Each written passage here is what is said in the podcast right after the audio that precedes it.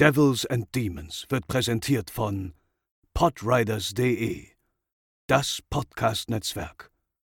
Diese Episode wird präsentiert von Deadline, das Filmmagazin, die Fachzeitschrift für Horror, Thriller und Suspense. Jetzt im Kiosk oder online unter deadline-magazin.de. Moin Moin und herzlich willkommen zur 204. Episode von Devils and Demons, der Horrorfilm-Podcast. Ich bin der Chris und bei mir sind natürlich auch wieder Pascal. Moin Moin. Und der André. Hallo. Und puh, sage ich mal, heute haben wir uns ganz schön was vorgenommen. Äh, die Vorbereitung dafür war wirklich sehr, sehr anstrengend, würde ich sagen. Für mich, ich würde fast behaupten, so anstrengend wie nie. Und äh, wir haben ja auch Paranormal Activity von A bis Z besprochen, aber äh, das für heute diesmal war, ich weiß gar nicht, wie ihr, liebe ZuhörerInnen, das wieder gut machen könnt. Denn wir reden heute über die komplette Chucky- bzw. Childs Play-Reihe und los geht es nach dem Intro.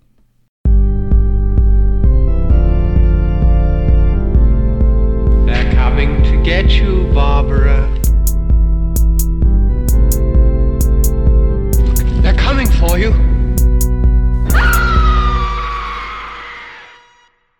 Und bevor wir loslegen, noch ein dezenter Hinweis, eine Wiederholung eines Hinweises, denn äh, vor zwei Episoden habe ich versprochen, dass es ein Resident Evil Welcome to Raccoon City Gewinnspiel gibt. Und die Gegenstände haben mich mittlerweile erreicht. Das heißt, äh, identisch zu dem, was ich vor zwei Wochen gesagt habe, gilt es dann ab morgen.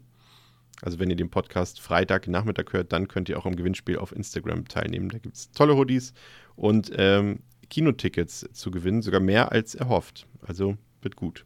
Ähm, dann noch ein Hinweis, bevor wir in die Thematik einsteigen. Ähm, wir reden heute, wie gesagt, über die Child's Play-Reihe.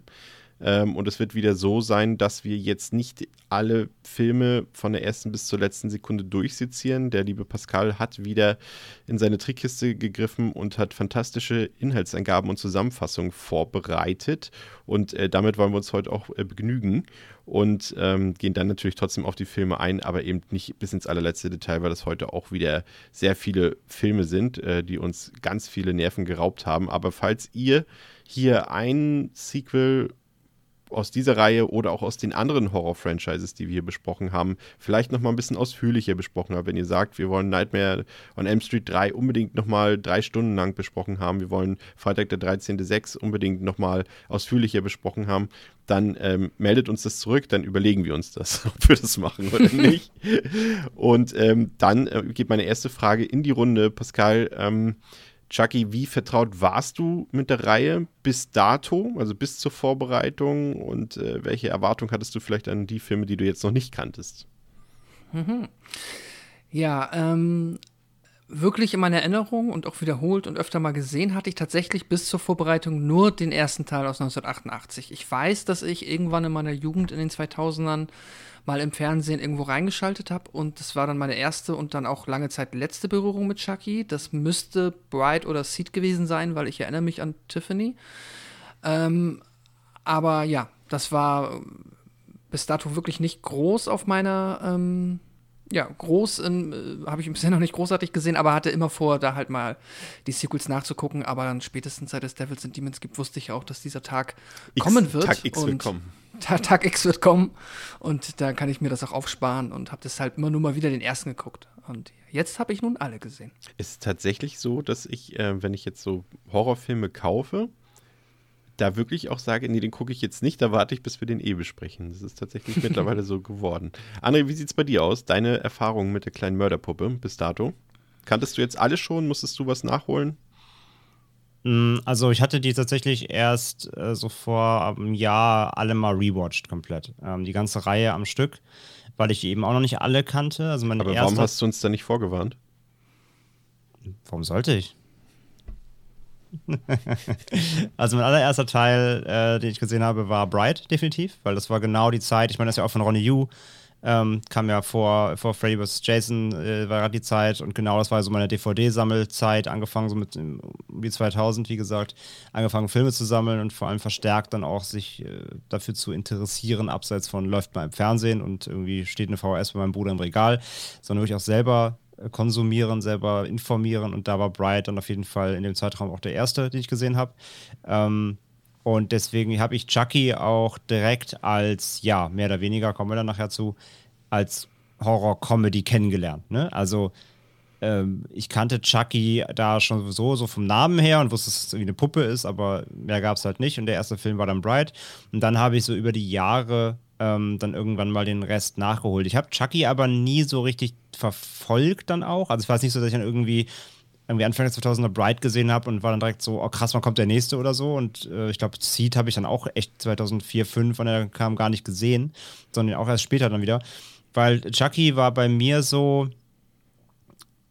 also er zählt ja schon so auch zu den Ikonen natürlich des Horrors. Also wird er schon in der Reihe genannt mit dem, mit dem Michael Myers, mit dem Freddy Krueger, so als ähm, Horror-Antagonisten-Ikone. Aber damals hat er für mich da so gar nicht dazugehört. Also für mich persönlich. Also ich habe ihn da gar nicht drin gesehen, weil ich war halt so, ich war dann irgendwie voll in, in Freitag gerade drin, habe die, halt die ersten Friday-Filme geguckt, äh, kannte halt Freddy Krueger schon und ähm, war gerade so im, im, Halloween, im, äh, ja, im Halloween reingehen und das waren so Ikonen für mich irgendwie, die, die mit denen konnte ich was anfangen. Aber diese kleine Puppe war für mich irgendwie so, habe ich nicht verstanden. Also das war Kinderhorror, hab ne? Habe ich als Figur nicht verstanden. Als, als Edgelord damals hast du gedacht, das ist Kinderhorror, ne? Ja, so ein bisschen, ja, ja. Ja, ja ich das, auch. Das, das, war, das war halt lustig und poppig und ähm, alles halt mit Humor und so und albern und das war so, ja, nee, ich will hier, ich will hier den bösen Maskenmann haben, der ohne zu lachen Leute abschlachtet. Und deswegen war Chucky für mich lange gar nicht so irgendwie so relevant und ähm, hat dann, wie gesagt, über die Jahre immer mal wieder hier und da einen gesehen, aber wirklich die ganze Reihe mal am Stück. Noch wirklich den allerersten habe ich dann jetzt auch wirklich erst in diesem Gesamtrewatch zum ersten Mal überhaupt geguckt. Ja. Und äh, ist es so, wenn du jetzt so Horrorkomödien guckst, denkst du da schon, also wenn wir die wenn du weißt, wir besprechen die, denkst du da schon, oh Gott, das ist nichts für Chris? Ist das schon so weit gekommen? Oder? Ja, eigentlich schon. Und, und, und was hast du in diesem Fall gedacht? Dachtest du, es ist was für mich oder eher nicht? Äh, es kommt oh. auf einen Teil an, habe ich mir gedacht, weil ich meine, die haben ja nicht alle die gleiche Tonalität. Also die, ähm, sie wurden ja gerade, also das ist ja, das ist ja der in Anführungszeichen Gag. Ähm, ab Bright wurden sie ja so extrem albern dann. Ähm, eben die drei davor sind ja, haben natürlich auch humoristische Elemente, waren aber an sich ja schon noch mehr oder weniger ernstzunehmende Horrorfilme oder wollten sie mehr oder weniger sein. Ähm, von daher habe ich mir gedacht, naja, also zumindest, also mir war schon klar, dass du, äh, beziehungsweise vermutet, dass du ab Bright wahrscheinlich raus bist, aber dachte mir, okay, die ersten drei ist ja vielleicht noch etwas anderes, wenn du zumindest auf die, auf die, auf die Thematik einlassen kannst. Halt. Ist ja schon ein guter Punkt, den du da ansprichst. Und ähm, das ist, Pascal, ja irgendwie eine Sache, die kann ich, wenn ich jetzt, wenn du mir das jetzt sagen würdest, oder ich es nicht schon vorher gewusst hätte, dass jetzt alle Drehbücher bis auf das Reboot von Don Mancini kommen, das hätte ich jetzt echt nicht gedacht, weil die doch schon tonal, wie André es eben schon angedeutet hat, doch schon sehr unterschiedlich sind, auch von dem, wie sie erzählen und was sie erzählen und in, in, ja, wie sie mit den Charakteren umgehen. Das ist schon sehr differenziert, finde ich. Und das äh, würde ich jetzt so, wenn, wenn wir es nicht halt schon wissen würden, würde ich das echt nicht glauben, dass es ein und derselbe Autor ist. Ja, hätte ich tatsächlich vermutlich auch nicht erwartet, einfach weil man wirklich merkt, dass, naja, einerseits halt natürlich nach den ersten drei ist eine Ecke Zeit vergangen, da kann sich natürlich auch der Stil eines Autors ändern, aber vielmehr hatte ich das Gefühl, dass äh, Mancini halt wirklich bewusst versucht hat, darauf zu achten, vermutlich auch dann auf Wunsch der Finanzierer und des Studios, halt auch die Trends mitzunehmen. Und ich nehme an, dass jetzt 1998 und 2004 halt dann die albernen Jahre waren, war da mit Sicherheit äh, auch kein Zufall. Also, dass es da dann halt mehr in Richtung Horrorkomödie ging. Und später dann 2013, 17, ja nun, da ähm, ja, wurde das dann wieder ein bisschen verändert, aber du hast auf jeden Fall recht, die sind wirklich, also wirken nicht wie aus einem Guss. Also es wirkt nicht so, als hätte man hier quasi irgendwo eine Formel entdeckt, relativ früh, und die jetzt einfach nur immer nur wieder blind ja. reproduziert, was ja aber per se nichts Schlechtes sein muss. Das hat ja ähm, ja, Wes Craven auch immer mal wieder so gemacht. Das ist ja durchaus etwas, da kann man ja erstmal, mu muss es ja nichts Schlechtes heißen, dass jemand seinen Stil dahingehend stark verändert. Und man, eben, man muss dazu erwähnen, natürlich, dass er nachher später ja auch Regie geführt hat. Das hatte ja sicherlich dann auch maßgeblichen Einfluss. Aber so jetzt mal äh, vorab betrachtet, bevor wir jetzt ins Detail gehen, ähm, würde ich schon fast sagen, man kann hier von einer Trilogie reden und dann von zwei Duos, wenn wir jetzt mal das Reboot ausklammern. Mhm. Ne? Würde ich schon sagen. Also die ersten drei gehören zusammen der vierte und fünfte gehören zusammen und der sechste und siebte gehören irgendwie zusammen. Ne? So auch so von der, von der ganzen Inszenierung her, das werden wir gleich noch feststellen. Und deswegen steigen wir jetzt ein ähm, in den ersten Film, Child's Play aus dem Jahre 1998. 88 und der hat auf Letterboxd eine Durchschnittswertung von 3,3 von 5. Auf der IMDb, ja, das passt ja sehr gut sogar, 6,6 von 10. Ist freigegeben ab 18 Jahren, war damals interessanterweise indiziert, kann man sich heute wirklich kaum noch vorstellen, aber ist tatsächlich der Fall gewesen. Ähm, wird bei Teil 2 und 3 nachher auch nochmal zum Thema werden. Der Film läuft 87 Minuten, hat 9 Millionen Dollar gekostet und 44 Millionen Dollar damit eingespielt, kam im November 1988 in die US-Kinos und hatte auch äh, ja, sehr faszinierende und sehr diverse Konkurrenz am Box Office, würde ich mal sagen. Also einmal Scrooged, ähm, Die Geister, die ich rief, mit Bill Murray, auch ein, einer meiner Lieblingsweihnachtsfilme. Ähm, in einem Land vor unserer Zeit, André. Hm? Auch einer, glaube ich, meiner ersten Filme, die ich gesehen habe, überhaupt. Hm. Und Sie leben von John Carpenter. Also, es ist ein, ich sag mal, war ein ganz guter Monat, der November 88, oder? Ja, auf jeden Fall auch namhafte Konkurrenz, ja. Ja. Und hat er da, hat er da den, den besten Schnitt gemacht am Box Ja. Office? Ja. Ja. Ja, dann Hut ab. Ist auf die Eins gegangen. Regie geführt hat Tom Holland. Da denke ich immer, das ist ja auch so eine, so eine, so eine Horrorlegende eigentlich. Dabei hat er ja auch gar nicht so viel gemacht. Ne? Also Regie geführt jetzt Fright Night, klar. Ähm, hatten wir hier auch schon, denn die beiden äh, Stephen King-Verfilmungen, Thinner und, und Langoliers. Und ansonsten, ich weiß, also weil wir es ja auch hier besprochen haben, in Hatchet 2 sieht man ihn ja als Schauspieler. Da spielt er ja äh, Daniel Harris äh, Vater quasi. Und in, in Psycho 2 hat er mitgespielt, aber ansonsten rührt sein Name, so sein, sein doch schon, sag ich mal, im Branchenkreis ein großer Name ja wirklich scheinbar von Fright Night und, und diesem Chucky-Film dann eben nicht. Ich meine, gut, es sind ja auch zwei große Titel, also es reicht ja auch schon, um Horrorlegende zu werden, oder André? Ja, ja, absolut, wie du sagst, sonst kam ja nichts mehr. Aber ich meine, wer einmal einen sehr guten Film gemacht hat, ist ja trotzdem ein guter Regisseur. So hat zumindest einmal bewiesen, wenn es vielleicht ein Glücksgriff war. Aber ich wollte von ihm immer mal, er hat 2007 diesen äh, We All Scream for Ice Cream gemacht. Ja. Äh, allein wegen dem dummen Titel, den habe ich schon ewig auf der Watchliste, wollte ich ihn mal gucken. Und der hat auch, der hat auch nur 2,5. Also vielleicht kann man den irgendwann mal mitnehmen. Ja, und das Aber Cover ist schon so reizvoll. Ne? Ich weiß Genau. nicht, gab es ja nicht beim Vinegar Syndrome oder war das der Ice Cream Man? Das war was anderes, ne? Das ist, glaube ich, was anderes, ja, ja. Ja. Aber der hat, so, also der hat viele, viele Dreierwertungen. Also schlecht wahrscheinlich zu sein, dass der, dass der Name immer so doof, dass ich den mal nachholen wollte. Aber sonst, ähm, ja, verbindet man mit ihm dann doch eben seine zwei Klassiker. Oder ja, also die, die, die King-Verfilmungen, ja, ist halt auch so. Ne? Also Langoliers ist auch echt nicht gut gealtert, ähm, der von 95. Und äh, Thinner mochte ich ja eigentlich immer ganz gerne, aber den habe ich auch echt schon lange nicht mehr gesehen. Weiß also nicht, wie der, wie der heute noch wirkt. Ja, das Problem hast du ja immer bei den Stephen King-Verfilmungen, dass sie meistens schon effektemäßig nicht zeitgemäß waren, als sie rausgekommen sind und dementsprechend ja auch nicht gut gealtert sind, mit wenigen Ausnahmen natürlich. Ähm, der Cast auch sehr interessant, auch einige alte Bekannte dabei. Wir haben ähm, Catherine Hicks dabei. Ähm, die kennt man sicherlich aus Star Trek 4, aber ich kenne sie vor allem aus dem Vox-Nachmittagsprogramm.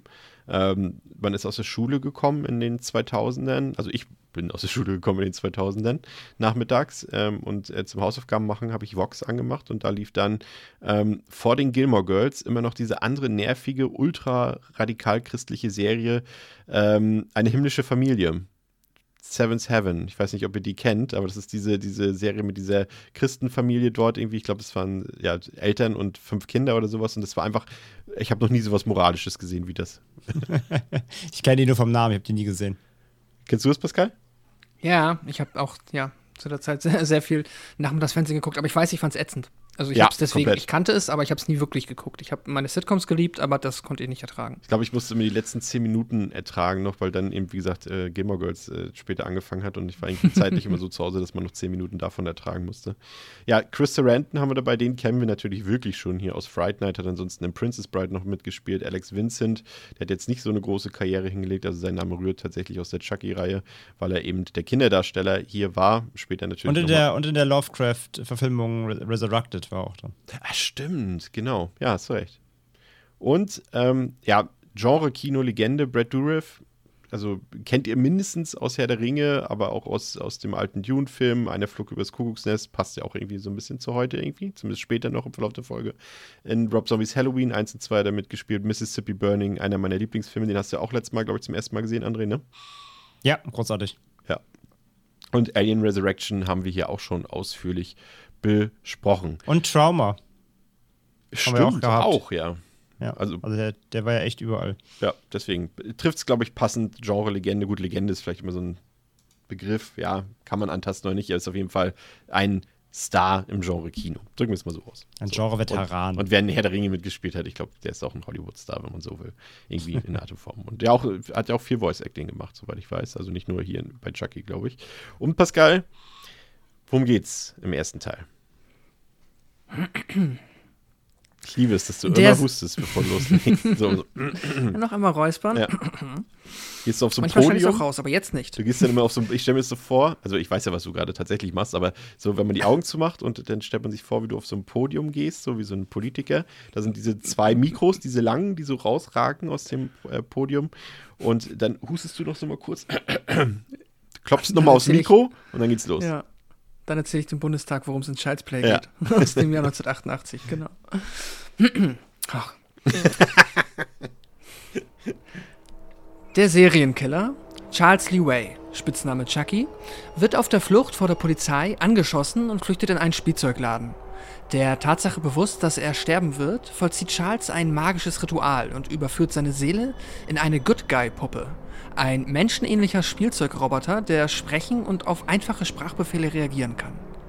Über Umwege gerät eben diese, nun besessene Puppe in die Hände der alleinerziehenden Mutter Karen Barclay, die diese ihrem sich im Grundschulalter befindenden Sohn Andy schenkt. Andy ist überglücklich über sein Geschenk, doch die Freude soll nicht lange anhalten, denn noch am selben Abend tötet Charles Lee Ray, der nun in der Puppe lebt und seinen Puppenavatar Chucky getauft hat, die Freundin der Familie, Maggie Peterson. Da die Polizei und zu Beginn auch Andys Mutter Karen nicht glauben wollen, dass eine Spielzeugpuppe in der Lage ist, so eine Tat zu vollbringen, wird erst einmal von einem Unfall ausgegangen. Doch die mysteriösen Unfälle, die im Zusammenhang mit, Andy und Chucky passieren, häufen sich und so wird Karen vorerst das Sorgerecht für Andy entzogen und der Junge in eine psychiatrische Anstalt überführt. Währenddessen erfährt Chucky von einem alten Weggefährten und Voodoo-Lehrer, dass seine einzige Chance, wieder in einen menschlichen Körper zu gelangen, darin besteht, dem Menschen in einem weiteren Ritual zu töten, dem er als erstes von seiner wahren Gestalt erzählt hat. Andy. Während Chucky sich nun auf dem Weg macht, Andy zu töten, kann Karen den Detective Mike Norris davon überzeugen, dass mit der Puppe Chucky etwas nicht stimmt und vermutlich Charles Lee Ray sich in dieser befindet, der zufälligerweise von eben Mike Norris selber angeschossen und in den besagten Spielzeugladen gejagt wurde. So kämpfen nun beide Parteien gegeneinander und wollen sich gegenseitig ans Leder, was in einem fulminanten Finale mündet, in welchem Chucky den kürzeren ziehen soll und es der Gruppe um Karen und Andy gelingt, die Puppe erst zu verbrennen und anschließend mit einem Pistolenschuss niederzustrecken. Ja, vielen Dank an dieser Stelle. Äh, da gleich der, der erste Random Fact: äh, Catherine Hicks, also die Hauptdarstellerin, die hier Karen spielt, und der Erfinder von Chucky quasi, also von der tatsächlichen Puppe, Kevin Jäger, den kennt man ja auch ähm, als äh, wichtigen und großartigen Special Effects Magier aus Hollywood. Äh, die haben sich am Set kennengelernt und haben ein Jahr später geheiratet.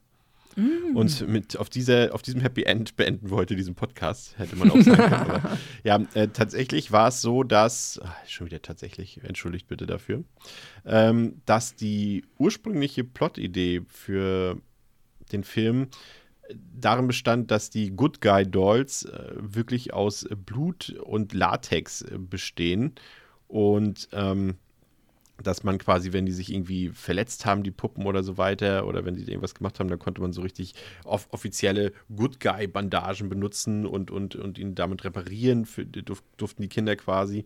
Und äh, da hatte man sich ausgedacht, dass Andy mit seiner Chucky-Puppe ein, eine Blut, Blutsbrüderschaft schließt und Chucky dadurch lebendig wird und äh, ja, zum Menschen wird sozusagen. Ähm, das hat man dann aber nicht umgesetzt und ebenso interessant fand ich die Titelwahl, denn ich muss gestehen, vielleicht liegt es André auch ein bisschen daran, gut, damals haben wir den Film ja eh nicht Child's Play genannt, als wir den, glaube ich, das erste Mal gesehen haben, sondern immer Chucky halt. Aber ich glaube auch immer, der Name war irgendwie, der hatte nicht so, so ein so einen interessanten Appeal, fand ich irgendwie. Da, ich fand der Alternativtitel, den sie vorher wählen wollten, Blood Buddy, den finde ich viel cooler. Blood Buddy. Ja, das stimmt. Also ich meine, ich kannte, nee, äh, ich kannte halt, äh, ich kannte, ich kannte die Reihe oder den Film auch lange nicht unter Child's Play. Also ich am Anfang, ich kannte immer den Namen Chucky die Mörderpuppe. Ja. Das, hat, das war überall, das stand in jeder Fernsehzeitung, wenn er mal im Fernsehen lief, das stand, das, das war einfach immer gang und gäbe. Es hat auch keiner Child's Play gesagt. Äh, Es hat auch keiner, es war einfach nur Chucky die Mörderpuppe. Punkt. Ist der So, deutsche Titel hier vielleicht sogar besser? Ich finde ja, aber ich weiß jetzt wiederum nicht, was man irgendwie, was der gängige oder die gängige US-Amerikanerin mit dem Namen Chucky als erstes assoziieren würde. Und ja, Child's Play, schwierig. Aber ich, ich, ich finde Chucky jetzt so, in der, also aus der, Re- äh, ja, aus der Zukunft gesprochen, wirkt wie eigentlich wie der bessere Name. Ja, ne? Also, Chucky the Murder Doll. Nee, das Ja, ist, nee, irgendwie das ist schon so. wieder zu platt. Das klingt wie dieser Toybox oder wie der heißt, dieser neue Ja, das Film. ist, das ist das Problem. Der Titel klingt halt eigentlich sehr billow. Der Ja. klingt halt eher so nach C-Movie irgendwie und das ist auch wieder das Problem, ja. Aber ich kannte ja Child, also Child's Play, den Titel habe ich auch erst dann später begriffen, das wieder, oder ja, kannte es immer unter, unter Chucky jedenfalls. Ja. Und zuallererst sollte der Film sogar Batteries Not Included heißen, aber das ähm, wurde ja dann später auf Steven Spielberg äh, übertragen und dann konnte man den Titel hier natürlich äh, nicht nehmen. Interessant fand ich auch noch, dass äh, Brad Dourif und äh, quasi Erfinder äh, von Chucky, Kevin Jäger, sich auch nie getroffen haben bis zum Jahre 2018, obwohl sie quasi äh, so lange Zeit äh, miteinander direkt und indirekt zusammengearbeitet haben. Also direkt ja scheinbar nie, weil er ja sozusagen im Tonstudio immer seine Aufnahmen gemacht hat. Das ist halt auch weird, ne? Er hat eigentlich im Prinzip bei einem, ich glaube, es war beim zweiten oder dritten Teil, da, da waren die Aufnahmen auch alle schon fertig, bevor quasi der, die erste Klappe für den Dreh gefallen ist. Da, da bist du quasi das Aushängeschild, Pascal, von dieser ganzen Reihe. Also wenn du Brad Dourif bist und hast eigentlich nie was irgendwie vor Ort damit zu tun gehabt, ne? Ja, ja, das ist halt tatsächlich leider so, aber nun gut, dafür hat er ja. Also ich, ich finde es immer traurig, wenn dann irgendwie ein Schauspieler oder eine Schauspielerin halt in so einem großen Filmfranchise theoretisch super wichtig ist, aber so wenig Screentime hat, dass dann unter Umständen auch der, aus der Karriere nichts mehr wird. Aber eben, wie ihr das eben ja schon festgestellt habt, ist immerhin das ja bei Brad Dourif nicht passiert. Und er hat ja auch zwei Auftritte, hat er ja auch. Ne? Nee, was? Genau. Doch zwei Auftritte, richtige, ne? In der Reihe. Im ersten Teil und. Lass mich überlegen. Ich glaube, er hat in Curse. Curse kommt Genau. da vor, ne? Genau, da, das war ja da, wo sie den Flashback nochmal Flashbacks. haben. Genau. Mhm, ja. genau. Ähm, ja. Und äh, interessant ist noch, dass die, es gab in den USA die, die sogenannte My Buddy ähm, Puppenreihe und äh, die hat wohl erheblichen Schaden von den äh, Chucky-Filmen davongetragen, also schon vom ersten direkt und ähm, wurde dann, weil sie wohl Ähnlichkeit hatte mit den Figuren, äh, mit den Chucky-Figuren, ähm, sind die Verkaufszahlen so runtergegangen, dass sie dann irgendwann eingestellt wurden. Das ist schon ein bisschen traurig irgendwie, weil die können da ja auch nichts für. Ja, ähm, der Film beginnt ja ein bisschen in seiner Einleitung eben so mit der Geschichte von Charles Lee Ray, Pascal. Ähm, sag mal, die Origin Story, die hast du ja eben eigentlich auch schon erzählt, die finde ich zweckmäßig. Also das ist jetzt, finde ich, jetzt nicht unbedingt irgendwas, was jetzt irgendwie besonders spannend ist auch, oder aufregend ist. Und das ist eher so, wir brauchen irgendeinen Grund, wie diese Puppe so sein kann, wie sie ist. Und das ist jetzt nicht so fernab, dass man sagen könnte, das ist totaler Quatsch. Also in diesem Kosmos, aber es ist jetzt auch nicht die aufregendste Origin-Story, die wir jetzt bisher bei Devils and Demons hatten.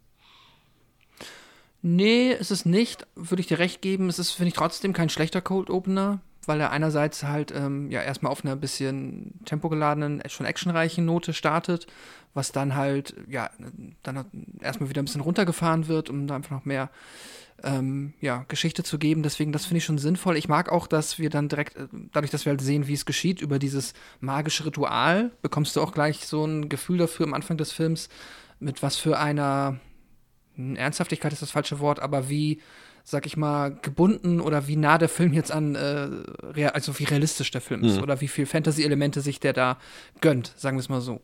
Also weißt du schon direkt, okay, das heißt, ne, wir haben jetzt hier keinen 100%igen, äh, das ist nicht 100%ig realistisch, da kann offensichtlich gibt es irgendeine Art von Magie oder Voodoo, wie auch immer, was dann, ja, auch schon direkt so ein bisschen dabei hilft, später dann zu akzeptieren, dass halt diese Puppe lebendig wird, was ja sonst unter Umständen schwieriger sein könnte, wenn du erst quasi eine halbe Stunde einen vergleichsweise normalen Film siehst und auf einmal dann ja damit konfrontiert wirst. Deswegen, ich finde das schon okay. Es ist ein, ja, wie du eigentlich gesagt hast, ein zweckmäßiger, aber jetzt auch nicht schlechter Cold Opener, um den Film zu öffnen. Der Name André ist ja relativ markant, Charles Lee Ray. Hast du eine Idee, wo dieser Name herstammen könnte? Nö. Der besteht aus, aus äh, berühmten ähm, Mördern der amerikanischen Geschichte. Ah, Charles Manson. Charles Manson, Lee Harvey Oswald, also der Ah, okay. ähm, Mörder von John F. Kennedy und James Earl Ray, das ist der Attentäter von Martin Luther King. Das ist ja fies. Habt ihr was dazu gelernt hier? Ich, ich hätte, ich, hättest du mich gefragt, hätte ich gesagt, klingt wie jemand hat versucht, sich einen Killernamen auszudenken. Einfach, ich finde so Charles Lee Ray hat sowas, aber das kann jetzt auch voll über die Chucky, also über die Assoziation mit dem Film schon passiert sein. Ja.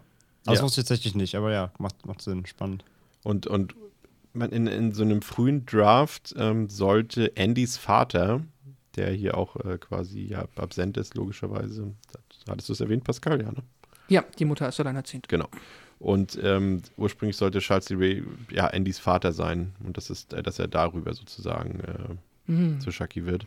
Ja, hätte man durchaus auch machen können. Ähm, was mir so ein bisschen fehlt, André, bei dem Film, und das ist auch so, äh, ja, ich glaube, es kommt dadurch, das sind einfach die Figuren. Ich finde, hier gibt es eigentlich, ich will nicht sagen, dass sie irgendwie unsympathisch sind, aber sowohl jetzt der Ermittler Doch. von, von Chris Sarandon, als auch die Mutter von Catherine Hicks, als auch äh, Andy als, als kleiner Junge, das sind irgendwie alles keine Figuren, mit denen ich irgendwie mich identifizieren kann. Ähm, was ja erstmal nicht so schlimm wäre, aber auch irgendwie nicht mitfiebern kann. Also es, ich habe das Gefühl, dass der Cast ein Fehlgriff ist, muss ich ganz ehrlich gestehen. Also ich finde, äh, dass auch die, die Schauspielleistungen einfach auch wirklich grausig sind, gerade auch bei Catherine Hicks. Und irgendwie fehlt da so eine Dynamik. Da fehlt irgendwie der Pep drin in, in, in, den, in der Figurenkonstellation, dass mich das irgendwie so auf Trab hält, muss ich ganz ehrlich sagen. Und, und Andy als Kind ist sogar ehrlich gesagt auch aufgrund seiner Stimme, da kann das Kind ja jetzt nichts für, aber die haben ja nun mal das Kind gecastet, also können wir es ja auch kritisieren, echt nervig.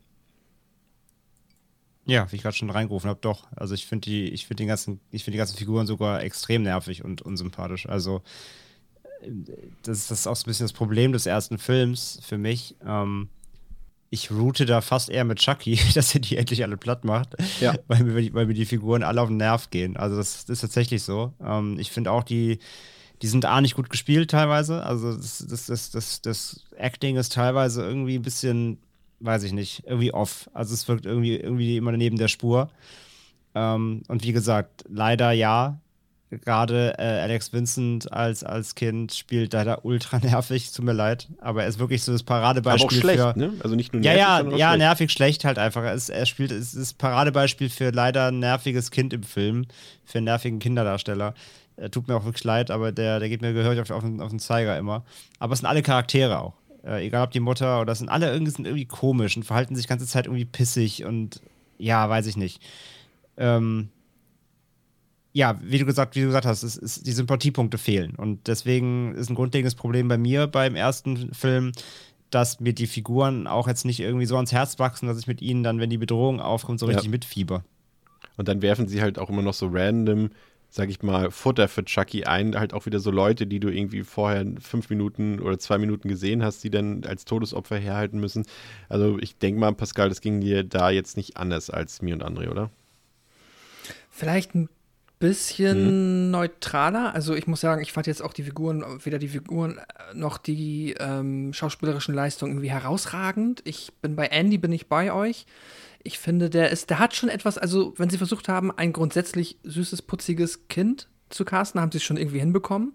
Und die Stimme ist in der Theorie auch nicht so schlimm, wenn er die nicht halt. Also, Wenn er sie nicht benutzen wenn er würde. nicht Nein, wenn er nicht so viel Dialog oder Monolog hätte und nicht immer dieses ganz lange Mami, Chucky, bö, bö, bö. Es ist halt, ja, also das ist halt wirklich, wird sehr ausgelutscht und du merkst halt, dass der Film versucht, dir quasi Andy als einen sehr süßen, sehr netten Jungen zu verkaufen, der ja irgendwie auch ist, ist ja okay. Also ich muss auch zugeben, ich finde diese erste Szene, es gibt eine Szene ähm, an seinem Geburtstag, wenn er für seine Mutter halt äh, Frühstück am Bett macht und das halt, ja, wie es halt irgendwie ein Siebenjähriger macht, das ist halt katastrophal. Das ist, finde ich eigentlich immer ganz nett. Das ist so liebenswert, ähm, aber ja, ich, ich muss sagen, mit Catherine Hicks werde ich ein bisschen, komme ich ein bisschen besser zurecht als ihr, glaube ich. Ich finde sie jetzt nicht so fürchterlich.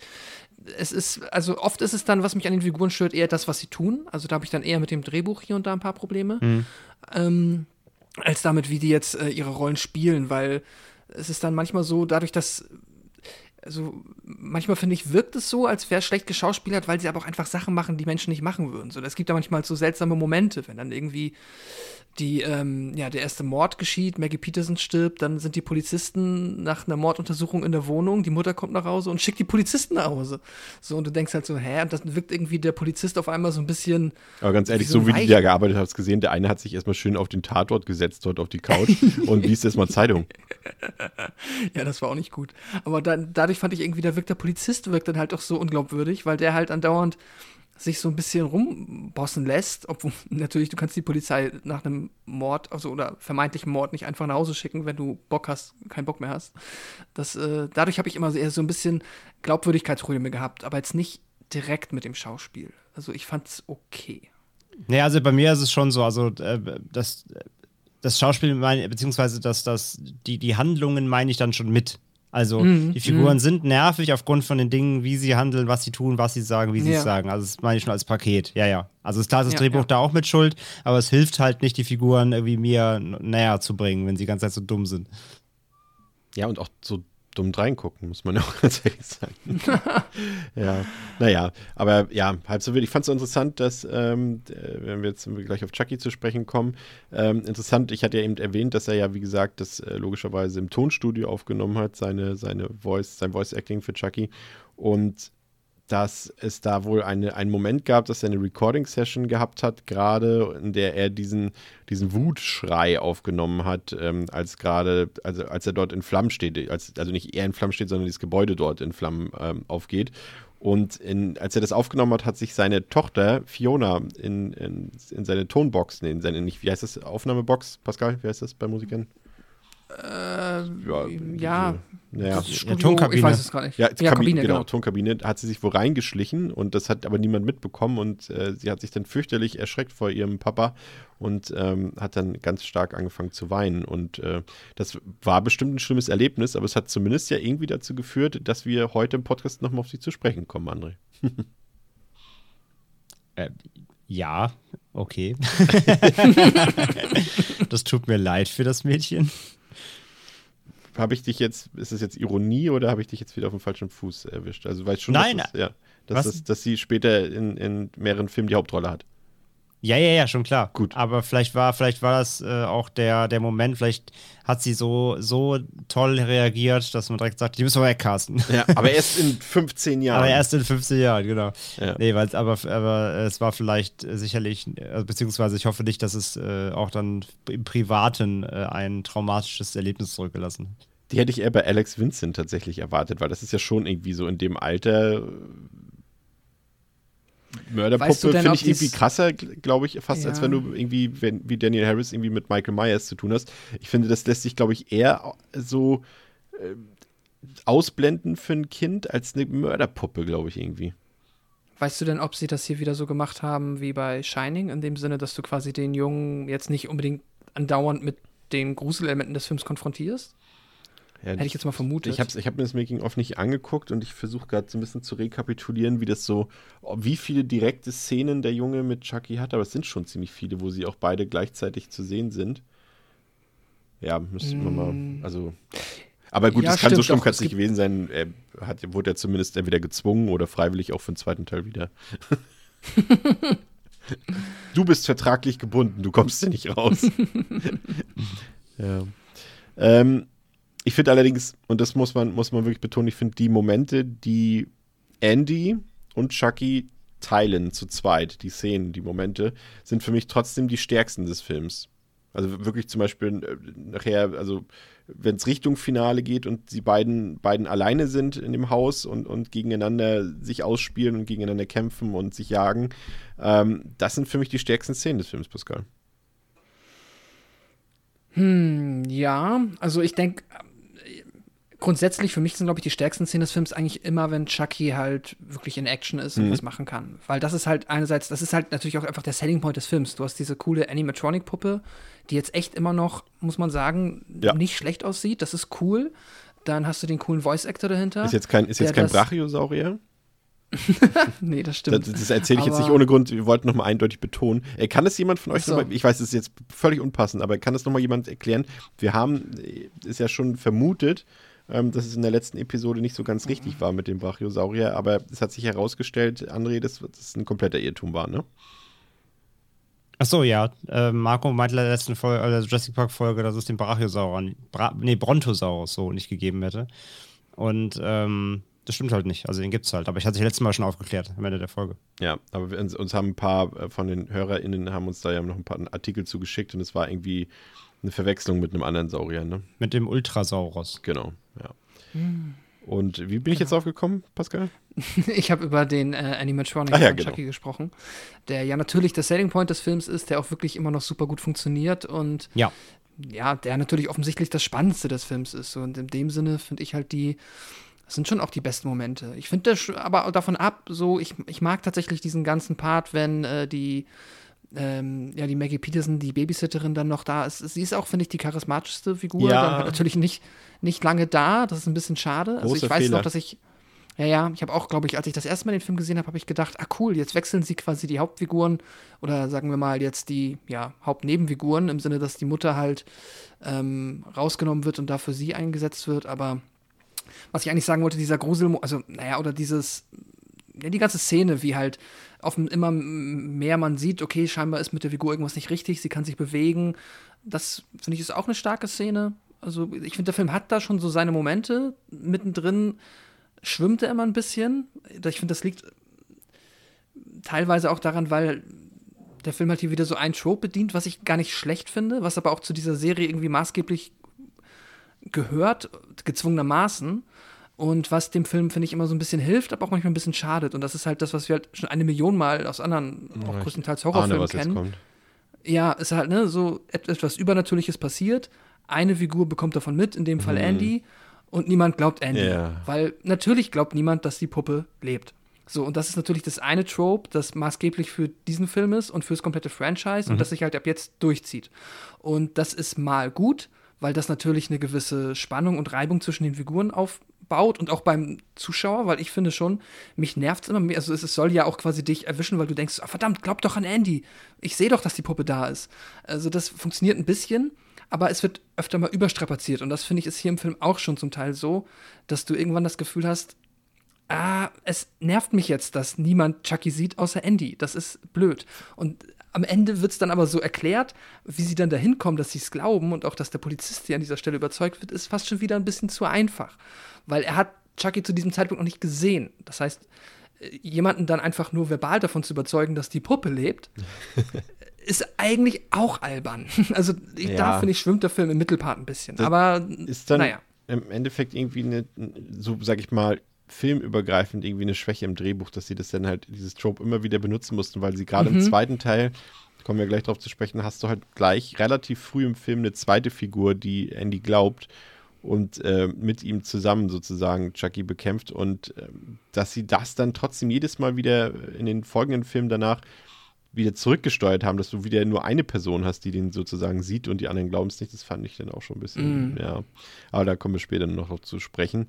Ähm, der, der Horror, André, hat dich, gibt es irgendwas für dich, wo du sagen würdest, äh, vielleicht einmal zurückversetzt aus damaliger Perspektive, also du kannst dir mal vorstellen, du versetzt dich ins Jahr 1988 zurück und sitzt da im Kino, siehst den Film zum ersten Mal. Ähm, was glaubst du, wie der Film auf die Leute gewirkt hat? Gruselig, spannend, vielleicht sogar brutal und aus heutiger Perspektive betrachtet?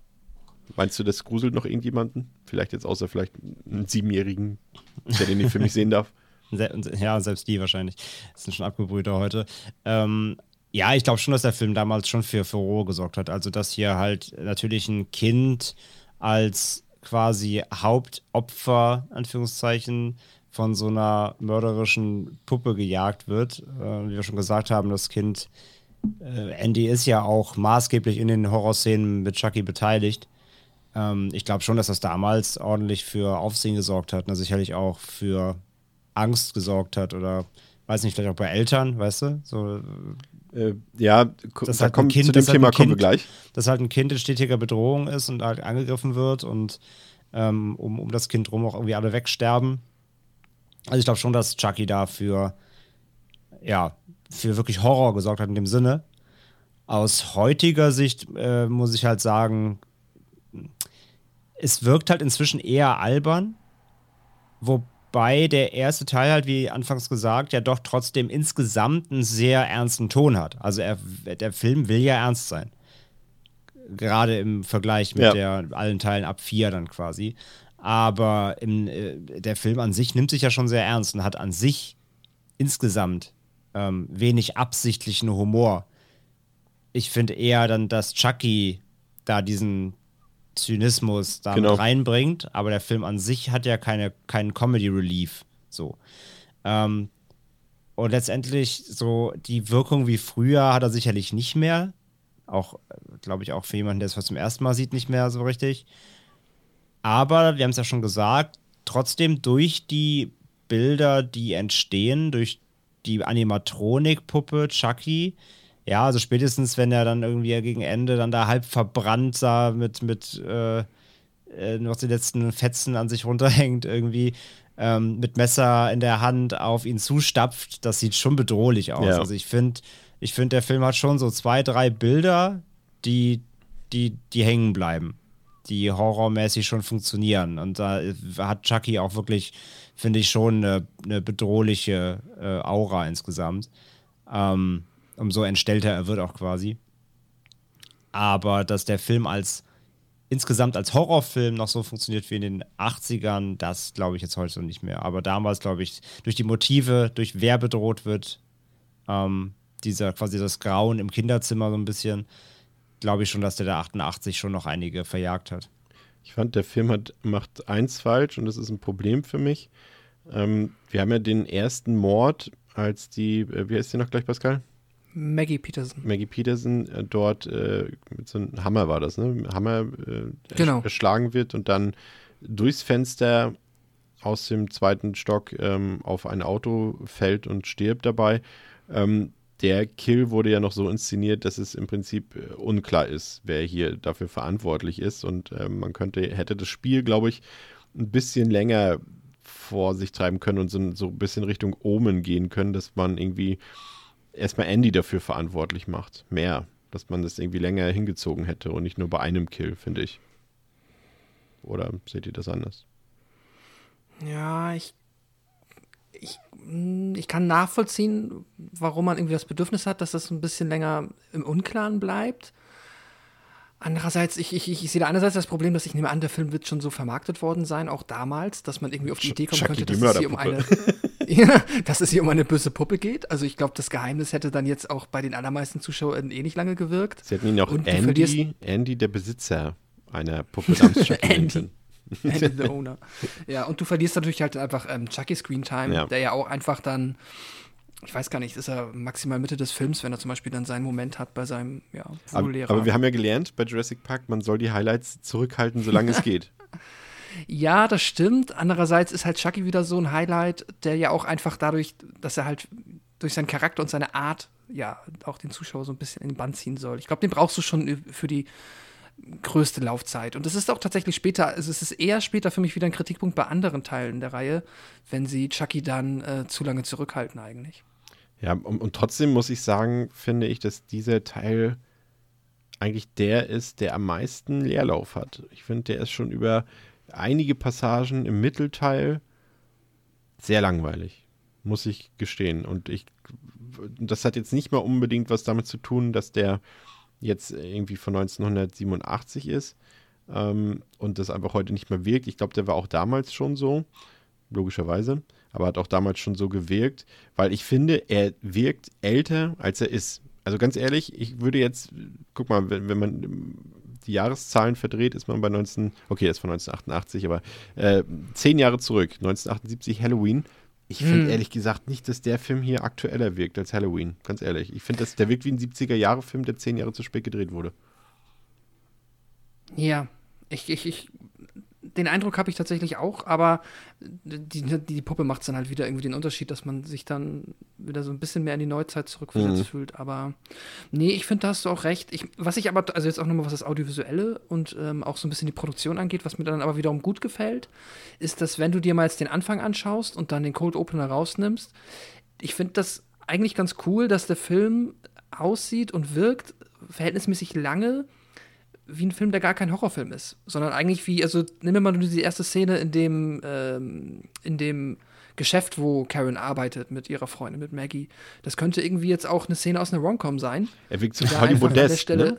So ein bisschen. Ja, genau, genau. Und das mag, genau, es wirkt halt, das ist jetzt nicht falsch verstehen, aber es wirkt wie ein, nee, wie ein echter Film ist falsch, aber es wirkt Wie ein halt. Nicht-Genre-Film. Ja, Genau, es wirkt eigentlich so wie so ein Mainstream-Film halt einfach. So, Ja. Da ist halt eine Mutter, die hat eine Freundin, die arbeitet im Juwelierladen, da ist ein kleiner Sohn, der möchte sein Spielzeug haben. Äh, So, ich musste, kurz unterbrechen, ich musste an, an ein paar andere Filme denken, die, die ähnlich sind und die mir auch aus demselben Grund nicht ganz gut gefallen, wie Poltergeist zum Beispiel. Der ist, sieht genauso Hm, aus, so ein bisschen. Der hat natürlich natürlich dieses Spielbergsche und Hooper-mäßige, was den dann natürlich noch so ein bisschen aufwertet, aber der hat, äh, hat auch dieses. Das ist so ein Film, da dachte man, jetzt können wir Horror so ein bisschen salonfähiger machen und so sehen die Filme auch Mhm. aus aus dieser Zeit so ein bisschen.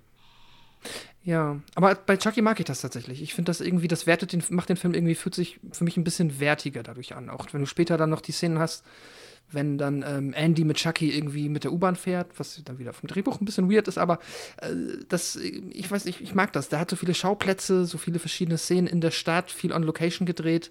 Dadurch bekommt er eine Wertigkeit, die ich jetzt so einem fast schon, ja, so einem 80er Jahre Horrorfilm, der irgendwie auch so im Fahrwasser von ganz vielen Slasher-Filmen gefahren ist, gar nicht so zugetraut hätte. Das tut dem Film irgendwie schon gut, aber du hast natürlich recht, es sieht trotzdem jetzt auch für 88 schon vergleichsweise alt aus. Aber es sind, ähm, muss an dieser Stelle dazu erwähnen, es ist halt auch kein Zufall, dass der Film gleich, also ja, er sieht alt aus, ähm, aber er ist halt wirklich so vom, sag ich mal, vom, vom Handwerklichen her, ist er ja wirklich sehr routiniert und gut gefilmt und wie wir eben schon gesagt haben, wirkt er eher wie so ein, eben wie nicht, nicht wie ein Horrorfilm und es liegt halt daran, dass hier hinter der Kamera Bill Butler und der hat eben Der Weiße Hai gedreht, der hat Grease gedreht, also schon mal das komplette Gegenteil. Der hat Rocky 2, 3 und 4 gedreht und André, er hat Anaconda gedreht. Bester Film. ne, außerdem muss man dazu sagen auch, ne? ich meine, der Film ist halt aber auch klein. Ne? Es ist ja auch ein kleiner Film. Es ist ein überschaubarer Film insgesamt. Aber genau, aber dafür hat er so viele Schauplätze, dafür hat er so viele Ja, verschiedene ja, das, Orte. die also, hat er, aber trotzdem, ich finde trotzdem, der fühlt sich immer klein an. Und ich meine, wir haben es ja schon gehört, ich meine, 9, 9 Millionen Budget ist halt auch nicht viel. Und davon wird bestimmt viel in die Animatronik gegangen sein. Und Für einen deswegen. Horrorfilm für 88 ist 9 Millionen schon nicht ohne. Ja, aber es ist trotzdem überschaubar für, für eine Filmproduktion, einfach in der, in der Größenordnung. Und ich glaube, das hat aber damit zu tun, eben, warum der Film so alt wirkt. Ich glaube einfach, da, da war halt nicht die Production Value hinter, die wollten halt viel machen, aber mit nicht so vielen Mitteln. Ähm, wenn sie dann, also wenn der ganze Film nur in der Wohnung spielen würde, sähe der wahrscheinlich besser aus, sag ich mal. Aber da sie Location-Wechsel haben, plus die Animatronik und die Effekte, die sie brauchten, ähm, ich glaube, das ist schon, ich glaube, das ist ein, ein Problem des niedrigen Budgets, dass der Film so aussieht, wie er aussieht. Und gleichzeitig muss ich aber auch sagen, ich mag aber auch, dass der so aussieht irgendwie. Ich finde ihm sein, der hat, der hat halt einfach schon in der grundlegenden Fassung, also auch die es jetzt auf Blu-ray gibt, die halt ein bisschen restauriert, das sieht ja trotzdem aus wie ein VHS-Film. Und irgendwie hat das was. Weil ich finde, das ist halt so ein typischer alter Film. Das ist so ein, das ist halt irgendwie so, da ist eine kleine Staubschicht drauf auf dem Film, aber die macht das irgendwie sympathisch. Weil das ist halt so ein, ja, sag ich ja, so ein alter, mit dem man früher in der Fernsehzeitung gelesen hat. So ein Film ist es halt einfach, für mich halt persönlich auch. Ich würde auch die Atmosphäre deswegen, definitiv deswegen, nicht absprechen. Deswegen muss ich sagen, dieses, diesen Look, den er hat, ich finde ihn gar nicht so schlimm. Aber dass er, dass er, dass er nicht nach Ende 80er aussieht, da stimme ich zu, ja. Außer halt die Effekte, da muss man wirklich sagen, also die, die, die, Ja, ja, sag ich, aber da wird ja wahrscheinlich das meiste am Budget reingegangen. sein. ja, also die FX von, von Kevin Jäger, die sind wirklich, wirklich sehr gut, aber da hätte man jetzt auch nichts anderes ähm, erwarten können, glaube ich, an der Stelle. Ähm, wurde ja, ich glaube, es ist nicht komplett Animatronics, es wurde tatsächlich auch mit äh, eben kleinen Leuten und äh, mit Kindern ähm, so ein bisschen performt, irgendwie, die dann eben dementsprechend Make-up bekommen haben oder sowas, also oder ich weiß jetzt nicht genau, vielleicht hätten wir uns wirklich mal Making-of angucken sollen. Aber ähm, auf jeden Fall war es nicht, nicht komplett äh, animatronisch, da waren auch ein paar echte Menschen bei, die den ähm, performt haben. Und er hat ja auch so ein paar Sachen so, die auch mir in Erinnerung geblieben sind, so Kleinigkeiten. Der hat auch ein paar Jumpscares drin, die durchaus funktionieren. Ähm, und, und es passiert mir eher selten, dass ich mich beim klingelnden Telefon erschrecke, aber hier hat die Tonspur, fand ich ein bisschen übertrieben an der einen Stelle am Anfang. Und auch so diese Explosion zum Beispiel von dem einen Gebäude, was dort in Flammen aufgeht und explodiert, äh, das war auch eine schön satte Explosion. Ich meine, das ist, äh, bei jedem zweiten Actionfilm, den ich heute gucke, würde ich mir wünschen, dass eine Explosion so aussieht wie in Chucky. Also, ja. Ähm, wo er ein bisschen mehr hätte machen können, finde ich, ist der Score. Also gerade so, wir haben ja nun schon so viele Horrorfilme hier besprochen und auch so viele legendäre Horrorreihen besprochen. Wir haben, ob das jetzt irgendwie äh, der Carpenter Score ist bei Halloween, ob das der von Manfredini bei, bei Freitag der 13. ist.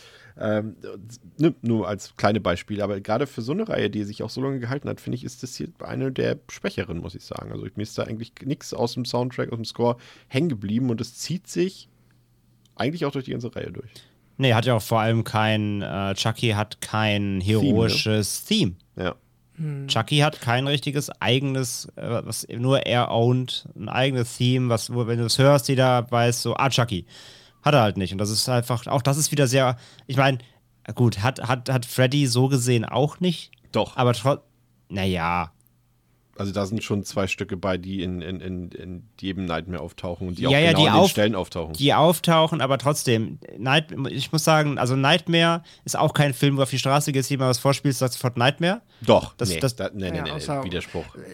W- Witzig, weil äh, das nämlich, was. Nightmare hat, ist etwas, was ich finde, was nämlich auch verschenkt wurde bei Chucky. Und ich meine jetzt gar nicht das äh, Theme oder Score. Ich meine halt dieses 1, 2, ne, 1, 2, Freddy comes to you. Sowas hätte man auch für Chucky machen Vor allem, können. sie machen es im Reboot. Ja, genau. Und sowas hättest du nämlich machen können wie bei ähm, Halloween 3. Nämlich, dass du halt so eine Werbung hast einfach. So ein Ja. geiles, eingängiges, so ein Werbejingle für Chucky. Ja. Das hätte man machen können. Und dann hättest du sowas, jetzt, also ich rede jetzt nicht von Score, aber sowas wie halt bei Freddy, ähm, dass du halt so eine, ja, so ein Jingle hast, der einfach unverkennbar Ja, aber bei, Chucky- bei Freddy wäre es für mich halt der, der Kinderreim halt so, ne? Und Genau, bei, und ich, bei Jason ist es halt Kick, Kill, Ma, Ma, Ma und bei, und bei Halloween ist es, ist es natürlich der, der Carpenter-Theme-Score so. Aber so, das sind alles Dinge, so, die, die ownen dann irgendwie diese Charaktere und das hat Chucky halt überhaupt nicht. Mhm. Und dafür, dass es halt eine Figur ist, die mittlerweile so viele Filme hat, absolut, völlig, völlig, ver- völlig, äh, völlig ver, ver, versäumt, ja. Das äh, Main-Title von The Nightmare on Elm Street von Charles Bernstein hört ihr einfach Sekunde 55 bis eine Minute 10 an und das ist exakt das, wo jeder sofort erkennt, dass es Nightmare on Elm Street ist. Aber nur zum später, zum Nachhören. Den, den, ja, den Test machen wir dann morgen in Hamburg ähm, in der Fußgängerzone. Ja. Die ist auch ohne Nightmare gruselig aktuell, aber ist okay. ja, ähm, ansonsten, ja, wie gesagt, äh, äh, André habe ich ja schon gefragt, Pascal, wie sieht es bei dir aus? Hatte der noch so einen gruseligen Effekt für dich? Ähm, auch jetzt vielleicht, was, was die Gewalterstellung angeht. Ich würde jetzt persönlich sagen, dass er, ja, ein bisschen lasch ist. Also das, was der zweite Teil gleich macht, über den wir ja im Anschluss reden, ähm, so hätte für mich auch schon der erste sein müssen. Ja, das stimmt. Da ist man noch ein bisschen, ähm, also es ist weniger, was jetzt wirklich äh, die Morde an sich angeht, was einen erwischt. Es ist dann wirklich eher, dass halt die Puppe, wo halt ein erwachsener Serienkiller drin steckt, macht sich jetzt auf den Weg und möchte einen kleinen Jungen töten. So, das ist das, was dir vielleicht so ein bisschen äh, ja, einen Kloß in den Hals setzt. Aber ansonsten, nö. Ich meine, er ist ein bisschen grausam, wenn er seinen Voodoo-Lehrer da hin und her foltert, bis er ihm dann endlich verrät, wie er wieder Mensch werden kann. Aber auch das ist jetzt alles, ja, gediegen, sag ich mal. Da ist auf jeden Fall nichts, was der, was den Film da irgendwie herausstechen lässt oder was das, was man ihn da irgendwie groß, ja, hervorheben müsste. Mhm. Ja. Ähm, ich würde sagen, letztendlich ist der erste Teil für mich äh, so ein, ja, ich würde sagen, er ist schon, André hat ja schon gesagt, Chucky als Figur ähm, ist, ist natürlich legendär und ist auch eine der großen Horror-Ikonen. Aber so ein bisschen ähnlich wie auch beim ersten Freitag der 13. finde ich, ist dieser Film eher ein Slasher aus der zweiten Reihe. Der hat hier und da, hat er mal einen Moment, aber es ist letztendlich nichts, was irgendwie groß für Aufregung sorgt und was, glaube ich, auch damals nicht groß für Aufregung gesorgt hat. Also, und das meine ich jetzt im Positiven wie im Negativen. Also, der hat ja durchaus auch eine Atmosphäre und, und das ist kein schlechter Film, aber der kommt irgendwie nicht zu Potte irgendwie. Und ich muss, der muss jetzt nicht so krass in die Vollen gehen, aber ich finde, der erzählt halt einfach irgendwie so wenig. Ähm, Interessantes, die Figuren sind schwach und uninteressant und dann bietet er halt eben auch auf der Horror-Ebene jetzt nicht so viel. Und deswegen würde ich fast sagen, dass der irgendwie populärer und bekannter ist, als es die Qualität des Films eigentlich vermuten lassen würde. Aber ja, ich weiß nicht, ich bin da nicht so ein ganz großer Fan von, aber äh, wie gesagt, er hat seine Momente, gerade auch die Tricktechnik ist ja wirklich auch sehr gelungen in dem Film. Und ähm, ja, ich könnte mich gerade so, glaube ich, so zu drei, ja, drei von fünf durchringen. Wollte noch kurz erwähnen, dass der, als der Film ähm, gestartet ist in den US-Kinos, äh, gab es wohl irgendwie ähm, einige Leute, die protestiert haben, ähm, am Eingang von, von MGM ähm, also die ja den Film damals äh, produziert haben und sie haben danach verlangt, dass der Film verboten wird, weil er irgendwie Gewalt bei Kindern und gegen Kinder dort äh, propagiert. Es wird ja auch später nochmal ein Thema bei Teil 2 und 3, erzähle ich euch nachher noch. Und äh, das haben wohl im Fernsehen ähm, der Producer äh, David Kirschner und ähm, der, sein Mitarbeiter Jeffrey Hilton mitbekommen. Und ähm, sie meinten dann, ja, das müssen wir jetzt lösen. Und dann ist äh, Jeffrey Hilton irgendwie hingegangen zum MGM-Building und ähm, hat dort mit dem Red, wie nennt man das? Red, Redet, nee, Redetsführer? Nee. Wie ist das richtige Wort? Äh, ich der weiß Anführer, gar nicht, was du meinst. Der Anführer einer solchen Protestgruppe, den nennt man noch Redelsführer? Nee. Führer, ja, kann sein. Irgendwie so. Naja, der Anführer ja. dieser, dieser Gruppe. Und ähm, man sieht man weiß nicht genau, was passiert ist. Es wurde live im Fernsehen gezeigt. Auf jeden Fall nach zehn Minuten war das Thema erledigt und die Leute sind alle weggegangen. Und äh, bis heute weiß niemand so recht, ob er das Ganze mit äh, Diplomatie gelöst hat oder ob er den äh, drakonische Strafen und Polizei und SWAT-Team angedroht hat. Ich weiß es nicht. Das weiß man bis heute nicht. Aber auf jeden Fall hat er das Problem gelöst.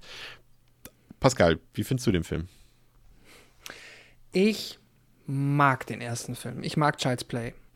Ähm, ich finde trotzdem, dass es irgendwie, wie sagt man, eine Mixed Bag ist. Ich finde, der Film hat Probleme, aber was ich ihm halt wirklich erstmal positiv anrechnen muss, ist das, was ich eben schon gesagt habe. Ich finde diese Wertigkeit, die der Film trotz des ja, sagen wir jetzt mal, mittelgroßen Budgets versprüht, die finde ich cool. Die finde ich schon, dass sie ihm, auch wenn der Film vielleicht ein bisschen älter aussieht, finde ich trotzdem, das ist ein Alleinstellungsmerkmal, gerade so in den 80er Jahre im Horrorfilmbereich, wo es halt eigentlich jetzt ne, schon populäre Filme waren, auch wenn man die ganzen Slasher denken, aber die sich selten so, so mainstreamig im Audiovisuellen angefühlt haben. Dadurch, dass du halt wirklich, keine Ahnung, ja, so richtig das so filmisch ist. Ich kann es nicht schlecht beschreiben, aber ich kann mir vorstellen, dass äh, man versteht, was ich damit meine.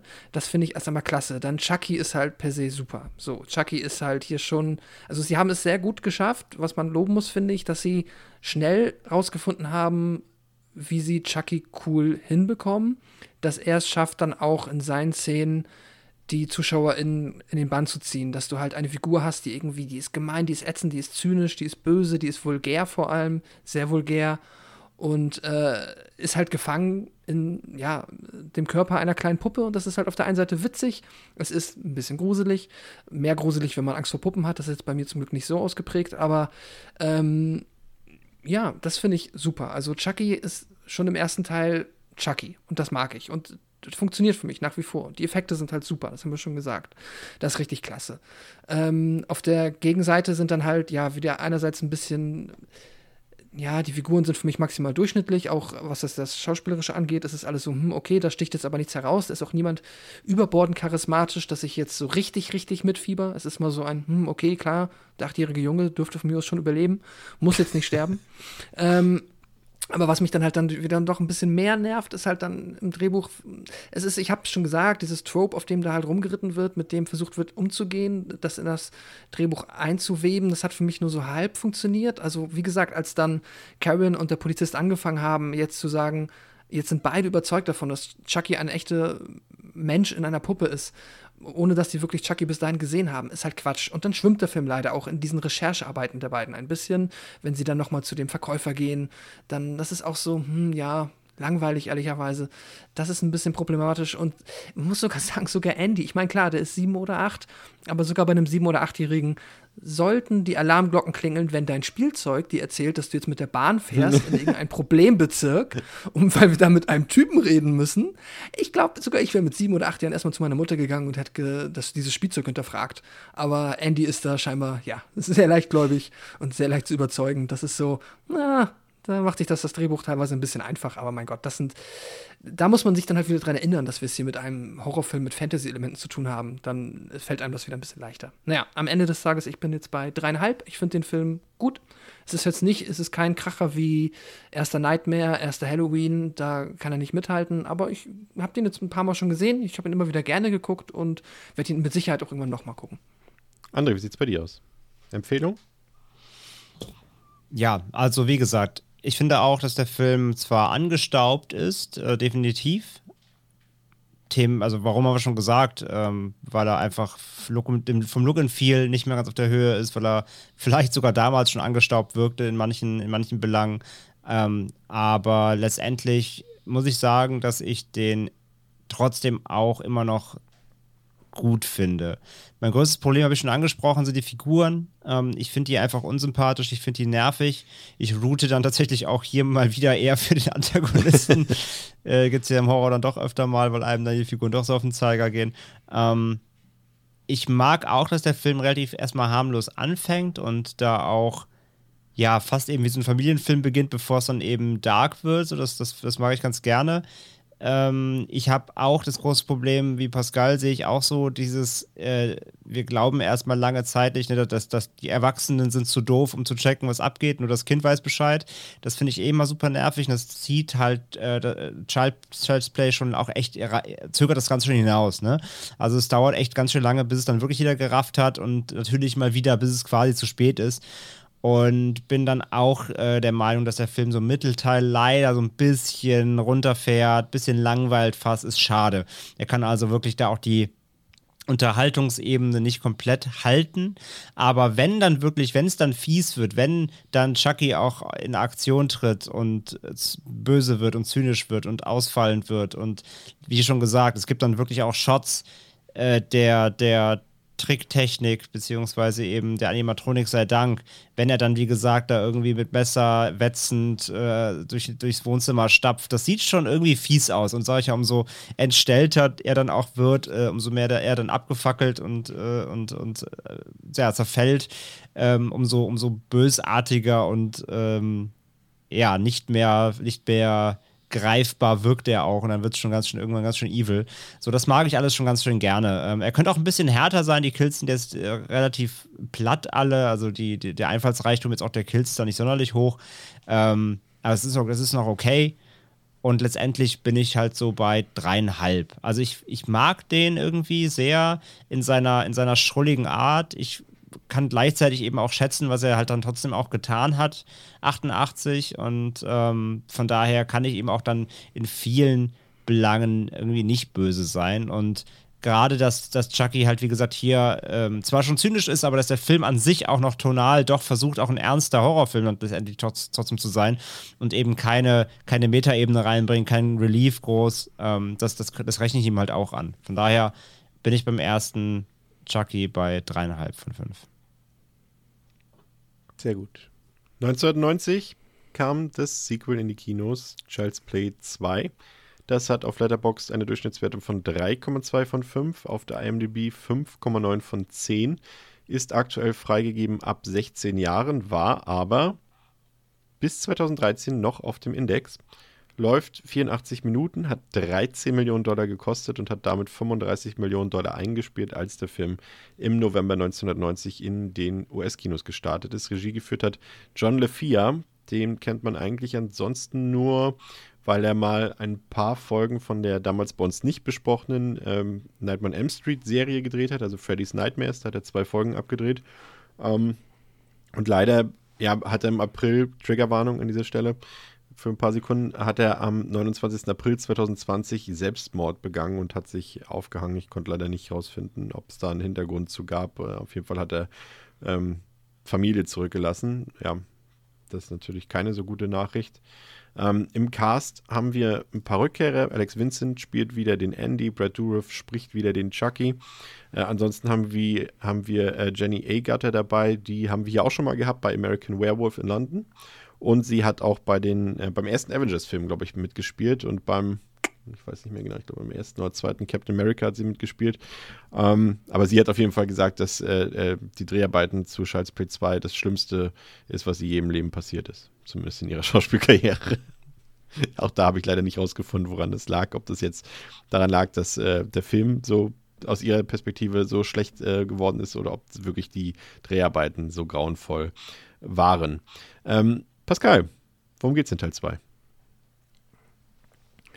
Nach den Ereignissen des ersten Films werden die verbrannten Überreste von Chucky zurück in die Good Guy Fabrik gebracht, wo die Puppe wiederhergestellt wird. Der Fall rund um Andy Barclay hat die Investoren der Spielzeugfirma verunsichert, weshalb durch die Restauration bewiesen werden soll, dass die Puppe normal funktioniert und keine Gefahr darstellt. Allerdings gibt es kurz vor Abschluss der Reparatur einen tödlichen Unfall und nun soll die Puppe doch von Madsen, dem Assistenten des Managers, entsorgt werden. Doch Chucky erwacht, dreht den Spieß kurzerhand um und tötet Madsen während einer Autofahrt. Nun wieder auf freiem Fuß macht sich Chucky abermals daran, Andy aufzusuchen, welcher wiederum nach den Ereignissen des ersten Films in die Obhut einer Pflegefamilie gegeben wurde. Chucky schafft es, durch ein Austauschmanöver sich im Haus der Familie als harmlose Good Guy-Puppe auszugeben und wartet auf die perfekte Gelegenheit, Andy zu überwältigen und in seinen Körper zu schlüpfen. Mit Hilfe von Kyle, einem Teenager-Mädchen, welches ebenfalls in der Obhut der Familie ist, gelingt es Andy vorerst, den Clown von Chucky zu entrinnen. Dafür wird aber der Vater der Familie, Phil Simpson, zum Opfer von Chucky und Andy wird wieder dem Jugendamt übergeben. Aber auch dort ist Andy nicht sicher vor Chucky, kann aber weiter auf die Unterstützung von Kyle setzen, die Andy vor Chucky beschützen möchte. Es kommt zu einem spektakulären Finale in einer Good Guy Puppenfabrik, in welchem Andy und Kyle alles daran setzen, Chucky auszuschalten und schlussendlich erfolgreich sein sollen. Ungewiss, wie ihr Leben nun weitergeht, verlassen sie die Fabrik und wehen sich, zumindest vor den gemeinen Clown Chuckys, in Sicherheit. Ja, der, was hier interessant ist natürlich bei dem Film, danke erstmal, Pascal, ähm, ist natürlich, dass ähm, wir einen Wechsel haben. Also der erste Teil, da wurde ja von MGM, wir hatten es erwähnt, und von United Artists ähm, rausgebracht. Und äh, ab dem zweiten Teil gibt es einen Wechsel zu Universal. Das ähm, bekommt ihr sicherlich auch mit, wenn ihr irgendwie eure Blu-ray-Box zu Hause nacheinander abspielt oder wenn ihr die Filme einzeln kauft ähm, dass er dann gewechselt ist zu Universal. Ähm, und zwar lag es daran, dass United Artists ähm, damals, glaube ich, aufgekauft werden sollte von einer anderen Company, von Quintex. Die wollten aber ein rein familienfreundliches äh, Filmprogramm haben und da hätte Chucky natürlich nicht so ganz zugepasst und deswegen wurde eben die Reihe an Universal verkauft. Ähm, aber ironischerweise ähm, hat die Firma dann das Angebot äh, zurückgenommen. Aber da war eben Chucky Okay. schon verkauft. Weil es war halt, war, Okay, es haben's ist halt schon ein bisschen Pech, weil das war ja jetzt schon doch ein relativ erfolgreicher Film für MGM, ne? Also sie haben es sie haben's verkauft und danach gesagt, wir verkaufen es doch nicht. Aber ihr habt schon verkauft. Oh, Ja. okay. Sehr gute Geschäftsmenschen. Ja, ähm, hier ist so ein bisschen, äh, ich fand es so interessant, weil du es vorhin gesagt hast, Pascal, dass der Film ja auch äh, so ein paar Tropes immer durchzieht durch die ganze Reihe. Und ich finde, ein weiteres Trope dieser Reihe ist ähm, das Setting der Films. Der, der Films, wow. der Filme. Und ähm, hier ist es ir- irgendwie lässt er kein Setting in seiner Reihe aus, welches nicht irgendwie auch in, äh, wie aus 20 anderen Horrorfilmen kennen. Sei es hier, das ist hier ein Trope, die Pflegefamilie. Finde ich ein kompletter Trope, gerade wenn es um Kinder geht. Wir haben später die, ähm, die psychiatrische Klinik. Auch Trope-Veranstaltung. Wir haben das Haunted House, Trope-Veranstaltung. Wir haben äh, das Militär, ist zwar nicht so oft genutzt, ist aber auch irgendwie ein Trope-Setting, finde ich. Ähm, eigentlich fehlt da gar nichts großartig. Also das, das, Krankenhaus vielleicht noch. ja, gut, das hast du halt so ein bisschen mit der psychiatrischen Mit der Klinik. Ne? Das Psychiatrie, ist so ein ja. bisschen. Auch im ersten schon ein bisschen, Ja. ne, wenn der Junge da ist, aber. Nee, du hast schon recht. Wir haben sogar den Roadtrip. Ja, genau. Also da ist. Äh, der Und lässt das dann- Filmset, Der sorry. lässt da nichts aus. Aber ich finde, hier ist es irgendwie okay, weil es irgendwie auch förderlich ist. Ne? Also der hat natürlich, André, jetzt keine große Story, die er hier erzählt. Es ist ja im Endeffekt, wenn man so will, ein Retelling, so ein bisschen äh, zum einen des ersten Teils, was hier in Form von ähm, einer Exposition stattfindet, die eben durch die Figuren erzeugt wird. Also du hast ja äh, dort die, die, ähm, die ja, ich weiß nicht, was Sozialarbeiterin, was auch immer, die dort äh, ähm, Andy vermittelt, die erzählt, ja, und der Junge ist hier, weil er glaubt, dass die Puppe ihn angegriffen hat und die Puppe wiederum war angeblich besessen von Charles D. Ray, das war ein Serienkiller und so weiter und so fort. Und so wird quasi der erste Teil nochmal retailed und dann erzählt er ja aber letztendlich nur in diesem anderen Setting nochmal Teil 1. Vielleicht in schneller und mit äh, ohne, ohne Storyballast noch obendrauf. Ja, mehr oder weniger. Ja. Ähm, also es geht ja nahtlos weiter, es ist ja auch wirklich eine nahtlose Fortsetzung, es Ja. gibt keine großen Zeitsprünge. Die Ereignisse des ersten, das haben wir gehört, sind passiert und jetzt geht es einfach wirklich nahtlos weiter. Und ja, das sind alles Tropes natürlich, die ich jetzt gerade genannt habe, die kommen ja auch schon vor. Ähm, trotzdem muss ich auch vor allem sagen, wenn wir gerade schon dann dabei sind bei der, bei der Trope-Familie, ich fand die Charaktere aber auch hier deutlich angenehmer als im ersten. Komplett. Ich finde, die, ich find, die Ja. sind alle nicht so nervig, die sind alle nicht so gestalzt, die machen auch nicht ganz so, ganz so dumme Dinge irgendwie oder beziehungsweise, wie Pascal schon gesagt hat, das Drehbuch ist da einfach smoother und lässt die Figuren nicht irgendwelche völlig hanebüchenden Sachen ganze Zeit tun, die ähm, einfach nicht äh, dem, äh, dem, dem Realismus irgendwie entsprechen. Von daher, das funktioniert für mich auf jeden Fall besser in, in dem Teil. Ähm, ich finde auch hier eben Kyle als Charakterin cool, die irgendwie dann Andy da so ja, zur Seite steht, sehr cooler Sidekick oder ja fast schon mit Haupt, Hauptcharakter dann.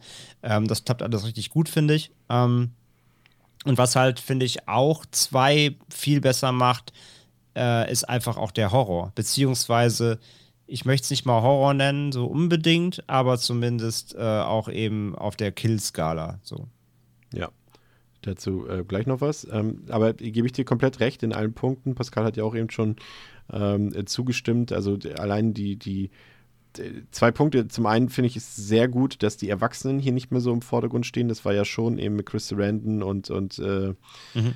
ich habe ihren Namen vergessen. Ähm, ja, Karen halt, die Figur von Karen, die aus ähm, Einheimische Familie.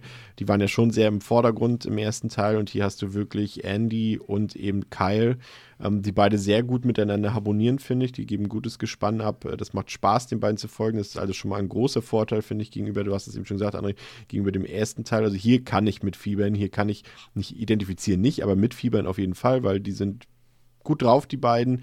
Ähm, die ätzen nicht rum. Ähm, Andy hat natürlich immer noch seine nervige Stimme, aber irgendwie funktioniert er hier für mich besser als im ersten Teil. Und wie gesagt, das liegt eben einfach an der Zusammenarbeit zwischen den beiden. Und ähm, dadurch, du auch, weil du einfach dieses höhere Pacing hast. Ne? Du hast gar nicht mal so viele Dialogszenen wie im ersten Teil, ähm, weil eben alles gefühlt, was notwendig ist zum Erzählen, wird eben in den ersten zehn Minuten erzählt und dann gibt es keine Story mehr in dem Sinne. Und der geht da voll in, geht da in die Vollen. Also höheres Pacing, also das Erzähltempo ist höher, aber es passieren einfach auch mehr Sachen und du hast auch wieder das, was Pascal vorhin schon gesagt hat, hast du hier am zweiten auch wieder ein paar verschiedene Set-Pieces dort, ne, mit der Schule zum Beispiel, das große Finale in der Fabrikhalle dort.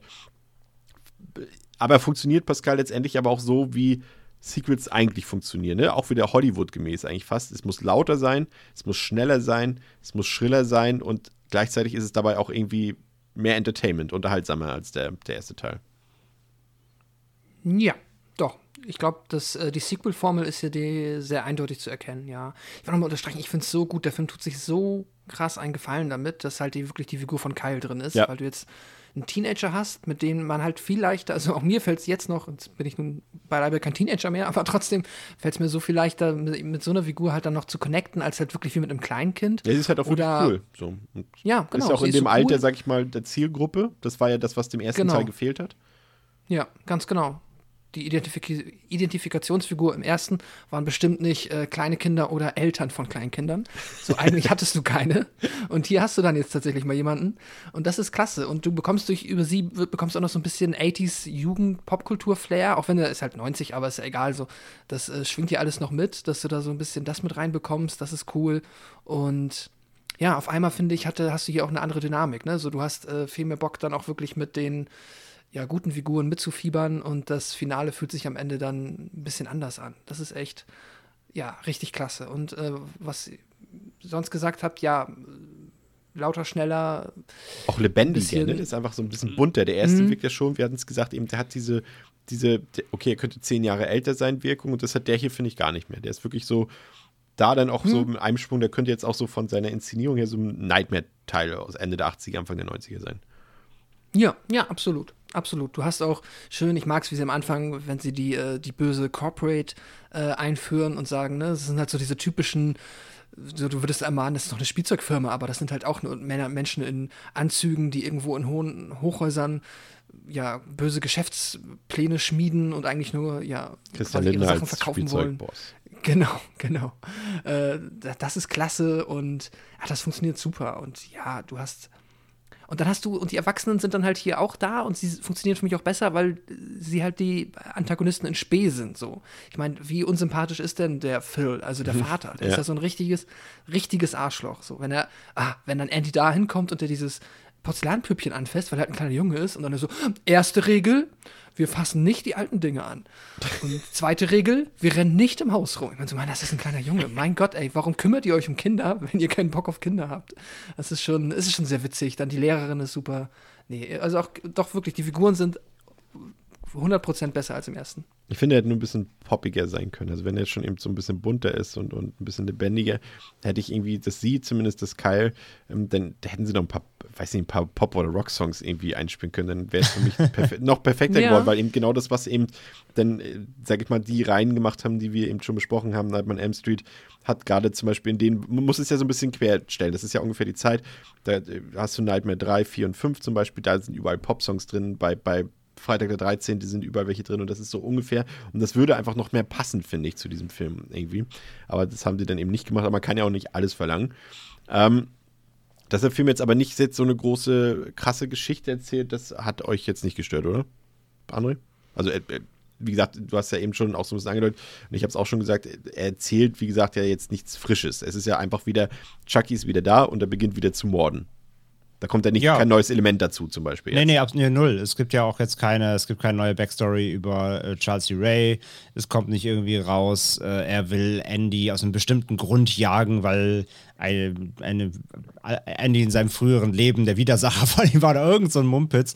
Äh, sondern er lässt ja, also er lässt den, das Universum eigentlich genauso klein wie vorher, macht den Film aber einfach attraktiver in allen Belangen. Ja. Also ich glaube, also ich habe das Gefühl, äh, John LaFia hat sich auf den ersten angeguckt und gesagt, das geht besser. Ja, ja. äh, ja, also das, das, das, das geht noch witziger, das geht noch spaßiger, das geht mit mehr Spielfreude, das geht mit mehr Entertainment äh, letztendlich. Und äh, ja, genau das hat er gemacht. Der macht wirklich Spaß, muss man wirklich sagen. Ich muss auch gerade sagen, ich finde auch das Finale in der Fabrik. Das Finale ist, fantastisch. Mit Super. das, wenn nicht sogar das Beste, ich stelle es mal so in den Raum, das können wir vielleicht am Ende nochmal überprüfen, ist für mich das Beste, der best, die beste Einzelsequenz der ganzen Reihe, muss ich ganz ehrlich gestehen. Ich finde das richtig cool. Das sieht super aus, wenn die ganzen äh, Verpackungen von, den- von den Good Guys dort aufgestellt sind und auch was sie dort einfach machen mit dem Setting. Das ist erstmal, wir haben es jetzt schon mehrfach erwähnt, das ist halt in der Fabrik, für den, die, die den Film nicht kennen. Und das klingt erstmal, hä, was soll die denn da jetzt groß machen? Aber die machen da alles, die holen alles raus, was mehr noch, als man eigentlich rausholen kann. Also es hat mir richtig gut gefallen. Und ähm, also Allein, allein, der, allein der Kill mit dem Arbeiter auf dem Fließband. super. Oh, mit den Augen. Ja. Das ist so gut. Das ist richtig gut. Und ähm, Da, da kriegt, äh, für alle, die auch die es nicht kennen, aber muss ich kurz retailen, das ist einfach Ja. so geil, ja, die. Szene. Da wird halt ein Mitarbeiter, wird von Chucky auf, so- auf so ein, ähm, so ein Fließband? Fließband, Fließband? halt geworfen und da werden halt normalerweise die Good Guy-Figuren eben zusammengesetzt. Und ähm, der, der Mitarbeiter kriegt dann eben von so einer, also das ist alles automatisiert eben, ne? das sind quasi Roboterarme mit, mit Maschinen, die dann eben diese Einzelteile eben normalerweise an die, an die Puppe dran setzen, ähm, alles einprogrammiert und er fährt genau dann quasi dadurch, wo die Augen eingesetzt werden eigentlich und kriegt dann von dieser Maschine quasi die Augen eingedrückt mit neuen Plastikaugen, für, die eigentlich für die Puppe gedacht sind. Dann hat er, dann stirbt er halt und hat dann so Plastikaugen, die dann halt so Blut überströmt da aus dem, aus dem Kopf quillen. Es ist einfach, es ist halt genau diese Mischung, die dann Chucky so ab jetzt dann auch ausmacht, weil das hat der erste halt in dieser Form nicht.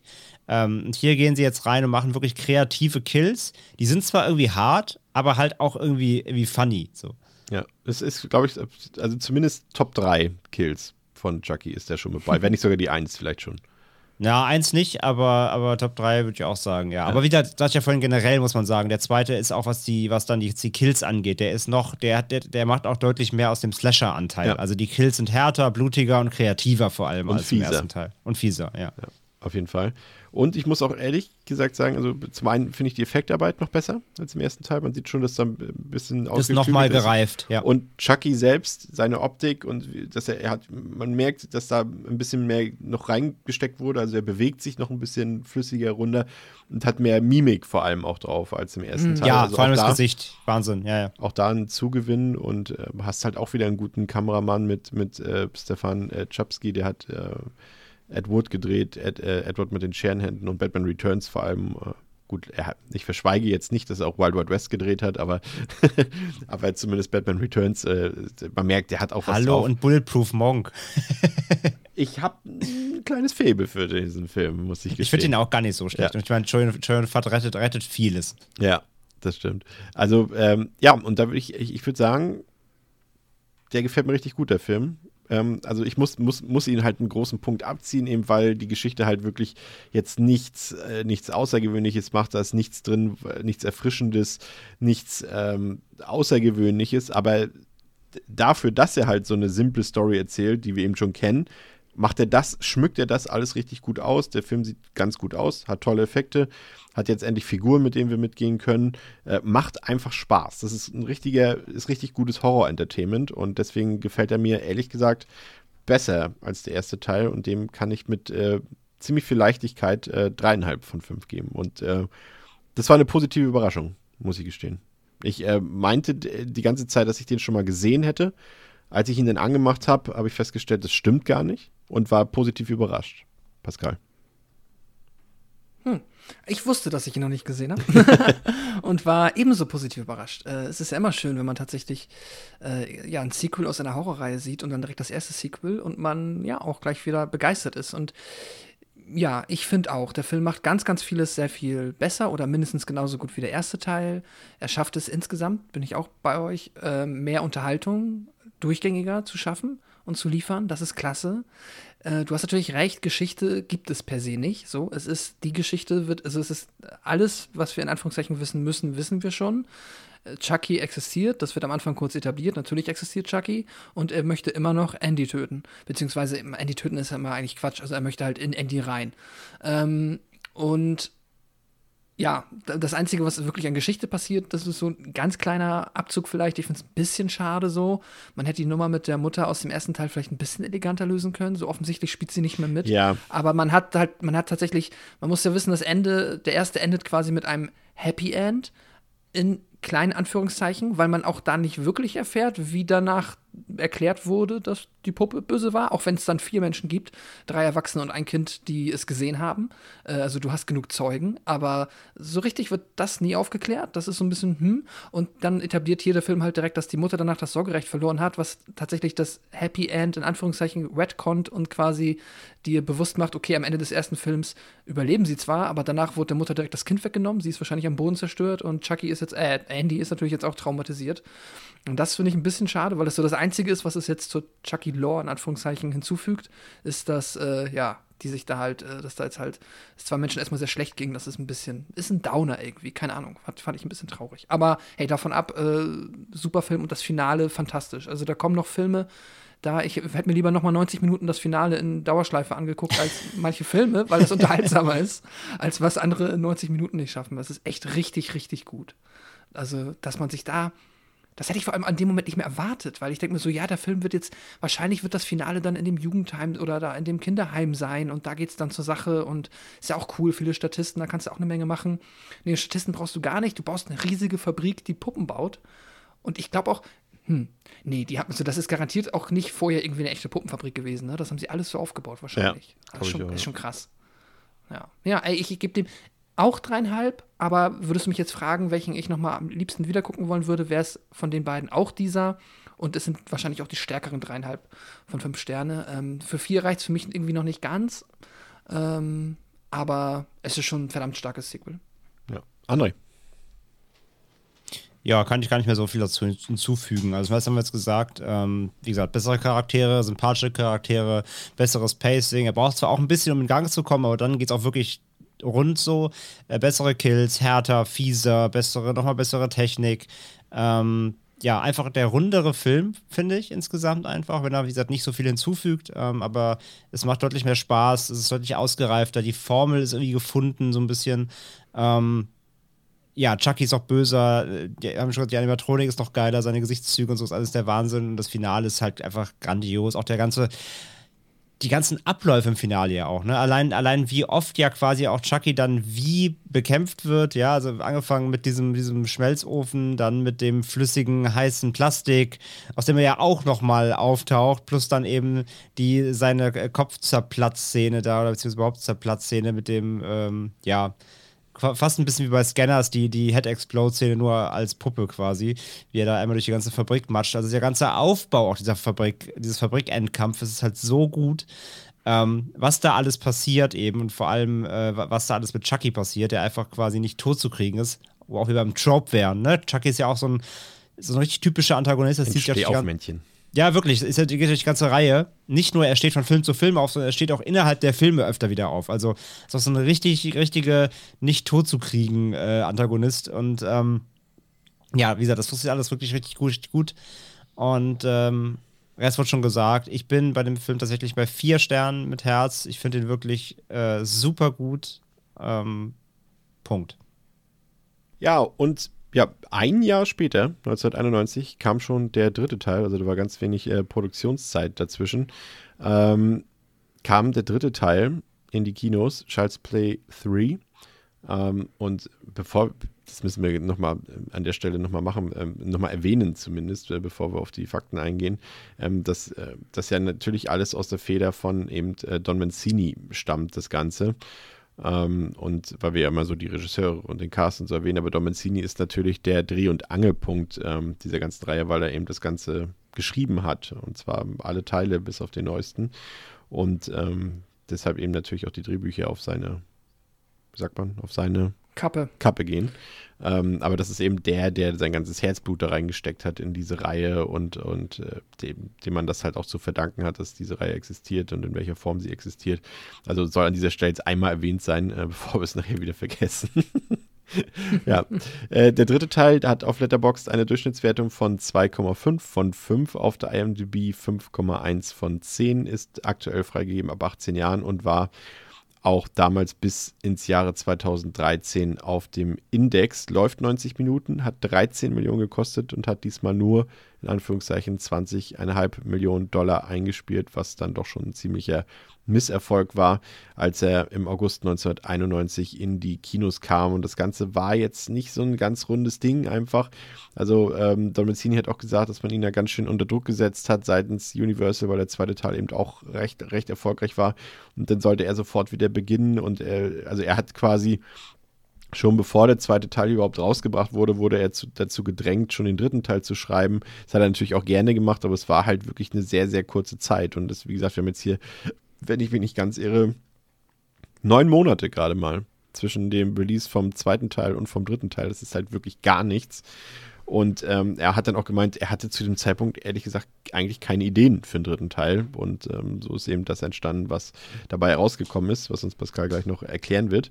Ähm, Regie geführt hat Jack Bender, das ist jetzt kein bekannter Regisseur, der hat hauptsächlich so ja, C-Movies, würde ich mal sagen, gedreht und äh, ein paar Serienepisoden ähm, fabriziert. Im Cast haben wir jetzt Justin Whalen, ähm, der jetzt hier den Andy spielt, der jetzt ein Teenager geworden ist. Und äh, meine Herren, ihr habt rausgefunden, was äh, der Gute heutzutage macht, ne?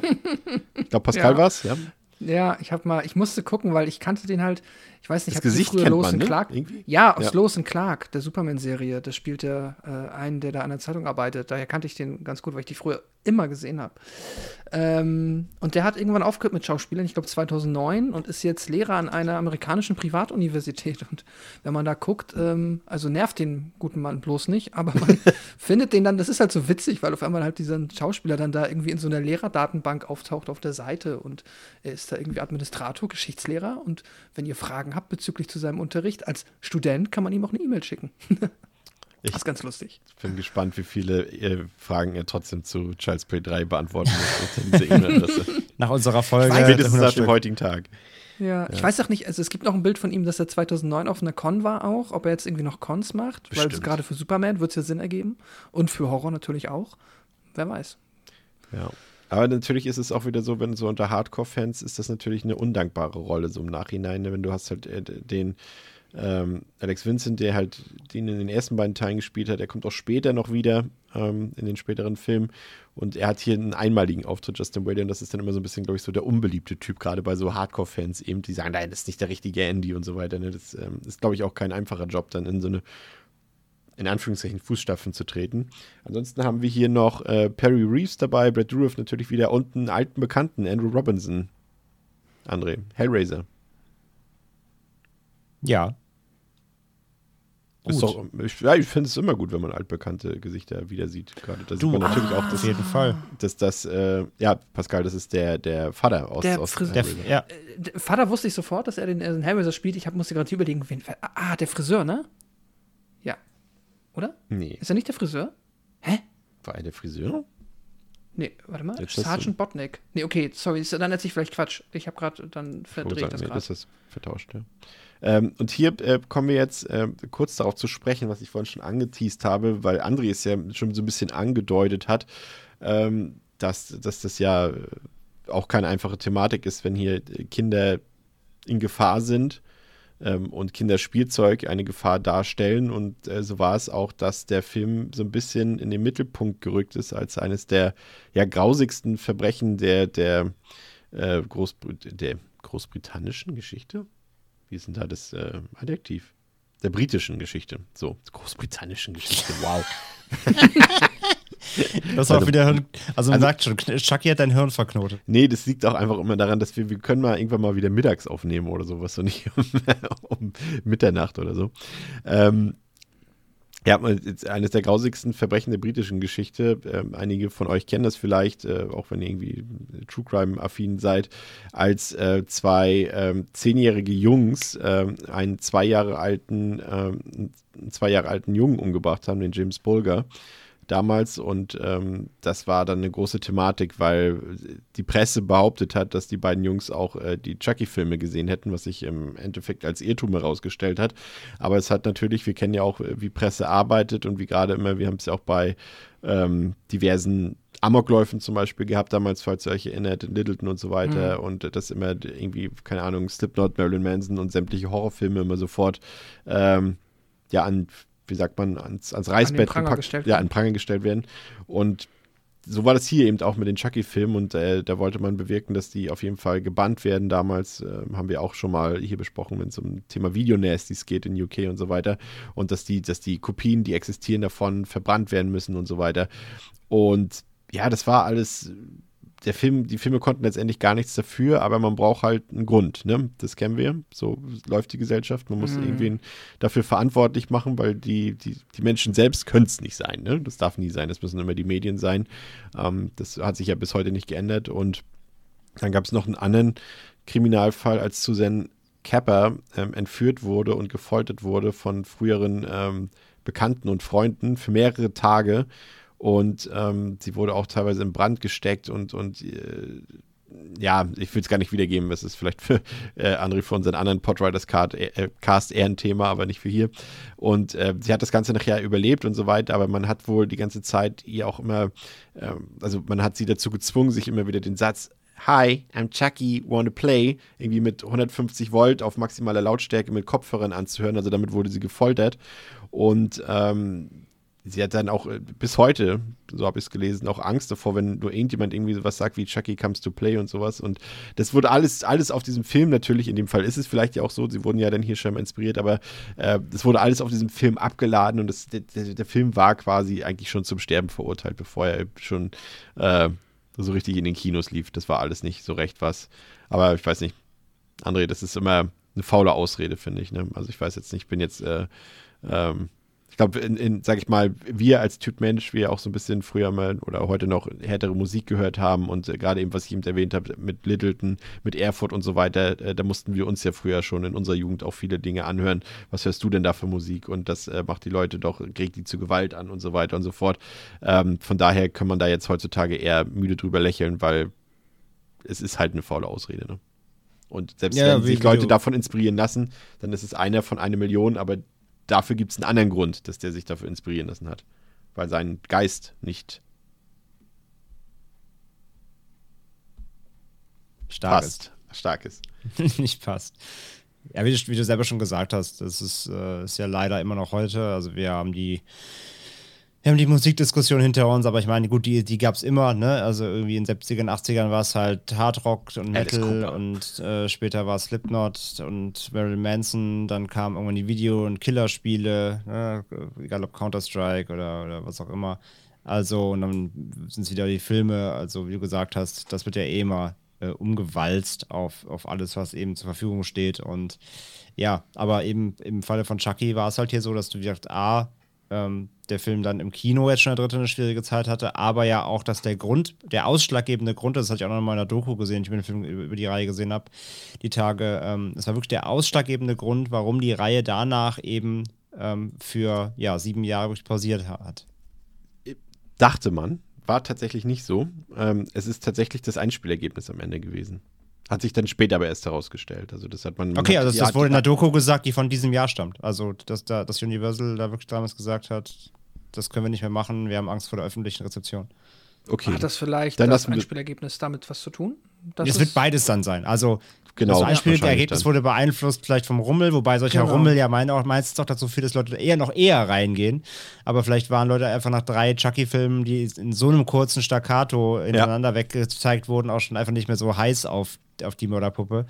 Ähm, aber eben diese, diese, diese, dieser Medienrummel hat auf jeden Fall auch mit dazu beigetragen. Vor allem auf, auf Verleihseite, weil die halt gesagt haben, es wird immer schwerer, das Ding zu vermarkten. Jetzt haben wir noch diese ganze Presse mit den diesen äh, Kriminalfällen. Und das hat alles nicht, nicht geholfen. Also es wird beides sein am Ende des Tages. Es hat auf jeden Fall hat alles nicht geholfen ähm, dazu, dass, dass die Reihe dann auch schnell fortgesetzt wurde. Ja, also es ist.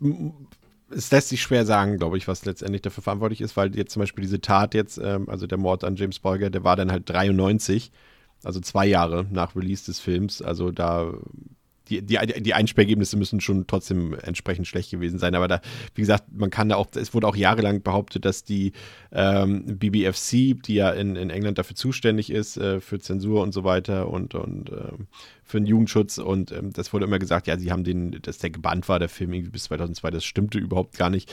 Aber es war tatsächlich so, dass viele der Videoverleiher, also der Videotheken, äh, die haben den Film rausgenommen aus den Regalen damals und deswegen hatte man so ein bisschen die Annahme und das soll irgendwie angeblich auch in, in, in Frankreich und Spanien passiert sein, dass die Filme auf jeden Fall nicht mehr ausgestrahlt wurden und halt nicht mehr in Videotheken gelandet wurden, aber ja, was soll man sagen, also man hat, es ging dann irgendwie so weit, dass sie auch die, die die Heimkino, in Anführungszeichen, Sammlung von dem Vater dieser beiden ähm, Mörder von James Bulger irgendwie sich angeguckt haben und da war wohl dann auch wieder Chucky 3 dabei und irgendwie was, aber das ging dann irgendwie gar nicht, weil der Film, ja, lassen wir das Thema an der Stelle. Auf jeden Fall hat der Film einen schlechten Ruf deswegen wegbekommen und das lässt sich nicht abstreiten und ähm,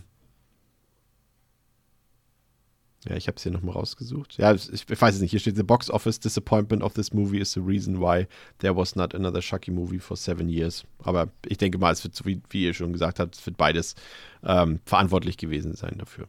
Aber die, die, die öffentliche Rezeption wird ja wird, wird nicht, nicht, nicht wirklich geholfen haben, sagen wir so. Genau. Also wenn die, die Zahlen eh schon schlecht waren, dann wird noch über den Film so schlecht rezipiert und er wird verantwortlich gemacht für solche Dinge, dann hat das Studio, glaube ich, insgesamt wenig Lust, da weiterzumachen. So. Ja. Und wenn Brad Dourif noch sagt, das ist sein, sein least favorite Movie der ganzen Reihe und zu allen anderen Teilen hat er gesagt, dass es sein most favorite ist. Dann, dann, wird es schwierig. Ja, aber Pascal, jetzt müssen wir natürlich herausfinden, äh, was den Film zum Scheitern gebracht hat. Also jetzt vor allem auch an der Kinokasse. Ähm, worum geht's in Child's Play 3? Acht Jahre sind seit den Ereignissen des zweiten Teils vergangen. Die Good Guy Firma möchte nach all der negativen Publicity von damals die Puppe neu auf den Markt bringen und nimmt die Produktion abermals auf. Dabei werden auch die Überreste von Chucky verarbeitet und Charles Lee Rays Seele erwacht zu neuem Leben. Als erste Puppe der neuen Serie wird Chucky an den Firmenmanager Mr. Sullivan verschenkt, der sie nichtsahnd mit nach Hause nimmt. Dort wird er am selben Abend von Chucky ermordet, ehe die mörderische Puppe herausfindet, wo Andy, Andy Barclay sich aufhält. Andy ist zu einem Jugendlichen herangewachsen und besucht nun eine Militärschule. Andy ist noch immer traumatisiert von der Mörderpuppe und versucht, die damaligen Ereignisse zu verdrängen. Er findet sich noch schwer in den harten militärischen Alltag ein und leidet wie alle anderen unter Lieutenant Shelton, der die Schüler schikaniert und seine Überlegenheit spüren lässt. Chucky verschickt sich selber als Geschenk an die Schule und hofft so direkt in die Hände von Andy zu gelangen, der weiterhin als Chuckys Weg zu einem menschlichen Körper fungieren soll. Dabei wird er aber vom Jungkadetten Tyler auf dem Postweg unterschlagen, da dieser sich sehr für die Good Guy Puppen begeistert und gerne eine eigene hätte. Der Tatsache geschuldet, dass Chucky einen neuen Körper hat, vertraut er sich nun Tyler an und hofft daraufhin in seinen Körper schlüpfen zu können. Diese, dies wird aber vom Leiter der Akademie unterbunden, welcher das kindliche Spielzeug daraufhin entsorgen möchte, was wiederum von Andy beobachtet wird, der sofort versteht, wer in der Good Guy Puppe steckt. Nun liegt es an Andy, seine Mitschüler von der Gepa Gefahr der Puppe zu überzeugen und Tyler vor eben dieser zu beschützen.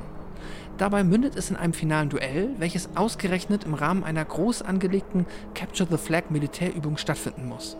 Mit vereinten Kräften schaffen es die Schüler rund um Andy und Tyler, sich gegen Chucky durchzusetzen und ihn auf einem in der Nähe befindlichen Rummel in einen gigantischen Ventilator zu werfen, welcher die böse Puppe in tausend Teile zerfetzt. Und das war die Inhaltsangabe. Ich möchte mir jetzt eben nur noch einmal kurz äh, auf die Schulter klopfen und auf meine Ehre zurückgewinnen, weil es ist doch Andrew Robinson spielt den Friseur. Okay. Der ist der Friseur, der immer den Kindern die Haare schneidet. Ehre zurückgehalten. Dann, dann, ist der, dann ist der Friseur hier scheinbar auch ein Colonel. Mit, Militär, Ja, ich nehme an, ja, Sergeant Botnick. mit äh, militärischen Ehren zurückgehalten. Sergeant Haircut. Ja, ähm, da, es spielt übrigens auch, ihr seid ja beide keine Gilmore Girls Fans, ne? aber die Gilmore Girls Fans da draußen, die äh, werden feststellen, dass hier Dekan Charleston, hier aus der Chilton äh, Privatschule, der Schauspieler Deacon Matthews, ähm, hier den Boss der Militärschule spielt. Ne? Mal als random Fact. Ähm, was mir besonders gefallen hat am dritten Teil, waren die Opening Credits. In, in denen man so in Oh, ja. überstilisierte Art und Weise, ein bisschen vergleichbar, äh, wenn so, so, ein- so ein Kürbis in der Opening-Sequenz von Halloween irgendwie zählt. Welcher Teil war das denn noch bei Halloween? Der fünfte, ne? Und Glaub ich. Age 20 wird, glaube ich, auch am- direkt am Anfang einer vorbereitet für Halloween, glaube ich. Ja. Nee. ist ja aber auf jeden Fall, ja, also, aber Einfach nein. Nein? Nee, nee, bei Age 20 sie- siehst du doch das, äh, das Zimmer von, von Dr. Loomis, wie sie dort überall seine Aufzeichnungen und sowas ähm, an der Wand haben und sowas. Nee, aber Age 20 startet doch dann mit auch mit dem, mit dem Schlittschuh-Kill. Und Ja. da sind wir doch erstmal in Haddonfield an Halloween. Wird Ja. nicht am Anfang direkt so ein, so ein äh, Kürbis einmal seziert? Äh, Einigen wir uns darauf, es wird bestimmt ein Kürbis gezeigt innerhalb der ersten Ja, das bestimmt, ja.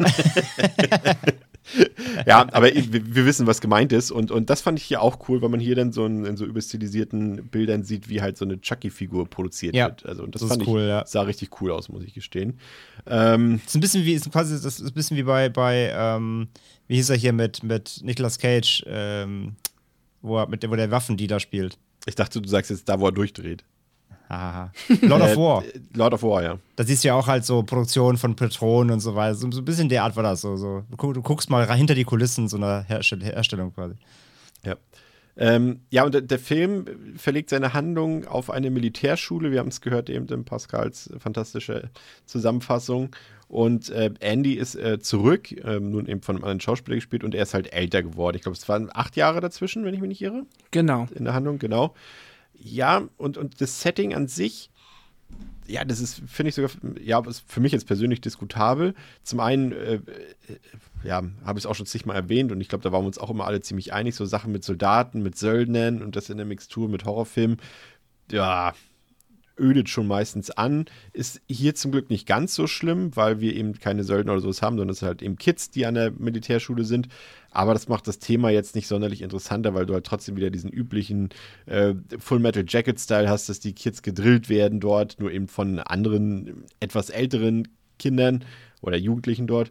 Und äh, alles ist streng und das ist verboten und dies ist verboten und so weiter ja, ist jetzt für mich eher ein Thema, was ich eher nicht so aufregend finde. Aber an sich war ich froh, dass die Chucky-Reihe aus ihrem urbanen Setting rausgeht, Pascal. Ja. Also ich weiß nicht, ob ich jetzt unbedingt froh bin, dass er aus dem urbanen Setting rausgeht, aber ich mag eigentlich das Militärschul-Setting ganz gerne. Ich finde, das bietet sich irgendwie an. Das ist einerseits auch wirklich ein stabiler Kontrast zu halt dieser Spielzeugpuppe. Das heißt, die fällt da irgendwie auch automatisch ziemlich gut auf. Ähm, und ja, ich äh, Full Metal Jacket ist definitiv irgendwie eine Referenz. Ich musste immer an, äh, ich weiß gar nicht, wie der Film heißt. Ich weiß gar nicht, heißt der Film Major Pain? Ich weiß es nicht, aber Immer Ärger mit Film Major. Payne. Auf Kriegsfuß mit Major so. Payne, ja. Ja. Ah Ja, danke, André. Äh, genau, das ist, äh, ja, solche äh, Assoziationen hat das dann halt bei mir geweckt. Ich fand das grundsätzlich ganz charmant. Ähm, und was ich halt ein bisschen schade finde, ist, Also Andy ist ja auch hier nicht glücklich so. Er ist ja nicht happy damit, dass er jetzt hier ist. Sein Leben hat scheinbar auch nach dem zweiten Teil keine wirklich arg positive Wendung hinternommen, äh, ja, genommen. Und das ist so ein bisschen, also egal wie oft Andy es schafft, Chucky quasi in die äh, zu überwältigen, sein Leben ist danach immer noch mäßig gut. Also das ist irgendwie der, der kriegt keinen, kommt nicht auf einen guten Zweig, der, der Junge. Nee, so richtig nicht. Wie hat es dir gefallen, André? Ist das ein Setting, was dich anspricht und, und wie fandest du, wurde es umgesetzt? Ja, ich bin da auch nicht so Fan. Äh, es ist ein bisschen, das erinnert mich immer ein bisschen an The Omen 2. Der spielt ja auch auf der Militär Militärakademie. Ja, da wird, genau. wird Damien ja auch auf eine Akademie geschickt.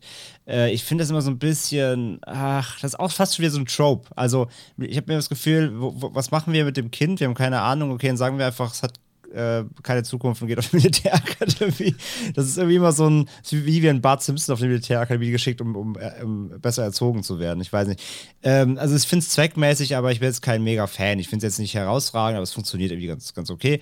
Ähm, ich mag das einfach ganz gern. Ich meine, du hast gerade gesagt, ja, ist natürlich echt für, für den Charakter Andy natürlich auch dramatisch eigentlich, dass der einfach kein schönes Leben kriegt, so quasi ein behütetes mehr. Ähm, gleichzeitig finde ich es aber dann eben bei Child's Play 3 interessant, dass sie halt wirklich auch seine, ja, seine, seine Leiden zeigen. Ne? Also ich meine, er ist ja gezeichnet durch diese Vorkommnisse in den ersten beiden Teilen und das, das merkt man ja auch, ähm, dass er eben eine schlechte, schlimme Vergangenheit ja auch hatte, eben in diesem jungen Alter. Ähm, das mag ich ganz gerne. Es ist natürlich schade auch, dass Alex Vincent ihn nicht spielt.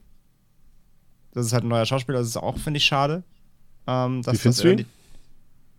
Den Justin Whalen. Mhm. Das ist okay. Also, ja, ist okay.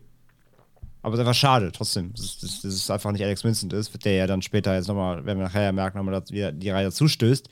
Wäre natürlich cool gewesen, wenn sie ihn nochmal bekommen hätten.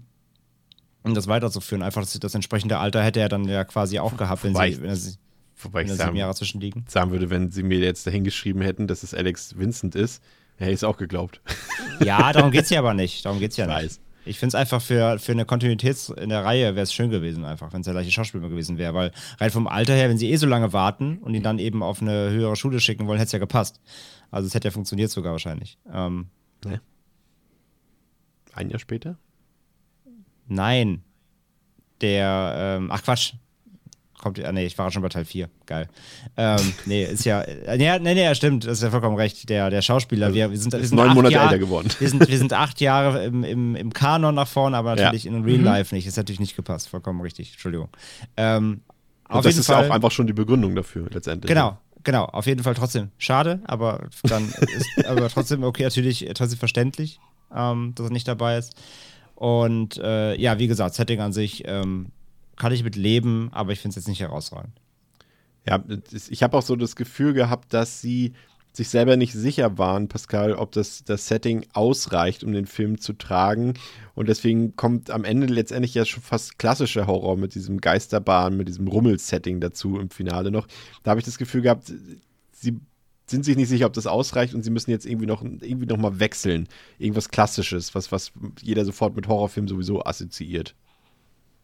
Ja, voll. Also ich finde auch, dieser Rummel fühlt sich an der Stelle irgendwie unpassend an, ja. weil es halt eigentlich, sehen wir erstmal, dass wir auf diese Militärübung gehen, was ja grundsätzlich cool ist, ne? Halt so ein Capture the Flag mit, mit diesen extrem, also das fand ich ein bisschen krass. Die haben ja diese, ähm, es ist eigentlich Paintball, was sie spielen. Genau. Aber halt ohne Gesichtsschutz. Also es ist schon mega gefährlich. Es wird dir einmal vorgeführt, wie diese Waffen funktionieren, wenn du damit jemandem ins Gesicht schießt. Ich glaube, das ist schon dangerous, aber egal, um auf die Frage zu antworten. Ähm, ja, und dann haben wir auf einmal halt dann diesen bunten, äh, im, ja, im Dunkeln befindlichen Rummel, der halt, also es tut dem Film schon gut.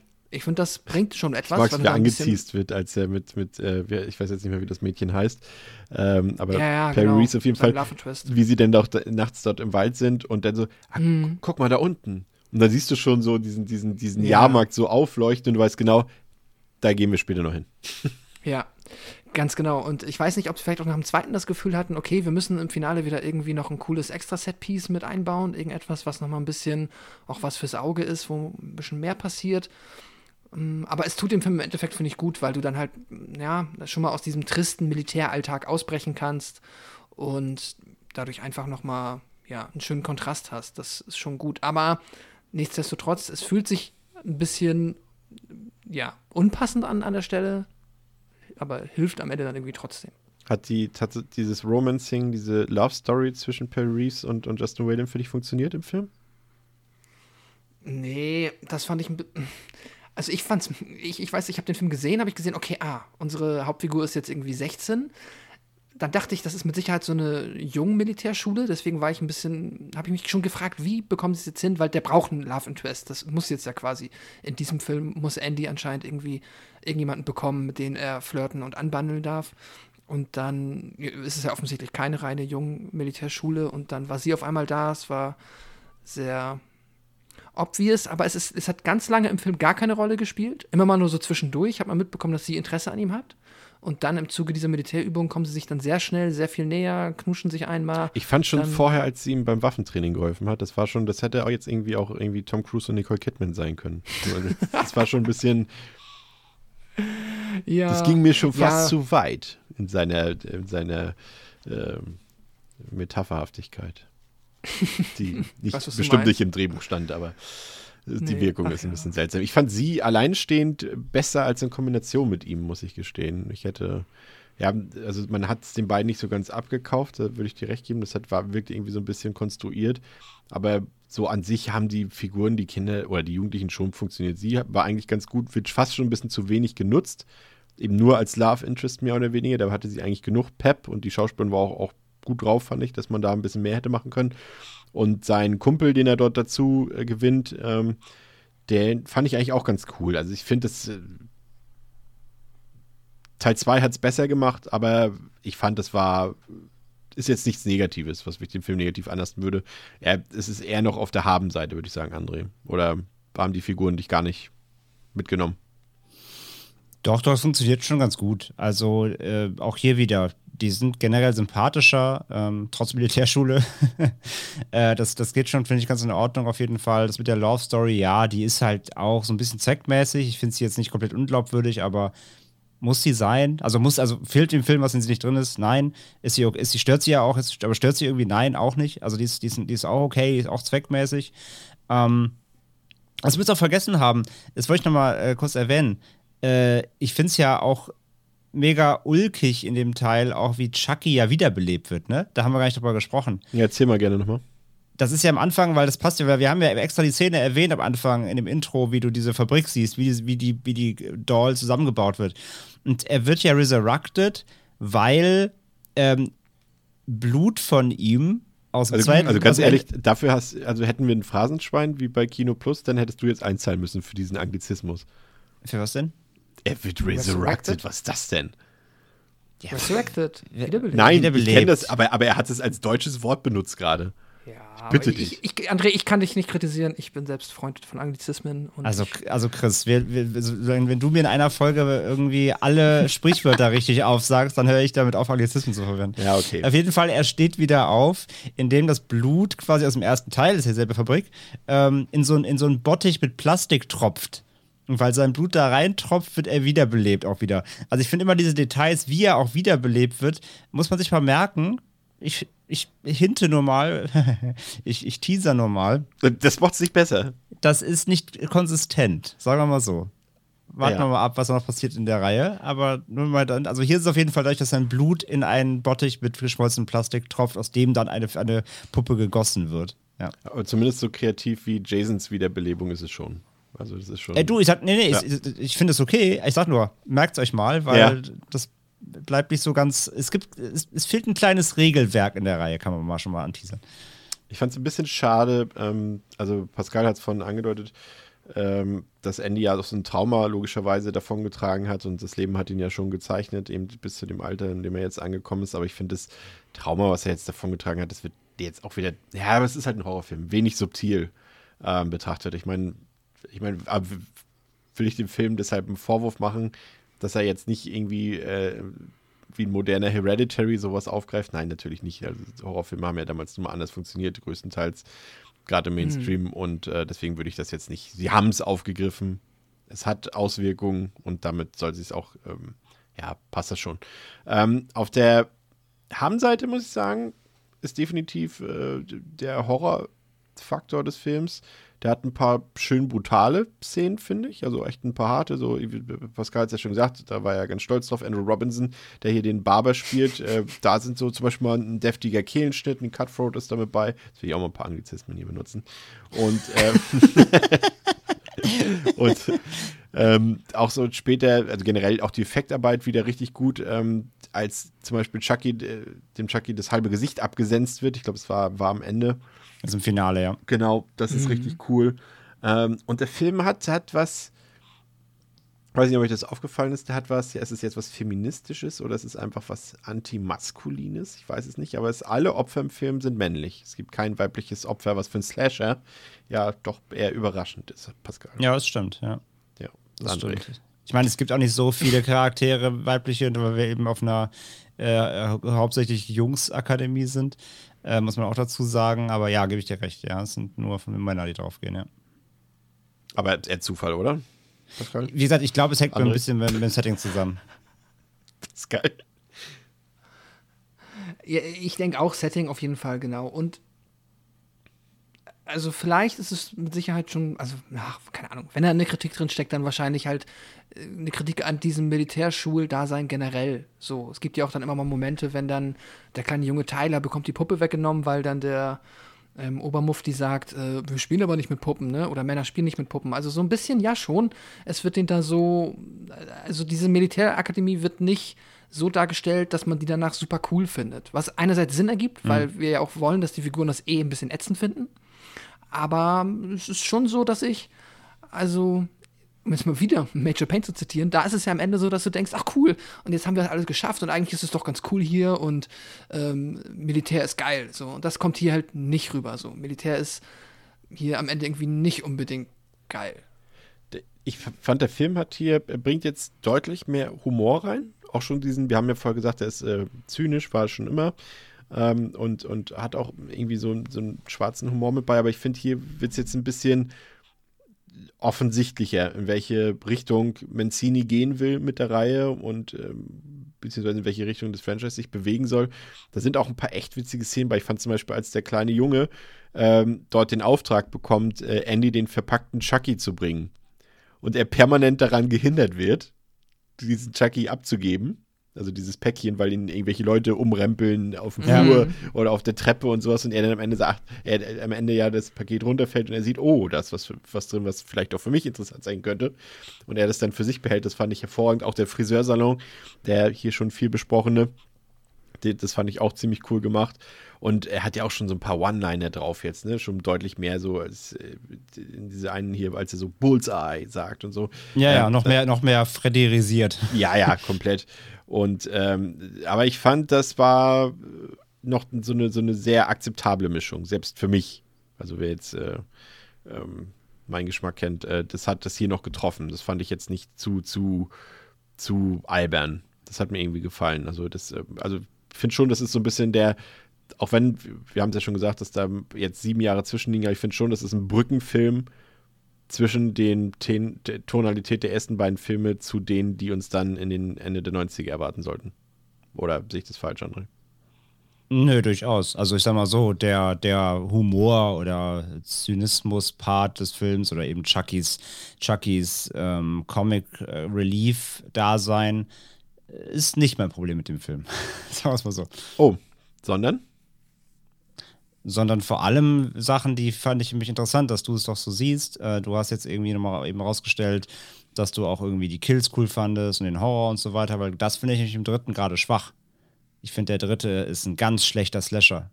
Oh, Ich okay. finde ich find den nicht hart, ich finde den unkreativ. Gerade im Vergleich wieder zum zweiten baut der da extrem ab, meiner Meinung nach. Die Kills machen nicht mehr so viel Laune, ist alles nicht so launig und spaßig und sind auch relativ langweilig teilweise, auch in diesem Verbund mit der Militärakademie nämlich auch. Es gibt allein, glaube ich, drei Leute, die erschossen werden oder, oder zwei. Dann diese, allein diese Szene da nachts im Wald, wenn die dieses, wenn die dieses, ähm, ja, dieses Biwak-Test-Ding da haben, wo sie eben durch den Wald nachts müssen, wo der eine aus, aus Versehen den einen Kadetten aus Versehen, also wo sie sich gegenseitig erschießen und dann wirft Chuck hier noch eine Granate, wo der eine sich draufwerfen muss und er geht dann quasi hoch und macht den, stirbt den Heldentod. Ich weiß nicht, ich finde diese ganze Szenerie irgendwie super komisch. Das, das wirkt fast ein bisschen wie Meet the Feebles oder so, aber nicht, aber nicht in lustig. Ähm, dann, wie gesagt, ich glaube, der, der eine, der auch der so einer Colonel wird einfach erschossen. Der Kehlenschnitt von dem Barber ist cool. Der am Anfang auch Ähm, an den Boss von der Good Guy Film. Der Boss ist witzig, tatsächlich, weil der Aufbau auch geil ist. Also der ganze Szenenaufbau ist eh cool, ähm, wie er da überrumpelt wird so. Ähm, und ja, und das Finale ist auch so ein bisschen, also das, wie, wie Chucky da zersägt wird, ist cool. Und ja, auch mit dem, mit dem Ventilator am Ende, also sein Tod an sich hier ist auch wieder cool inszeniert. Da sind sie eh immer ganz gut drin, Chucky selbst auch äh, äh, pompös gehen zu lassen, mit Ausnahmen, aber hier ist es auch sehr cool.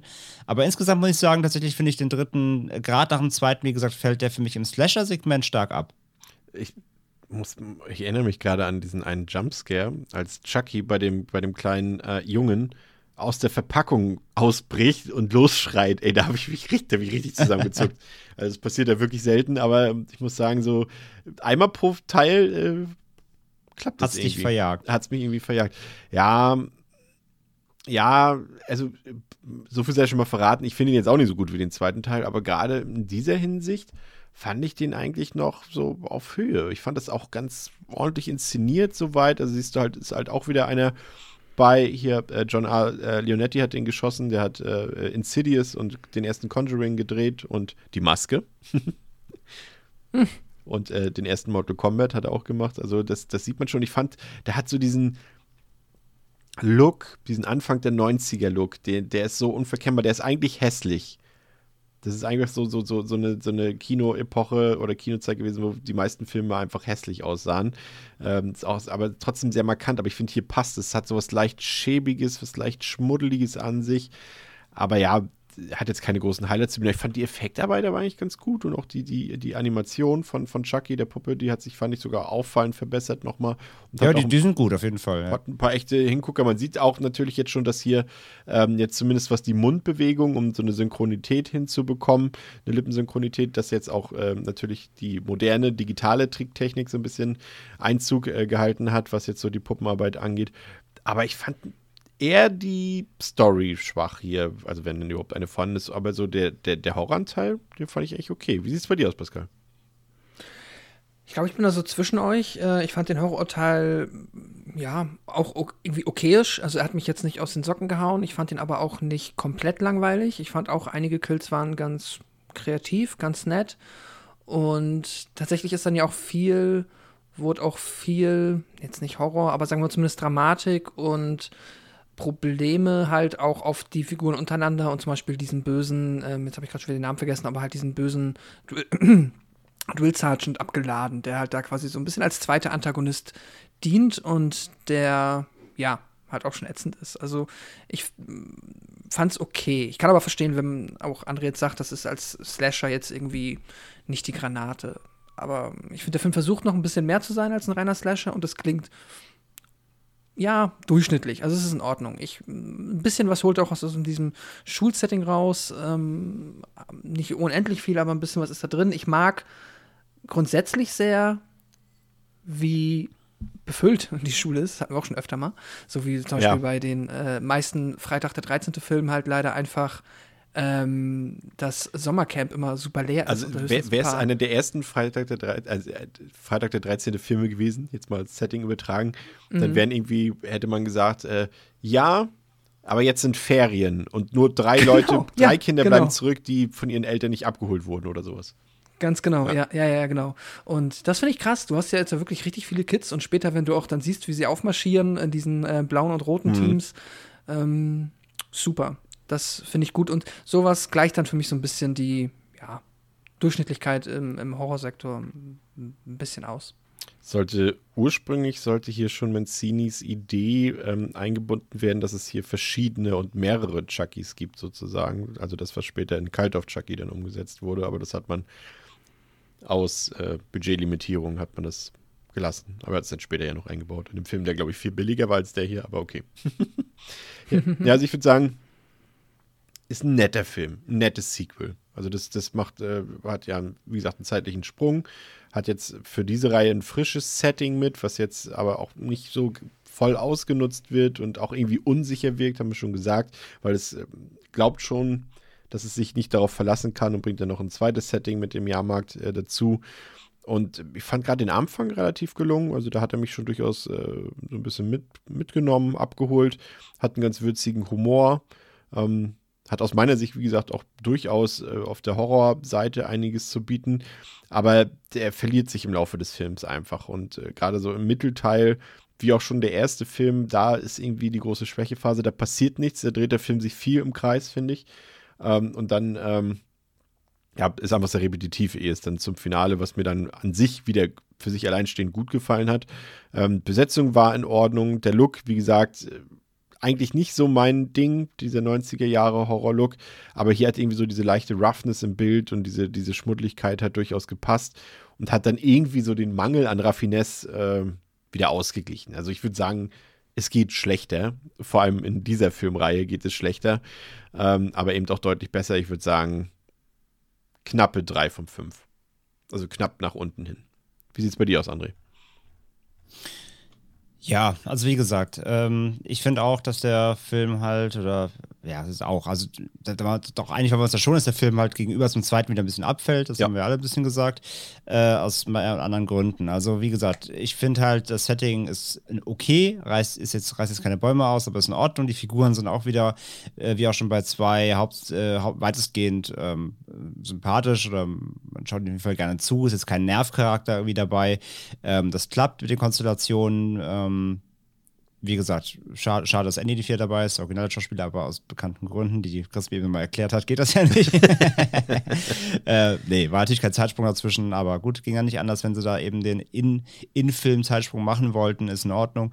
Ähm, ja, storytechnisch passiert ja auch eben wieder nicht viel. Das, das hatten wir jetzt in allen, in allen ersten drei Teilen ja auch schon mehr oder weniger. Ähm, da, da, da werden keine großen Twists aufgebaut, wo noch irgendwelche Hintergründe äh, rauskommen, wo irgendwelche Vergangenheitsdinge aufgemacht werden, wo irgendwelche äh, plötzlichen ähm, Dinge aus dem Hut gezaubert werden, sondern es ist komplett wieder ganz straight. Chucky kommt wohin, äh, will wieder Andy jagen, Leute sterben, bumm.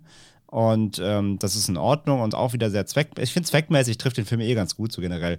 Ähm, für mich fällt er halt vor allem, wie gesagt, auf der Horrorebene ab. Ich finde tatsächlich auf der Horrorebene ziemlich, ziemlich dröge. Er hat ähm, ein, zwei Momente ähm, wo er glänzen kann, wo er auch einen, Sp einen, guten Spannungsaufbau macht, gleichzeitig eben mit, mit Chuckys Zynismus gut spielt und seinen, seinen One-Linern, das funktioniert. Die Animatronik da in dem Sinne auch alles wieder super, das, da, da gibt es nichts dran zu meckern, das sieht alles wieder cool aus und äh, er ist auch echt ganz schön, Chucky ist ganz schön angefressen auch in dem Teil, ganz schön, ganz schön böse und, und, und einfach sehr, sehr wütend ähm, in seiner ganzen Existenz. Ich meine, nach, nach zweimal gekillt werden wäre ich es auch. Äh, aber man merkt richtig, dass er immer saurer wird, weil er es halt nicht schafft, äh, Andy, Andy zu, sich zu holen. Ähm, aber ja, wie gesagt, ich finde insgesamt fällt der Film da ab. Äh, die Kills sind doch größtenteils eher, eher langweilig, gerade im Vergleich eben zum, zum für mich sehr starken Vorgänger. Äh, da passiert nicht so viel, ist alles nicht mehr so kreativ, macht eben auch nicht so viel Laune. Ich finde, der Film hat, hat nicht diese, diese Laune, die, die der zweite gemacht hat. Und ähm, ja, und auch da fällt er für mich eben, wie gesagt, ab. Ähm, und ja, insgesamt einfach ein Film, der bei mir komplett durchgerutscht ist. Ich finde, der dritte, hm. nach den ersten beiden für mich, ähm, äh, ich, ich, hatte, ich habe versucht, mit ihm Spaß zu haben, aber es hat nicht funktioniert irgendwie. Und ähm, finde von daher ist für mich jetzt bisher ist es auf jeden Fall unter den ersten drei der deutlich schlechteste für mich und bin bei dem tatsächlich nur bei zwei von fünf. Oh, schon eine kleine Überraschung. Pascal, wie sieht es bei dir aus? Ja, ein bisschen gnädiger, glaube ich. Ich ähm, finde auch, dass der Film zum zweiten deutlich nachlässt, weil er halt wirklich diese Kreativität nicht mehr aufrechterhalten kann und es auch nicht schafft, Chucky so gut und so sehr in Szene zu setzen. Ähm, ich finde, er macht noch einige Sachen besser als der erste, wenn wir halt jetzt wieder über Figuren uns unterhalten, über die Dynamik der Figuren und wie sie halt in ihrem Setting auch agieren. Da kann ich ein bisschen mehr mitgehen. Das gefällt mir eigentlich ganz gut ich finde, der hat immer, der lebt sehr über Momente, der Film. Also du hast halt ein paar kreative Kills, du hast ein paar lustige, ja, schon fast komödiantische Elemente mit im Film, die dann hier und da ganz gut funktionieren. Ich finde es sehr witzig, wenn der ähm, besagte Friseur, gespielt von Andrew Robinson, falls ihr es noch nicht wusstet, ähm, wenn dieser halt durch die Kantine geht, während alle essen und dann immer die Kids kommentiert und sagt so, hm, hm, du in drei Tagen bei mir, du in zwei Wochen und du siehst richtig scheiße aus. Du gehst heute Abend, äh, du musst heute wieder äh, quasi einmal unter die Schere. Ähm, wahrscheinlich ist Friseur auch wirklich eigentlich äh, eine Beleidigung der Berufsbezeichnung, weil alles, was er macht, ist ja halt diesen Militärcut mit seinem komischen äh, Rasierer da äh, anzubringen. Ähm, ja, sowas ist zum Beispiel witzig, keine Ahnung. Das mag ich ganz gern. Aber im Endeffekt, ähm, overall schwimmt der Film für mich dann irgendwo im Mittelfeld des kompletten Chucky-Franchises. Ich finde ihn nicht außergewöhnlich gut. Ich finde, er hat wenig, was ihn jetzt wirklich, was ihm einen hohen Wiederguckwert, Wiederschauwert gibt. Deswegen, da bin ich jetzt auch nicht wirklich heiß drauf, den nochmal zu gucken. Aber es ist halt noch wirklich noch nicht ähm, schlecht für meine. Also ich finde den okay. Deswegen hat er von mir drei von fünf Sternen bekommen. Und ja. Das ist die richtige Entscheidung. So ist es. ähm, ich finde ehrlich gesagt fast, das ist irgendwie der. Also, ich glaube, wir sind uns ja einig, im Prinzip sprechen wir hier schon von einer Slasher-Reihe, ne? In dem Sinne schon eigentlich, ja. Ja, ja, ja, ja, ja. Und ich finde, das hier ist der slashigste Slasher der Reihe. Das ist der, der sich am ehesten wie einer von den anderen anfühlt, von den anderen Reihen. Der auch am ähnlichsten funktioniert, irgendwie, habe ich das Gefühl. Aber stell das mal in den Raum und lass es unbeantwortet. Ich finde, das könnte jetzt eben auch so der hat so ein ja, also von einer Friday-Fortsetzung oder sowas. Ja, ja, das stimmt schon. Also gerade, ich hatte ja vorhin diese, dieses Setting da, wo sie in diesem Training draußen sind im Wald nachts. Das ja. könnte ja, auch so ein, das könnte auch so ein Jason-Kill sein irgendwie. Wenn ja. Er, ja gut, also ich meine, Jason wird vielleicht keine Granate werfen, aber da muss ich zum Beispiel, da muss ich zum Beispiel an diese Paintballer-Szene genau. denken, zum Beispiel so, ne? Ja. Da gebe ich dir vollkommen recht, aber halte ich ihn geil. Für mich. Aber es hat Friday auch nicht immer geil gemacht. Also auch in den wenigsten Abs Fällen. Absolut, absolut. Ja. So, dann gab es den Sprung aus besagten Gründen. Sucht euch einen davon raus. Und äh, im Jahre 1998 gab es dann den nächsten Auftritt. André hat es vorhin ähm, ganz am Anfang der Episode schon gesagt. Diesmal durfte sich Ronnie Yu, den wir ja aus unserer äh, Jubiläumsfolge, aus unserer 200. Episode ja äh, noch kennen, ähm, der hat Bride of Chucky gedreht. Und der hat auf Letterboxd eine 3 von 5. Auf der IMDb eine 5,5 von 10, ist freigegeben ab 18 Jahren und läuft 89 Minuten und hat mit seinem Budget von 25 Millionen Dollar ähm, bei seinem Release oder ab seinem Release im Oktober 1998 50 Millionen Dollar eingespielt und wir haben jetzt ein paar, ja eigentlich nur ein bekanntes Gesicht, welches zurückgekommen ist, äh, gekommen ist, aber ähm, natürlich vor allem mit seiner Stimme zurückgekommen ist, ist Brad Dourif als äh, Chucky und neu dabei ähm, ist Jennifer Tilly, die ab jetzt eine, ja, doch schon omnipräsente Rolle in dem Franchise spielen sollte. Sie war ja auch damals mal ähm, für den Film äh, Bullets Over Broadway für den Academy Award nominiert und ansonsten kann man sie auch noch aus dem, oh, wie hieß der denn noch, als sie mit äh, Gina Gershon zusammengespielt hat? Äh, Bound, ne? Heißt der so? So ein, so ein sexy Thriller war das damals. Ich glaube, der ist Bound. Der ist relativ bekannt. Kann das mal jemand prüfen in der Zwischenzeit? Ich recherchiere das ja. gerade. Sekunde.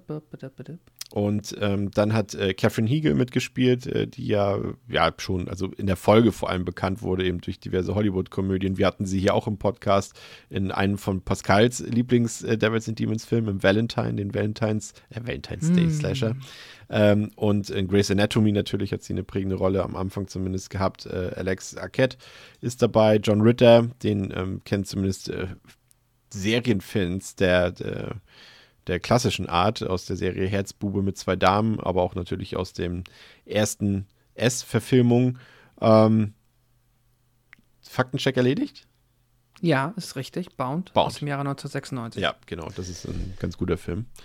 Ähm, ja, und in Bride of Chucky, der alles anders machen sollte, geht es um was, Pascal? Das werde ich euch jetzt verraten. Bevor Charles Ray zur Good Guy Puppe Chucky wurde, führte er eine Beziehung mit Tiffany Ray, einer psychopathischen jungen Frau, die unsterblich in Charles verliebt war.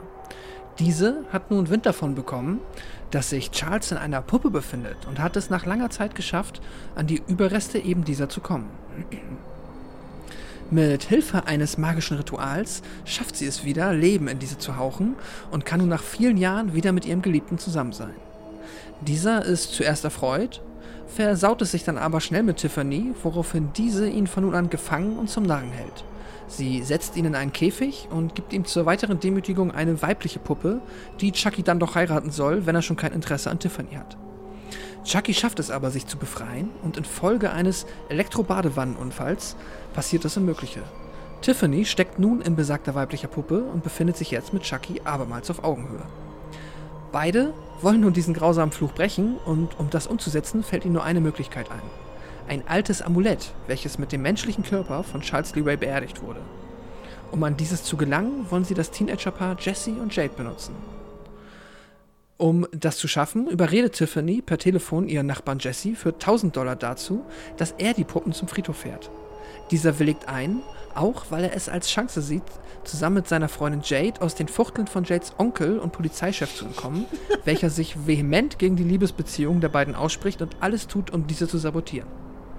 So entspinnt sich ein wilder Roadtrip, währenddessen Tiffany und Chucky immer wieder unschuldige Menschen ermorden, woraufhin James, äh, sorry, woraufhin Jesse und Jade bald selber von der Polizei verdächtigt und verfolgt werden. An Chuckys Grab kommt es zum großen Finale, in dessen Verlauf sich Tiffany auf die Seite der beiden Jugendlichen schlägt und Chucky ein Messer in den Rücken rammt, da sie erkennt, dass diese sich wirklich lieben, während Chucky zu solchen Gefühlen nicht fähig ist. Chucky überlebt den Angriff, wird aber daraufhin von einer zu Hilfe kommenden Polizistin erschossen. Polizistin. Tiffany, die im Zuge des Roadtrips von Chucky geschwängert wurde, zeugt in den letzten Momenten des Films ihr gemeinsames Baby. Also, James, also wir nennen den Film Chucky. James, Jesse und Jade. ja, das stimmt. Äh, Du hast mich ein bisschen angesteckt mit deinem Lachen. Ja, sorry, aber ich das war schon wieder- Na, alles gut, ich hab's gerade geschafft. Wenn man das nochmal so hört, was da passiert in dem Film, dann Das ist schon wild. Ja, es ist Aber übrigens Brad. Dourifs äh, persönlicher Favorit unter den Chucky-Filmen. Ähm, ja, André, ja, hier kannst du dir vorstellen, dass das doch bestimmt nicht äh, mein Horrorkino ist, ne? Das ist spätestens hier. Nee, das sage ich ja vorhin. Ich dachte mir schon, ab hier steigst du aus. Und, und wie sieht es bei dir aus? Bist du eingestiegen? Ich bin richtig eingestiegen. Endlich wird es wieder unterhaltsam nach Teil 3. Was hat dir, was hat dir an der, hat dir irgendwas an der Story gefallen? Also wir haben ja jetzt nun, Chucky ist ja jetzt nun nicht mehr alleine unterwegs und ermorden. Er hat jetzt äh, seine Braut, ja, in Anführungszeichen, dabei. Ähm, und sie sind ja Bonnie und Clyde mäßig quasi unterwegs. Äh, Stilen, glaube ich. Äh, Hier macht sie auch diese, diese Kehrtwendung, ne? Du, du hast ja schon am Anfang gesagt, bei dir war es ja so, dass du auch bei Teil 1, da habe ich auch zugestimmt, mehr oder weniger schon Chucky eher angefeuert hast als die, die menschlichen Silhouetten, die da rumgerannt sind. Ähm, was ja aber nicht die Absicht des Films war. Aber hier ist es ja ganz klar die Absicht, dass die menschlichen äh, Figuren spielen keine Rolle, die sind im Prinzip egal. Ähm, und man ist hier verfolgt von, von Anfang an ja eigentlich Chucky und sein, sein, seine, seine Freundin, spätere Frau, sag ich mal. Also das sind ja unsere Hauptfiguren in dem Fall. Und das ist ja dann schon eine Wende, sage ich mal, in dem ganzen Franchise. Das ist jetzt so, das bleibt ja auch so für eine Weile. Ähm, und das hat für dich funktioniert? Das war jetzt keine, Also- keine kritische Frage, das war nur die Betonung, war gerade falsch. Und ja, wie ja. hat das für dich funktioniert? Und das hat für dich funktioniert. Das ist ja erbärmlich. Freak. genau. Ähm, Pfui. Ja, also mit Sicherheit, mit Sicherheit ist bei Bright auch noch einiges an Nostalgie dabei, weil das, wie gesagt, auch mein erster Chucky-Film war.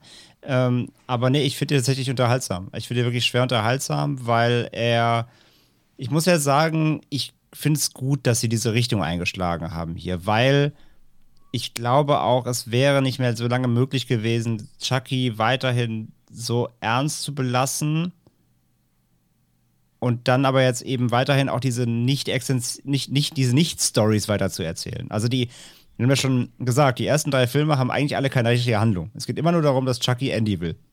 Man hat aber keinerlei, keinerlei neuen, neuen Fassaden hinzugefügt, es gibt keinerlei Backstories, es gibt keine Wendungen, es gibt keine neuen Erkenntnisse. So. Und deswegen mag ich das schon, dass sie gesagt haben, nach der langen Pause, so, ey, komm, wir erfinden das jetzt nochmal ein bisschen neu ähm, machen jetzt wirklich hier äh, End-90s galore und lassen das jetzt wirklich crazy gehen.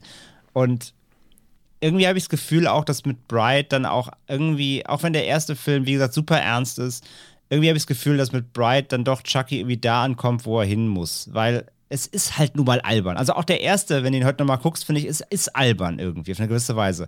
Es gibt Momente, da ist Chucky bedrohlich, aber es ist auch immer noch ein bisschen albern, weil es halt eine fucking Puppe ist. Du denkst irgendwie, wieso lassen sich irgendwie 15 Erwachsene von der scheiß Puppe rumdrangsalieren? Ja. Es ist immer ein bisschen albern, ist es immer. Und deswegen, ich finde den Move, dahin zu gehen, komm, wir machen das Ganze jetzt wirklich zum eher so Fun-Slasher, Comic-Relief-Ding. Ähm, finde ich, finde ich irgendwie die richtige Entscheidung. Und äh, Chuck ist ja trotzdem äh, ein, Drecks, ein, Dre- ein Drecksvieh und äh, ist böse und, und beleidigt alle und bringt alle um. Ähm, aber halt, du hast trotzdem deutlich mehr Augenzwinkern und alles nimmt sich eben insgesamt nicht mehr so ernst. Und wenn man daher auch dann kommt und überlegt, okay, auch dieses Buch stammt eben von Mancini, das heißt, es ist ja auch nicht so, als irgendwie wie bei der neuesten Star Wars-Trilogie, dass irgendwie jemand reingekommen ist und hat dem Vorgänger alles versaut, weil er jetzt irgendwie gesagt hat, nö, das war mir alles zu ernst, ich schreibe das jetzt um, sondern es stammt ja alles aus der gleichen Feder. Das heißt, Mancini hat sich ja auch dann gedacht, okay, wir machen das jetzt alles mal noch ein bisschen eine Spur mehr drüber. Und deswegen kann ich das dann auch irgendwie mittragen, weil ich weiß, es stammt trotzdem aus, der, aus, dem, aus dem Gedankenwerk des Schöpfers so. Ähm, was, wenn das eine Vision war, das jetzt dahin weiterzutragen, ähm, das Ganze auf jetzt zum Comic-Level eher zu heben, ähm, dann kann ich damit auch noch besser arbeiten. So. Was natürlich ebenfalls hier dazu kommt und natürlich zeitgemäß ist, denn wir haben ja gerade äh, nicht nur Wes Cravens New Nightmare gehabt, sondern wir haben natürlich vor allem Scream gehabt von Wes Craven und da äh, kann, muss Chucky natürlich mithalten und so ist natürlich der Film auch sehr metalastig geworden. Also wir haben ja schon auf wenigen Sekunden sehen wir die Masken und Mordinstrumente sämtlicher ja. Slasher Kings dort. ja. In der, in der Asservatenkammer, ja. ja. Haben, das fand ich auch noch ganz gut, muss ich sagen, haben aber auch durch die Bank Anspielungen auf, auf, auf Slasher, auf Horrorfilme, aber vor allem natürlich auch auf das Filmbusiness an sich, also auf Hollywood. Da steckt hier auch ganz viel drin und äh, auch so auch ein paar natürlich klassische Anspielungen. Natürlich Chucky und seine Braut, natürlich kommt da auch Frankensteins Braut und läuft im Fernsehen dort zum Beispiel ähm, so ein paar Sachen bei und die sind schon ganz nett, würde ich sagen. Also da kann ich jetzt auch nicht großartig was gegen sagen. Ähm, aber es ist natürlich auch on the nose, ne? Also das ist jetzt nichts, was. Komplett, Film, ja, ja. Aber der hält es halt auch nicht geheim. Der funktioniert halt so, Pascal. Genau. Und ich finde das grundsätzlich auch okay. Ich denke auch, der, also das Franchise hätte irgendwie zwei Wege einschlagen können. Entweder man versucht weiter ein vergleichsweise ernstes Horror-Slasher-Franchise draus zu machen, mit vielleicht hier und da ein paar Humornoten, weil Chucky halt einfach von der Idee schon ein bisschen witzig und ein bisschen assi ist. Ähm, oder man geht halt den wirklich den Comedy-Weg und Meta-Weg und macht halt da eher so das ähm, ja, Spaßfest draus. An dieser Stelle der Zeitlinie. Und ich finde es eigentlich gut, dass sie sich fürs Letzteres entschieden haben, weil ich glaube auch, so wie André, das ist da, wo Chucky schlussendlich gerade jetzt in der, ja, schon halb Neuzeit einfach hingehört hat weil du damit mehr erzählen kannst oder überhaupt was erzählen kannst, als halt immer nur die gleiche Slasher-Story in einem, neuen Setting, wo Chucky, und wenn es auch dann mal nicht Andy ist, ist es ja egal, irgendjemanden töten möchte. Und der Rest versucht ihn irgendwie davon abzuhalten, das ist halt auf Dauer zu redundant und du hast dann gerade mit einer Figur wie Chucky, finde ich, lässt sich das schlechter verargumentieren, warum du da so redundant bist. Das ist halt bei einem Jason einfach logischer, weil der ist halt da auch viel eindimensionaler und mit dem kannst du halt eh viel weniger machen. So kannst du jetzt nicht Jason und seine Braut machen und dann, äh, ja, schweigen die sich an, keine Ahnung. Mit Chucky kannst du natürlich viel kreativer werden, deshalb gut. Und ich finde, da hat ja auch echt lustige Momente. Also teilweise funktioniert die Comedy für mich. Die ist mit Sicherheit, also das ist halt auch 90s-Comedy, damit muss man wirklich umgehen können. Ist schon sehr die ist, äh, die ist platt, die ist äh, wirklich auch teilweise dann vulgär, stumpf, die ist auch noch natürlich super, ähm, na, wie sagt man, misogyn. Aber äh, zum Beispiel dieser Damien, ich weiß nicht, fandet ihr Damien witzig? Ich habe mich bei Damien totgelacht. Ich finde ihn witzig. Ich weiß, es ist super platt. Es ist auch eigentlich richtig scheiße, aber ich fand's super witzig. Ja, für mich stellt sich die Frage gar nicht. André, fandst du es lustig? Okay. doch, doch, ich fand das auch relativ witzig, muss ich zugeben. Ich hatte, äh, also wie gesagt, solange es in, so, in diesem Meta-Bereich war, fand ich es immer ganz witzig. Es gibt auch diese eine Stelle, äh, wo erklärt wird äh, oder wo, wo, gefragt wird, ja, wie ist Chucky denn eigentlich zu dem geworden, der er ist? Und dann wird irgendwie gesagt, ja, wenn es ein Film wäre, dann bräuchten wir irgendwie mindestens drei oder vier Sequels, um dem gerecht zu werden. Und das ist ja jetzt hier das vierte Sequel sozusagen oder das dritte Sequel. Ähm, das fand ich schon auch ganz nett so, aber es war mir insgesamt. Ja, ja, auch, auch, auch, das, auch das Voodoo for Dummies Buch von, ja. von Tiffany ja. halt, ne? Das sind alles so, ich meine, deswegen sage ich ja, das ist nicht, dass es jemand anders irgendwie äh, Meta jetzt weiterspinnt, sondern es ist ja von Mancini. Das heißt, er verarscht ja sogar fast sich selbst. Also, er macht quasi sein, sein Spoof-Movie über seinen eigenen Movie sozusagen. Genau, genau, weil ja auch quasi, deswegen haben wir, wir haben ja gesagt, in den ersten drei Filmen hat er nichts erklärt. Das heißt, dass, warum, warum auch immer ähm, äh, äh, halt Chucky äh, zu Chucky werden konnte, warum er dieses Voodoo-Ritual, warum er konnte, wird ja nie erklärt. Und jetzt hast du halt hier dieses Buch halt so als krasse Referenz und Voodoo for Dummy ist natürlich auf den ersten Teil eigentlich. Ähm, also mehr, wie du schon sagst, Chris, mehr on the nose geht halt aber auch nicht, ne? Ja. Ja, ich fand's halt, es war, ist halt für mich so mit allen Sachen, die ich halt an dieser Art Film nicht mag, verbunden, weil auch die, die SchauspielerInnen letztendlich auch alle komplett am Überziehen sind. Das ist alles komplett Mhm. mit Overacting verbunden und das hasse ich ja wirklich komplett, weil, Ah. weil auch diese, diese, für mein, diese Art von Humor auch einfach dafür sorgt, dass der Film mich emotional und das meine ich jetzt nicht, dass er mich zu Tränen rühren soll, aber er muss mich irgendwie mitnehmen, damit Interesse bei mir geweckt ist. Und das schafft der Film halt wieder in keiner einzigen Sekunde. Und ich muss auch gestehen, also der hat ein paar kreative und nette Kills, wenn ich zum Beispiel an diese Wasserbett-Szene äh, denke, das war schon ganz cool. Ähm, aber so richtig Impact hatte der Horroranteil jetzt hier auch nicht. Also das spielt keine Rolle. Grusel gibt es schon mal gar nicht. Ähm, es gibt halt ein paar kleine fiese Momente, aber nichts, was irgendwie im entferntesten Sinne mit Horror zu tun hat. Und ja, und letztendlich gucke ich den Film aber deswegen und das hat der Film für mich nicht zu bieten gehabt. Deswegen müsst ihr mir noch was erzählen, was euch gefallen hat. Ich habe mich gerade gefragt, wie sehr du dann wahrscheinlich, also ich finde die krasseste Szene, in dem halt wirklich Schauspieler einfach überziehen und wirklich extrem drüber sind, ist halt dann wirklich dieses Pärchen in diesem Romantikhotel, das Ja. auf einmal entschieden hat, dass das jetzt in diesem Zimmer wohnt Ja. und die dann da äh, zu einem Vierer überreden will, was halt echt so unfassbar cringe war, um auch meinen Anglizismus zu droppen. Äh, also extrem unangenehm. Da hat dann der Kill das am Ende dann wieder ein bisschen gut gemacht, denn ich fand ihn auch gut. Mm, Aber sonst, ich glaube, wenn du an dem Film, also wenn man den Film empfehlen möchte und wenn jemand daran Gefallen finden muss, muss er mit diesem End-90s-Humor irgendwie klarkommen, der halt alles andere als subtil ist und da zündet nicht jeder Gag und vieles ist richtig, ja, fühlt sich halt einfach aus der Zeit gefallen mittlerweile schon an. Das- also da ist auch die Comedy in einem Scream halt viel cleverer Ja, und ja, ja. viel, viel ähm, eleganter irgendwie in den Film eingebaut. Hier ist es halt wirklich eher so, Roadtrip aus- mit äh, ja, Ja. So, so, so ein genau. Humor halt, so ein pubertärer Humor. Das Lustige ist ja, dass es, ob, ich finde, Seed of Chucky danach ist ja eigentlich noch viel krasser, was das angeht, aber da Mhm. funktioniert es irgendwie besser für mich. Erkläre ich euch später warum. Ich muss mir nur zurechtlegen, was meine Begründung dafür ist. Ähm, ansonsten hast du natürlich ja auch wieder so klassische Stilelemente, ne, Pascal? Wir haben, wie gesagt, wir sind 1998, was darf da im Soundtrack nicht fehlen? Da muss natürlich irgendwelche New Metal Tracks rein oder irgendwelche Rob Zombie Songs. Das muss Pop-Punk, sein. irgendwas. Ne? Das muss sein. Ähm, Chucky hat ein neues Design bekommen, André. Ja, gezwungenermaßen, ne? Äh, ja, finde ich schon. Äh, ist, mit, ist mit mein, mein äh, Favorite Design, also zumindest auch in seinem, ähm, in seinem generellen Auftreten hier. Also, wie gesagt, no, notgedrungen, weil er ja zusammengenäht wurde wieder nach seiner kompletten Zerhäckselung im Finale von drei in der Turbine. Ähm, hat ihn ja hier Tiffany wieder zusammengenäht. Das heißt, er ist jetzt quasi ein komplett vernarbtes Ding ähm, mit überall eben so, so ja, den, den, den Nähten überall das Gesicht und so. Und ich finde, das, das, das ist cool. Das äh, ist halt so richtig Badass Chucky. Ähm, das mag ich schon ganz gerne, ja. Ich fand die beiden so nervig, ne? Chucky und seine Braut, wirklich. Ich musste das noch. Ich finde den Schlagabtausch zwischen denen mega lustig.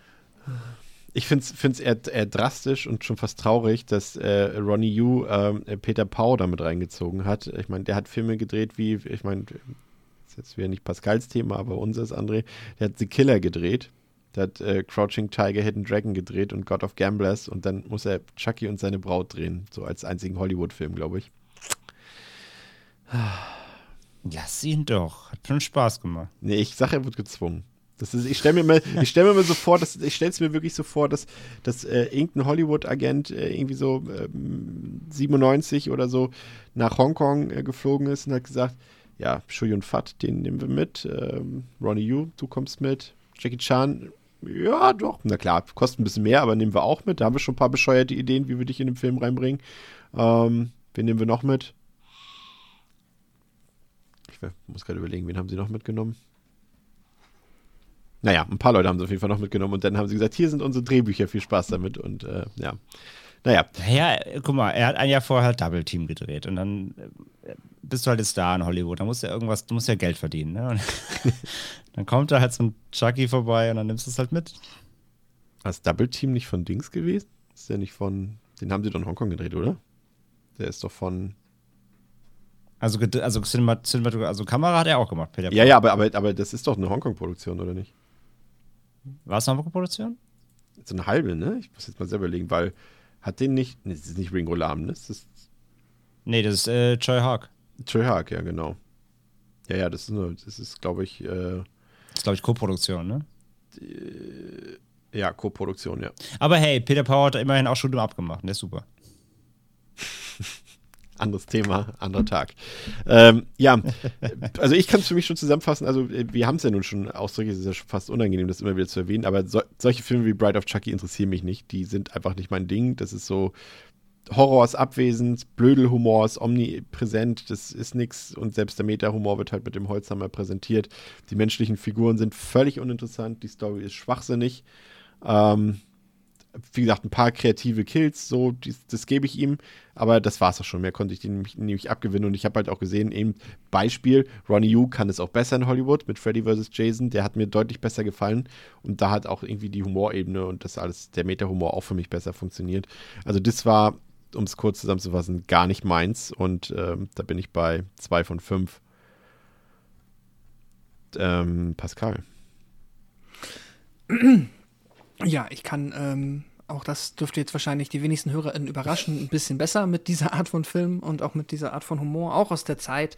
Das ist halt, es gibt heutzutage meiner Meinung nach immer eine Million Filme, die das besser machen. Ich finde auch generell Kom Komödien und Comedy ist halt in den letzten 20 Jahren auf jeden Fall besser geworden und äh, so ich jetzt mal nicht natürlich jetzt auf jedem also auf jeder Ebene, aber es gibt insgesamt es ist ein bisschen es ist nicht so platt mehr wie damals und damit muss man halt irgendwie umkommen so. Das ist halt man kann viele können halt auch in American Pie einfach nur gucken, weil sie mit den Filmen aufgewachsen sind. So ist es bei mir tatsächlich auch.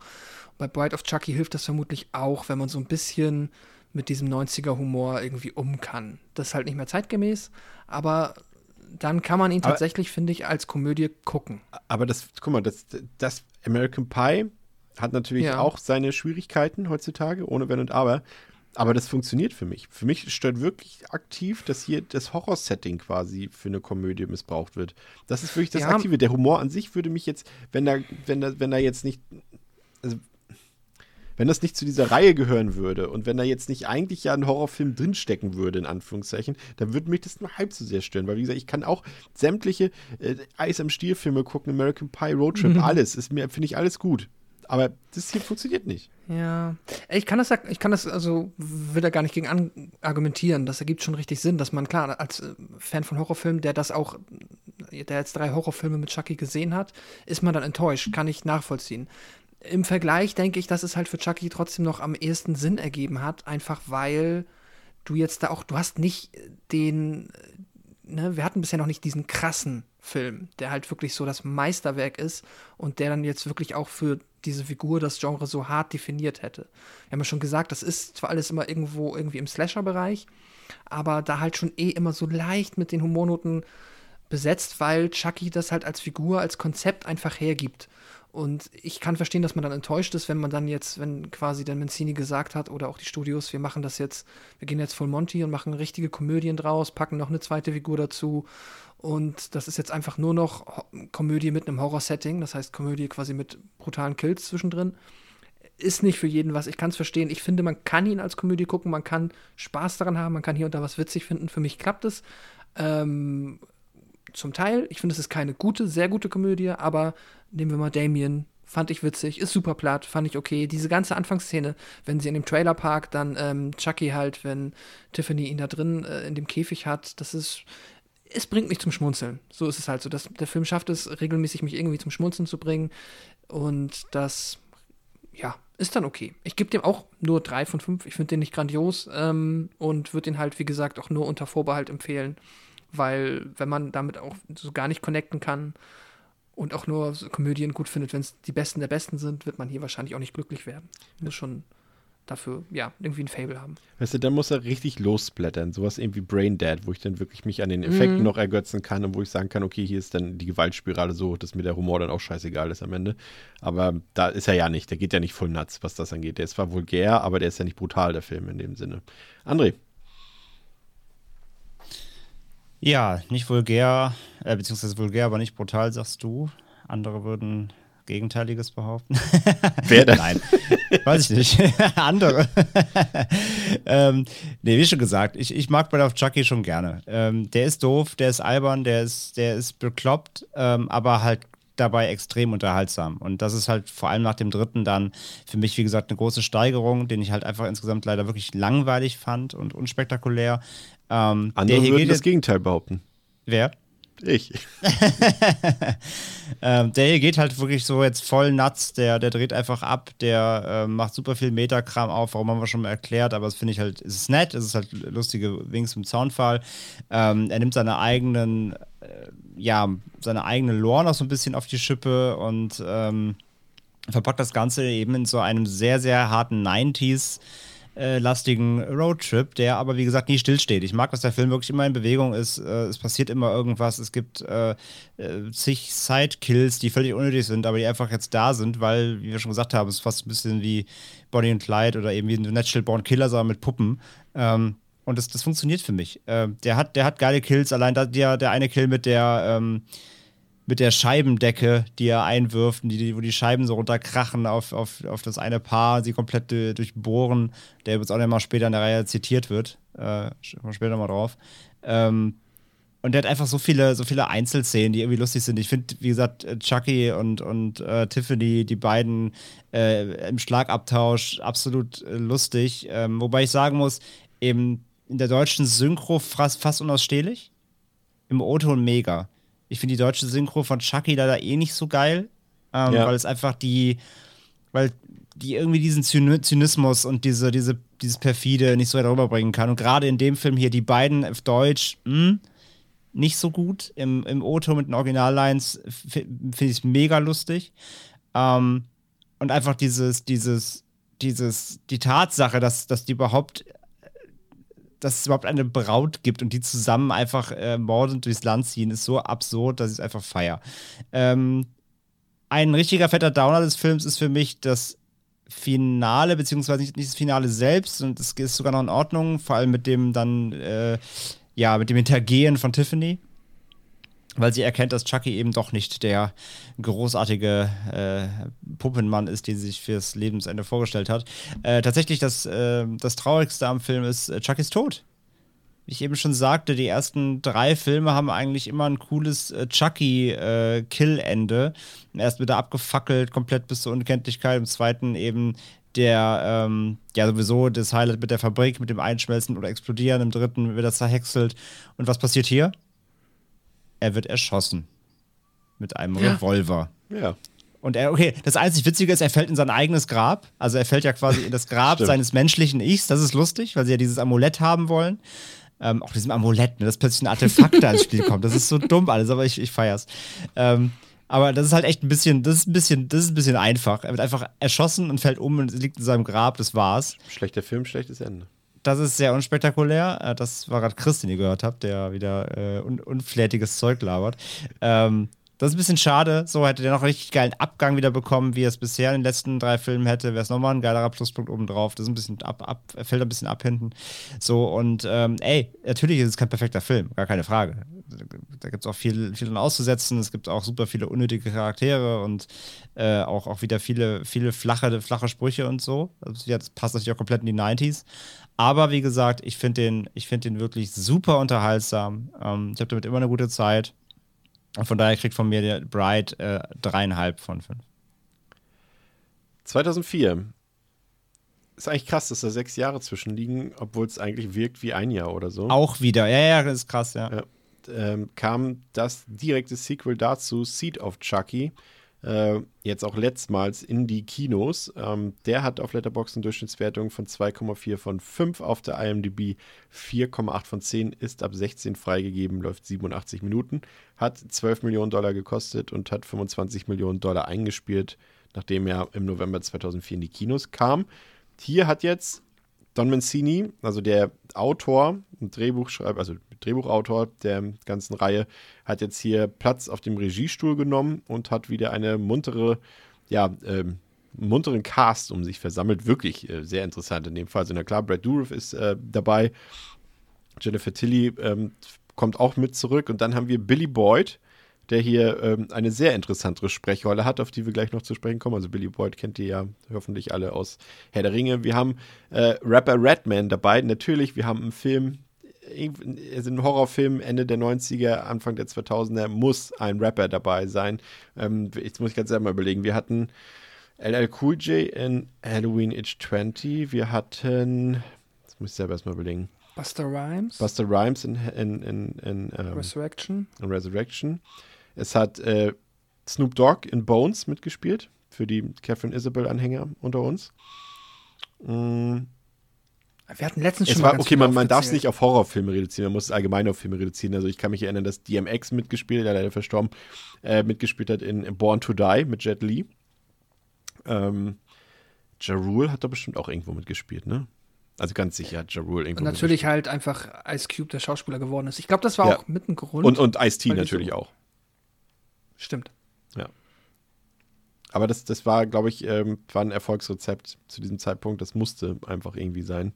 Ähm, soll aber nicht der einzige Musiker hier im Cast sein. Ich weiß jetzt nicht, wie vertraut ihr seid oder wie ehrlich ihr sein wollt an dieser Stelle. Aber kennt ihr noch S-Club 7?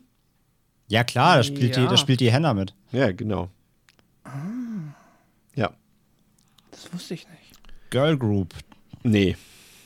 Die waren mixed. War es kein Girl Group? Nee, die waren mixed. Echt? Ach krass, Ja. jetzt, ich jetzt Girl Group. Das war ja, war ja das äh, Nachfolgeprojekt äh, von Simon Fuller, der ja damals die Spice Girls ins Leben gerufen hat. Und das war quasi sein Nachfolgeprojekt dazu. Ah, okay. Ich hätte jetzt recht gedacht, das wäre wär eine Girl Group gewesen. Nee, da waren noch drei Typen bei. Ah, okay. Ja. Ja, die habe ich komischerweise mal ausgeblendet. Die hatten ja sogar ihre eigene, eigene TV-Serie, glaube ich, auf die lief auf Viva dann. Ja, auch ja, hat, ja, ja, hatten sie. Hatten, die haben ja auch Filme gemacht, zwei Stück, so ja, Fanfilme. ja, alles geguckt. Alles geguckt.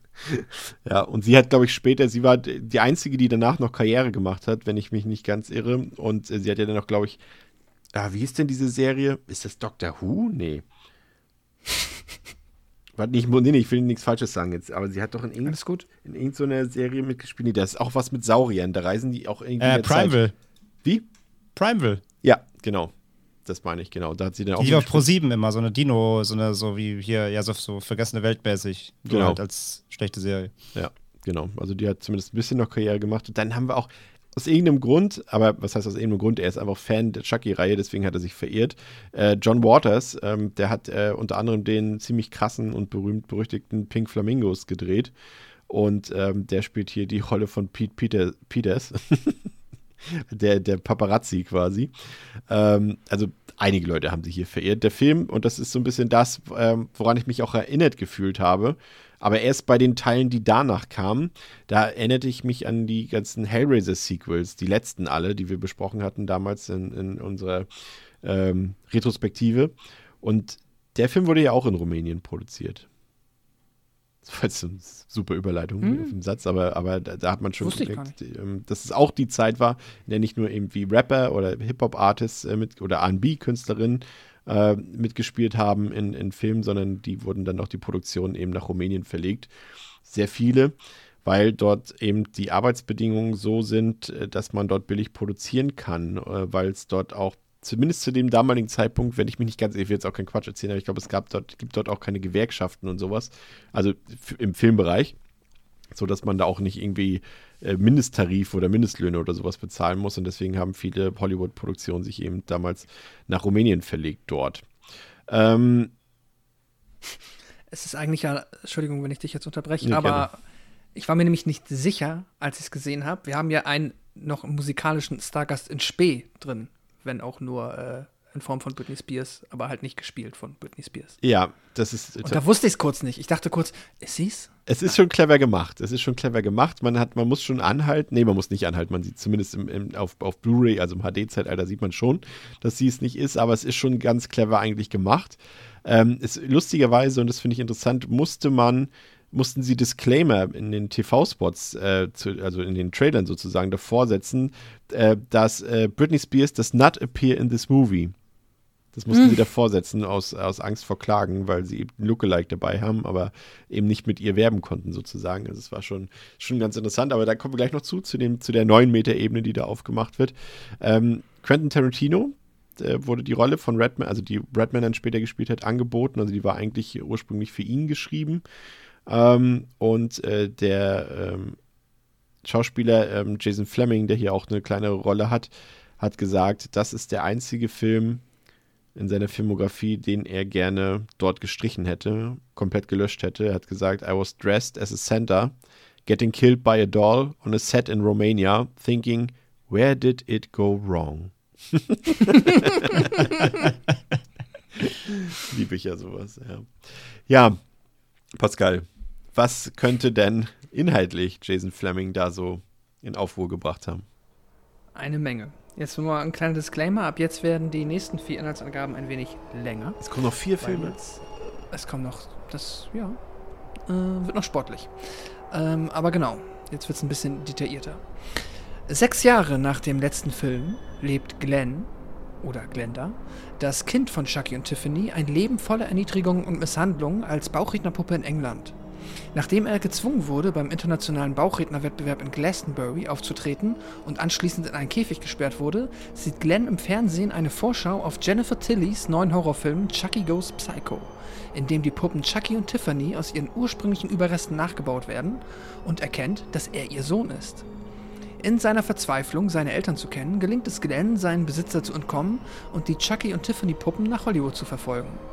Er findet sich in der Requisitenkammer von Chucky Goes Psycho wieder, in der sich die Chucky und Tiffany Puppen befinden. Glenn benutzt das Herz von Damballa, ein Voodoo-Amulett, um sie wieder zum Leben zu erwecken. Chucky fällt in Ohnmacht, aber Tiffany ist überglücklich und umarmt ihr Kind. Als ein Puppenspieler beginnt, Tiffany zu zerlegen, enthaupten sie und Chucky ihn mit einem Klavierdraht. Jennifer Tilly findet die enthauptete Leiche und ruft die Polizei. Chucky, Tiffany und Glenn fahren mit ihr in einer Limousine nach Hause. Nachdem er gesehen hat, wie seine Eltern den Puppenspieler getötet haben, fragt Glenn, warum sie andere Menschen ermorden, da er Gewalt für schlecht hält. Chucky antwortet, dass es ihnen hilft, sich zu entspannen. Tiffany hingegen, die sich als Elternteil verantwortlich fühlt, stimmt Glenn zu und zwingt Chucky, zum Wohle ihres Sohnes mit dem Töten aufzuhören. Jennifer versucht, eine Rolle als Jungfrau Maria in Redmans Regiedebüt zu bekommen und nachdem er ihr gesagt hat, dass sie für die Rolle nicht... Okay, es tut mir leid. Jetzt bin ich auch gebrochen. Nein, es geht, es geht, es geht. Dass sie für die Rolle nicht geeignet ist und stattdessen Julia Roberts ausgewählt hat, lädt sie ihn zu sich nach Hause ein. Chucky und Tiffany schmieden Pläne, um ihre Seelen in Redman und Jennifer zu übertragen. Als sie beginnen, miteinander zu schlafen, setzt Tiffany sie außer Gefecht und benutzt eine Bratenspritze, um Jennifer mit Chuckys Sperma zu befruchten. Chucky nimmt Glenn mit auf eine Autofahrt, bei der sie Britney Spears Auto von der Straße drängen. Okay. Geht's dir gut? Ja, alles gut. Alles gut. Sorry. Zur Dunkelkammer des Fotografen Pete Peters. Peters hatte Fotos von Tilly, die. Bringst mich damit auch mal zum Lachen, Chris. Peters hatte Fotos von Tilly, die Redman küsst und von Ch- Chucky beim Masturbieren gemacht. Glenn versucht, Peters zu warnen, dass Chucky angreifen wird, aber Peters stößt gegen ein Regal, woraufhin ihm ein Glas mit Schwefelsäure auf den Kopf fällt und ihn versehentlich tötet. Jennifer wacht am nächsten Morgen auf, stellt fest, dass sie schwanger ist und behauptet, Redman sei dafür verantwortlich. Redman streitet dies ab und enthüllt, dass er sich zuvor einer Vasektomie unterzogen hat, was Jennifer äußerst verwirrt. Tiffany ermordet Redman daraufhin auf brutalste Weise. Am nächsten Tag wacht Jennifer auf und stellt fest, dass ihre Schwangerschaft sehr schnell fortgeschritten ist. Eine Folge des Voodoo-Zaubers. Chucky nimmt Jennifer während eines Telefonats gefangen und ihr Chauffeur Stan, der aufgrund von Redmans Tod als Chuckys Ersatzkörper dient, wird ebenfalls gefangen genommen. Nachdem Jennifer Zwillinge zur Welt gebracht hat, ein Junge und ein Mädchen, hat Chucky eine Erleuchtung. Nach Jahren als berüchtigte Killerpuppe akzeptiert er endlich seine Umstände. Angewidert weist Tiffany Chucky zurück und beschließt, Glenn mitzunehmen. Wütend wirft Chucky ein Messer auf Jennifer, um Tiffany daran zu hindern, ihre Seelen in ihren Körper zu übertragen und ihn zu verlassen. Aber Stan das, springt dazwischen, um sie zu retten und sagt Jennifer, dass er sie liebt, bevor dieser stirbt. Die Polizei trifft ein und zwingt die Puppen zur Flucht. Jennifer wird ins Krankenhaus gebracht, behauptet aber, sie wolle ihre Babys sehen. Tiffany setzt Jennifer unter Drogen und beginnt von ihr Besitz zu ergreifen, aber Chucky bricht ein und tötet Tiffany mit einer Axt. Bevor Tiffany stirbt, sagt sie zu Glenn, er solle nicht dieselben Fehler machen, die sie und Chucky gemacht haben. Am Boden zerstört, rastet Glenn aus und fordert Chucky zu einem Kampf heraus. Ich auch gleich. Ja, ich weiß, es ist ein bisschen detaillierter. Jennifer reicht Chuckys Axt an Glenn weiter und Glenn spießt Chucky auf. Chucky nimmt an, dass er wieder Glenn da ist. Glens schizophrene zweite Hälfte, aber Glenn enthüllt, dass er es ist, der endlich in der Lage ist, aus Rache für den Tod seiner Mutter zu töten. Chucky gratuliert Glenn der ihm daraufhin. Entschuldigung. Der, wir sind fast durch. Der ihm daraufhin den Kopf abschlägt. Als Glenn erkennt, was er getan hat, erleidet er ein Emotion. Zusammenbruch. Während Jennifer ihn tröstet.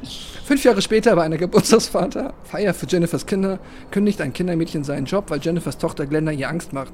Jennifer lässt das Kindermädchen kündigen, um sie dann mit der Tiffany-Puppe zu Tode zu prügeln. Jennifers Augen leuchten grün, was verrät, dass Tiffany ihre Seele erfolgreich in Jennifers Körper übertragen hat. Glenn muss noch ein Geburtstagsgeschenk öffnen, das von einer anonymen Quelle stammt. Als er dies tut, kommt Chuckys abgetrennter Arm zum Vorschein, der aufspringt und ihn packt. So, fertig. Sorry, es war dann doch sehr viel länger. Kein Problem. Das äh, verlangen die ZuhörerInnen und das bekommen sie dann auch. Ähm, Wer den Film jetzt nicht verstanden hat, tut mir auch leid. Ja, also detaillierter geht's ja nicht. Ja. ähm, ja, zum Film. Ähm, puh. Also der, der hat, der ist, der, ganz mieser Vergleich, aber ähm, der ist quasi das, der, der Scream 3 der äh, Chucky-Reihe, Ja. nur in Scheiße. Äh, nicht in Scheiße, Entschuldigung, Quatsch, jetzt bin ich schon selber, jetzt weiß ich sogar meine eigene Meinung schon nicht mehr. Ähm, in, in ganz nett, meine ich natürlich. Ähm, weil er natürlich diese Metaebene des Vorgängers natürlich wieder aufgreift, also das Filmbusiness und so weiter. Aber hier ähm, spielt es ja quasi äh, mit einer Filmproduktion über Chucky, also Chucky Goes Psycho soll der Film heißen. Ähm, oder man könnte den Film auch Wes Cravens Chucky nennen, so würde ich ihn vielleicht sogar bezeichnen am Ende. Ähm, ja, der geht auch komplett nuts und das habt ihr ja eben schon auch äh, gehört an, an Pascals äh, Zusammenfassung oder an Wikipedia-Zusammenfassung, dass das hier völlig weird wird in diesem Film. Aber äh, es hat auch ein paar nette Sachen. Zum Beispiel die Einleitung, die Intro-Sequenz aus der äh, POV-Perspektive äh, von. War die jetzt eigentlich aus Chuckys Sicht oder aus Glens Sicht? Der POV-Moment. am Anfang, gleich die, diese quasi diese, also ich habe es so ein bisschen als Anspielung an, an die erste Szene aus Halloween ähm, verstanden, die dann endet im, im Badezimmermord. Ganz am Anfang. Das, Die ganze erste Sequenz, die ersten fünf Minuten sind alle aus der Ego-Perspektive. Das Krasse, das erste, woran ich mich gerade erinnere, ist entweder der Moment, wenn äh, halt Glenn als Puppe auf dem Schoß sitzt da und so als Ja, das ist die Szene, die fungiert. danach kommt, die zweite Szene. Ah. Kommt danach, und- ne, ja, ja. Ja. Und am Anfang. Und da guckt er noch im Badezimmer, glaube ich, im Spiegel und dann sehen wir, dass es Glenn ist, aber es macht ja gar keinen Sinn. Ach, das ist der Traum von Glenn. Ach ja, ja, ja so genau. ist es dann, Das okay. ist der Traum, Ja. wo er jemanden umbringt. Ja, genau, dann ist Genau. es doch Glenn, genau.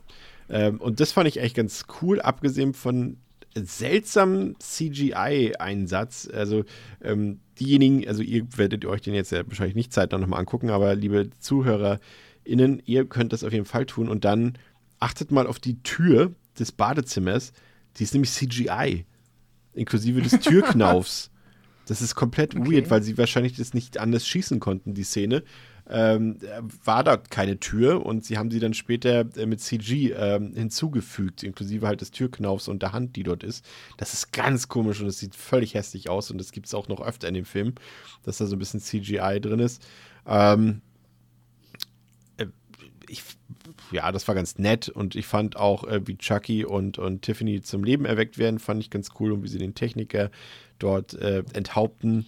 Und äh, Jennifer, also die echte Jennifer Till- Tilly kommt ja dazu und denkt, das wären Spezialeffekte, so Props, die dort am, am in, in der quasi in der Filmasservatenkammer rumliegen und bis sie dann erst feststellt, dass es eine echte Leiche ist dort. Das fand ich auch noch ganz witzig. So eine Momente, die dann auch mal, ist jetzt nicht der smarteste Humor, den der Film da rausholt, aber er hat halt nicht so viel krasse, äh, vulgäre, alberne Horror-Comedy-Momente, sondern auch ein paar, die ich auch witzig finden kann und das hat mir dann schon wieder ein bisschen besser gefallen. So eine Momente. Weiß nicht. Was, André, was hat dir gefallen oder nicht gefallen? Ähm, ja, sie treiben es natürlich mit dem Film weiter auf die Spitze, ne? Ganz klar. Also, äh, wir haben es in Pascal sehr detaillierter Beschreibung gehört, äh, dass sie hier noch, noch mehr nuts gehen als sowieso schon bei Bright. Ähm, das jetzt konsequent wirklich auch, auch weiter, weiterführen. Von daher, ähm, entweder äh, fährt man den, den Party-Train halt mit oder steigt halt aus, so wie Chris. Und, äh, nee, nee, nee, nee, nee, hier bin ich mehr länger mitgefahren als auf dem Bright Train. Ach, erste, erste Tagesticket gelöst, ne? Ja. Ja. ähm, gut, oh, gut. Ja, das ist natürlich jetzt hier auch dann, äh, man merkt auch die Referenzen, wir haben eben Scream genannt, ja. Jetzt haben wir hier natürlich auch New Nightmare wieder mit dem Film im Film auch dazu noch, ne? Also das ist ja auch nochmal der, wieder die nächste Ebene, die dann Scream ja erst mit Teil 3 gemacht hat, wiederum. Ähm, dass halt, dass der, dass der Film im Film gedreht ist und dass jetzt Jennifer Tilly ja auch hier, die ja quasi im Film davor als Charakter gestorben ist, wiederkommt, aber als sich selbst. Das ist ja alles schon sehr, sehr, sehr, sehr, sehr, sehr wild und abstrus eigentlich. Ähm, aber ich mag es irgendwie trotzdem, dass der Film es einfach macht und durchzieht. Und äh, äh ich finde ihn so von der, von der Ebene her, auch was den Humor angeht, was, den, was, was die Sprüche wieder angeht, ähm, finde ich, hängt der da Bright nicht großartig nach. Also da, da, der, der, wie, wie du hast vorhin gesagt, dass so, die beiden Filme gehören ja ein bisschen zusammen ja. eigentlich. Und das, das finde ich, merkt man sowohl in der Inszenierung als auch in der Tonalität, als auch in der, in der, irgendwie in der Härte. Und ja, also es kommt, es greift schon alles ineinander. Also es ist echt wie ein Double-Feature eigentlich. Und von daher, ähm, so rein von der Gesamtkonzeption des Films, dass sie das halt eben auch mit dem, mit dem, ähm, mit dem Kind der beiden eben einfach durchziehen, ähm, den ich als Charakter sowieso irgendwie am, am spannendsten finde, weil Echt? der hat ja, mitunter, ja. Weil er einfach diese, die, die lustigste und gleichzeitig aber auch tatsächlich äh, tiefgreifendste oder tiefgründigste äh, Ebene des Films überhaupt ausmacht. Ähm, ähm, fand ich alles, fand ich alles irgendwie sehr, sehr charmant. Es, mich hat ein bisschen dieses, ähm, gar nicht mal so das Meta-Ding stört, aber vor allem, dass es so jetzt auf, auf so auf dieses Hollywood-Celebrity-Ding so rumgeritten hat. Also es war ja eben so im, im bei Bright war es halt eben noch so Anspielungen auf Horrorfilme und so weiter. Hast du hier natürlich auch bei. Gibt es ja auch eine Szene, die eins zu eins aus Shining quasi äh, kopiert wurde mit dem Badezimmer. Und als Chucky da mit der Axt die Tür einschlägt und durchguckt und so weiter. Aber so das gerade mit Britney Spears, mit dem Paparazzi und so, das fand ich eher ein bisschen nervig. Ähm, aber Pascal, äh, diese Thematik mit Glenn bzw. Glenda ist ja schon interessant. Und da habe ich mich auch gefragt, ob das jetzt wieder eher so eine zufällige Drehbuchidee ist, die jemand eingeworfen hat, oder ob der Film uns damit auch was sagen will. Das ist ja schon so, dass das einen minimalen Subtext zumindest hat mit dieser Geschlechtsfindung des Babys. Chucky will, dass es lieber ein Junge ist.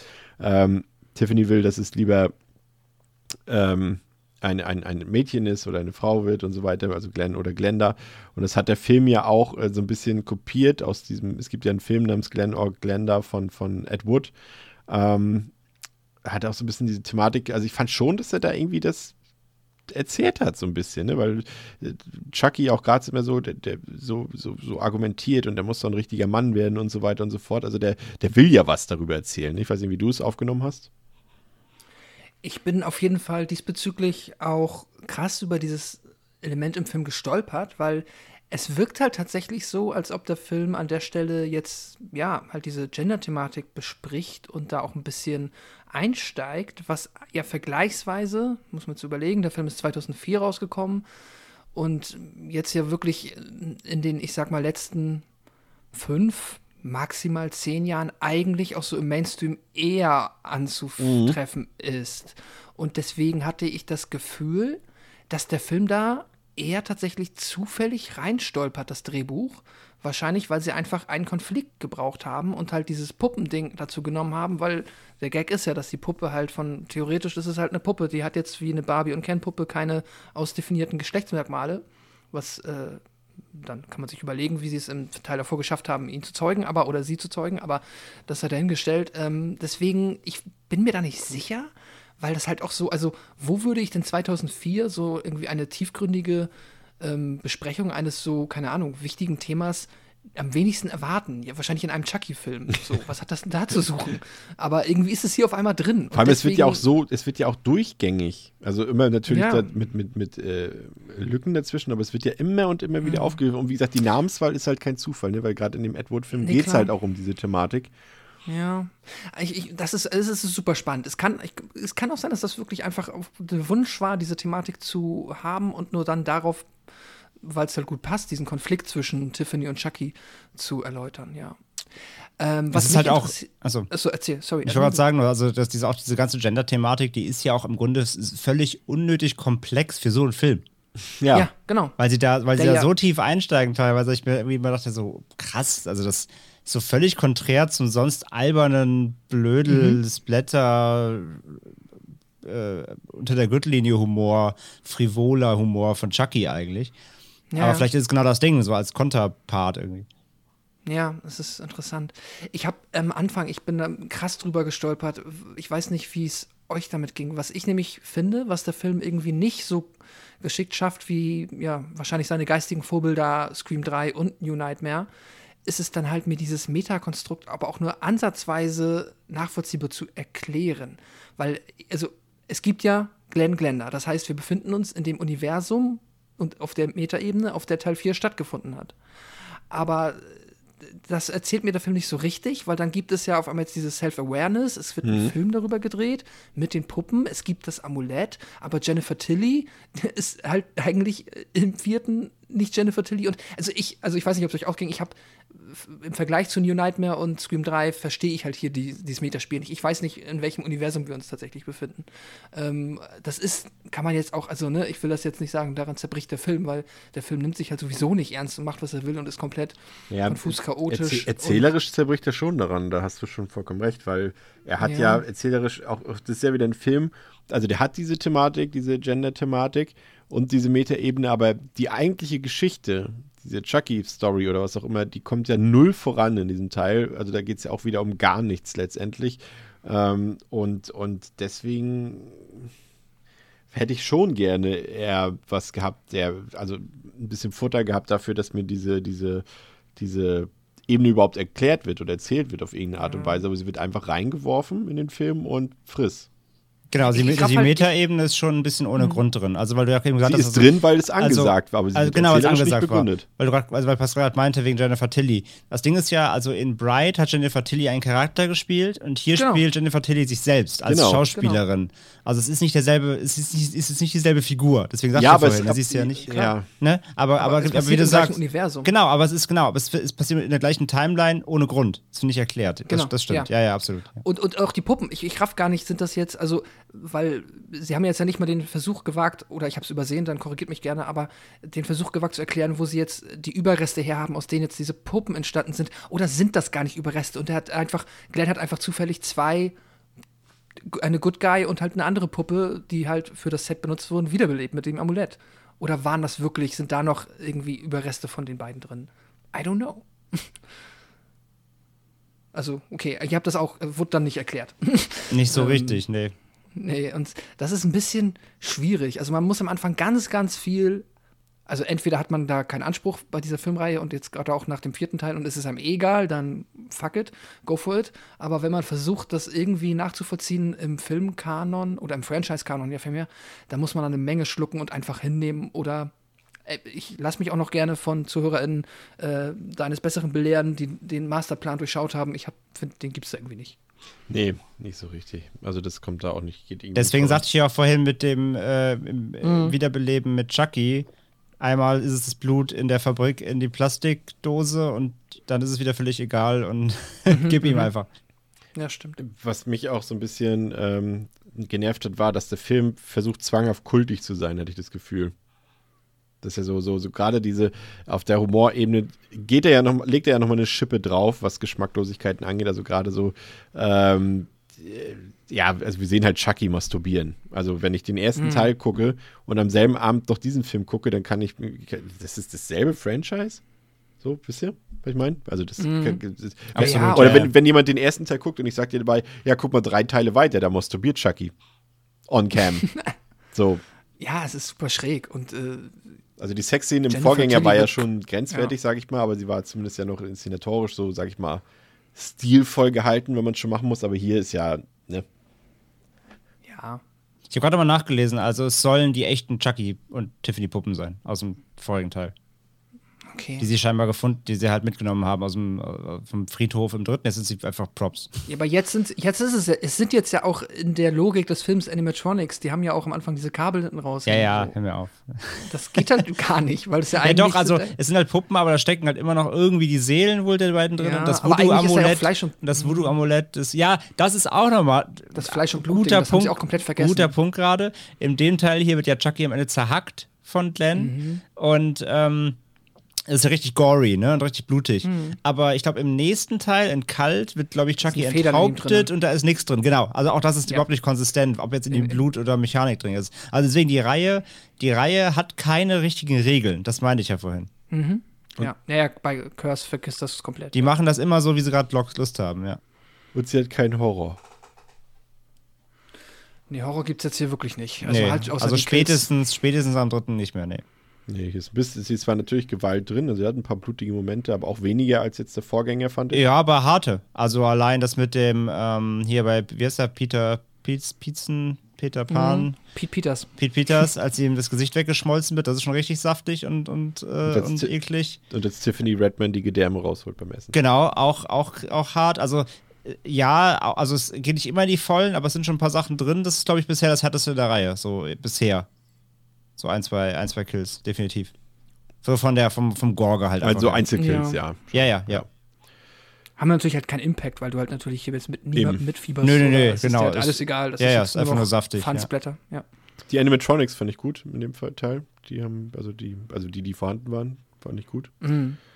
Ähm, ja, also in, für mich war es. Mein Lieblingsgag ist ja im ganzen, sorry, Ja. mein Lieblingsgag ist im ganzen Film ist ja immer, wenn, wenn Glenn sagt, er kommt aus Japan wegen seinem Ma- Made in Ach so, Japan, Made in Japan. Äh, Ach, das wegen seinem Made in Japan ja. Aufdruck auf seinem Handgelenk, weil er halt eine Puppe ist. Dann sagt er immer, er hätte halt asiatische Vorfahren. Das finde ich immer mega lustig. Ja, vor allem denkt er ja nur deswegen, dass sie, dass er verwandt ist mit, mit äh, Tiffany Ja, ja. und Chucky. Aber Ja. das Bescheute ist halt, äh, die haben ja auch dieses äh, Made in Japan Was ja Tattoo, auch niemals was, Sinn ergibt. was keinen Sinn macht, weil man eindeutig ja im ersten Teil sieht, dass sie in dieser Fabrik in Detroit, glaube ich, war es, oder so, oder Chicago Ja, genau. hergestellt werden. Auch das, ist nicht Sinn. auch das ist nicht kohärent. Nein. Ja, naja. Das ergibt alles keinen Sinn. Für mich ist es aber schon so bescheuert, dieser Teil, ähm, dass es irgendwie für mich auf so eine gewisse Art und Weise minimal so ein bisschen funktioniert hat. Also es ist auf jeden Fall ein Sprung für mich nach vorne vom, vom Vorgänger. Das ist natürlich auch wieder komplett geschmacklos teilweise und bescheuert, aber auch eben so drüber, dass ich da irgendwie auch ein bisschen drüber lachen konnte. Und das Tempo ist sehr hoch, also es gibt wirklich keine Sekunde, wo irgendwie nicht irgendwas Bescheuertes passiert. Und das lässt dann auch so ein bisschen über die nicht vorhandene Story hinwegsehen. Und dazu hat er halt eben diese unerwarteten Anschläge, eben mit dieser, ob es jetzt gewollt ist oder nicht gewollt ist, mit der äh, Geschlechter- und Identitätsfindungs- ähm, dort. Das hat schon irgendwie gefallen, so ein bisschen, würde ich schon sagen, auch wenn ich jetzt sagen muss, dass Glenn da oder Glenn auch schon ein bisschen nervig war gleichzeitig. Ähm, aber das hat so, was da ein bisschen dagegen gearbeitet hat, war für mich eben wieder diese Metaebene mit, mit den Anspielungen auf Hollywood und den Celebrities und das fand ich unnötig und ermüdend und vor allem, das ist halt das Jahr 2004, ne? wir haben es eben schon gesagt, New Nightmare 1993, glaube ich, wenn ich mich nicht irre, äh, Scream 3 2000, 2000, 2000. Ja, Nee, 2000. da ist es hier doch mit Jahr 2004 way too late. Also so, so früh es mit dieser, mit dieser Gender-Study-Thematik ist, äh, so zu spät ist es in dem Fall mit der Metaebene. Ähm, ja, wie gesagt, Effekte auch soweit okay. Alles, was handgemacht ist, was CG ist, ist Müll, muss man wirklich sagen. Das sieht auch offensichtlich schlecht aus. Und es gibt ja keinen Horror, aber irgendwie fand ich den trotzdem ein bisschen sympathischer als den Vorgänger und kann dem noch so zweieinhalb von fünf geben. Pascal. Ja, ähm, ich, ich glaube, wir, wir treffen uns, aber aus anderen Richtungen. Ich fand ja den äh, Vorgänger noch ein bisschen erträglicher als du und kann dem als Komödie ein bisschen was abgewinnen. Ich muss ja auch an einigen Stellen schmunzeln. Es ist ein äh, lustiges Chaos, hat irgendwie, also, ne, so, es gibt Momente, die sind per se witzig, es gibt Kills, die sind blutig und spröde und knallen gut rein, aber so als Gesamtprodukt fühlt es sich für mich halt, ich, ich keine Ahnung, ich habe, also wenn ich mir den imaginär vorstelle, wie dieser Film aussieht als, keine Ahnung, also für mich ist das ein wildes Mikado-Spiel, das nicht zusammenpasst irgendwie. Weil ich habe einerseits fehlt den beiden ein Ziel so richtig, also Chucky und Tiffany haben nicht so richtig ein Ziel, außer halt jetzt diese äh, Elternrolle einzunehmen. Und darüber soll dann irgendwie Charakterentwicklung stattfinden, was ich jetzt nun wirklich auch gar nicht so brauche in einem, äh, in einem Chucky-Film. Und aus diesem Meta-Film-Ding wird dann ja auch erschreckend wenig gemacht tatsächlich. Das ist ja auch nur der Aufhänger eigentlich. Ja. Um am Anfang so ein bisschen sich halt, ja, ne, um halt das, weil es halt Mainstream ist oder weil es halt zu der Zeit anscheinend noch frisch genug war, dass man gedacht hat, ey komm, wir machen genau das Gleiche. Und äh, Scream 3 äh, ist ja offensichtlich ja mit dieser Film-in-Film-Nummer sehr Pate. Und ja, ich ich gebe dem halt auch zwei, zweieinhalb. Äh, das ist jetzt wirklich ein Film, der für mich maximal über einzelne Momente funktioniert, wo ich dann irgendwie lachen muss.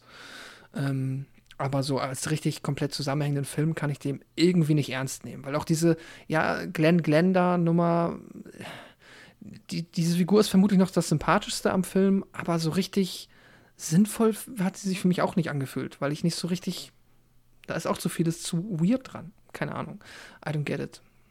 Ich bin, ja, zweieinhalb, ähm, schwierig den einzuordnen für mich. André.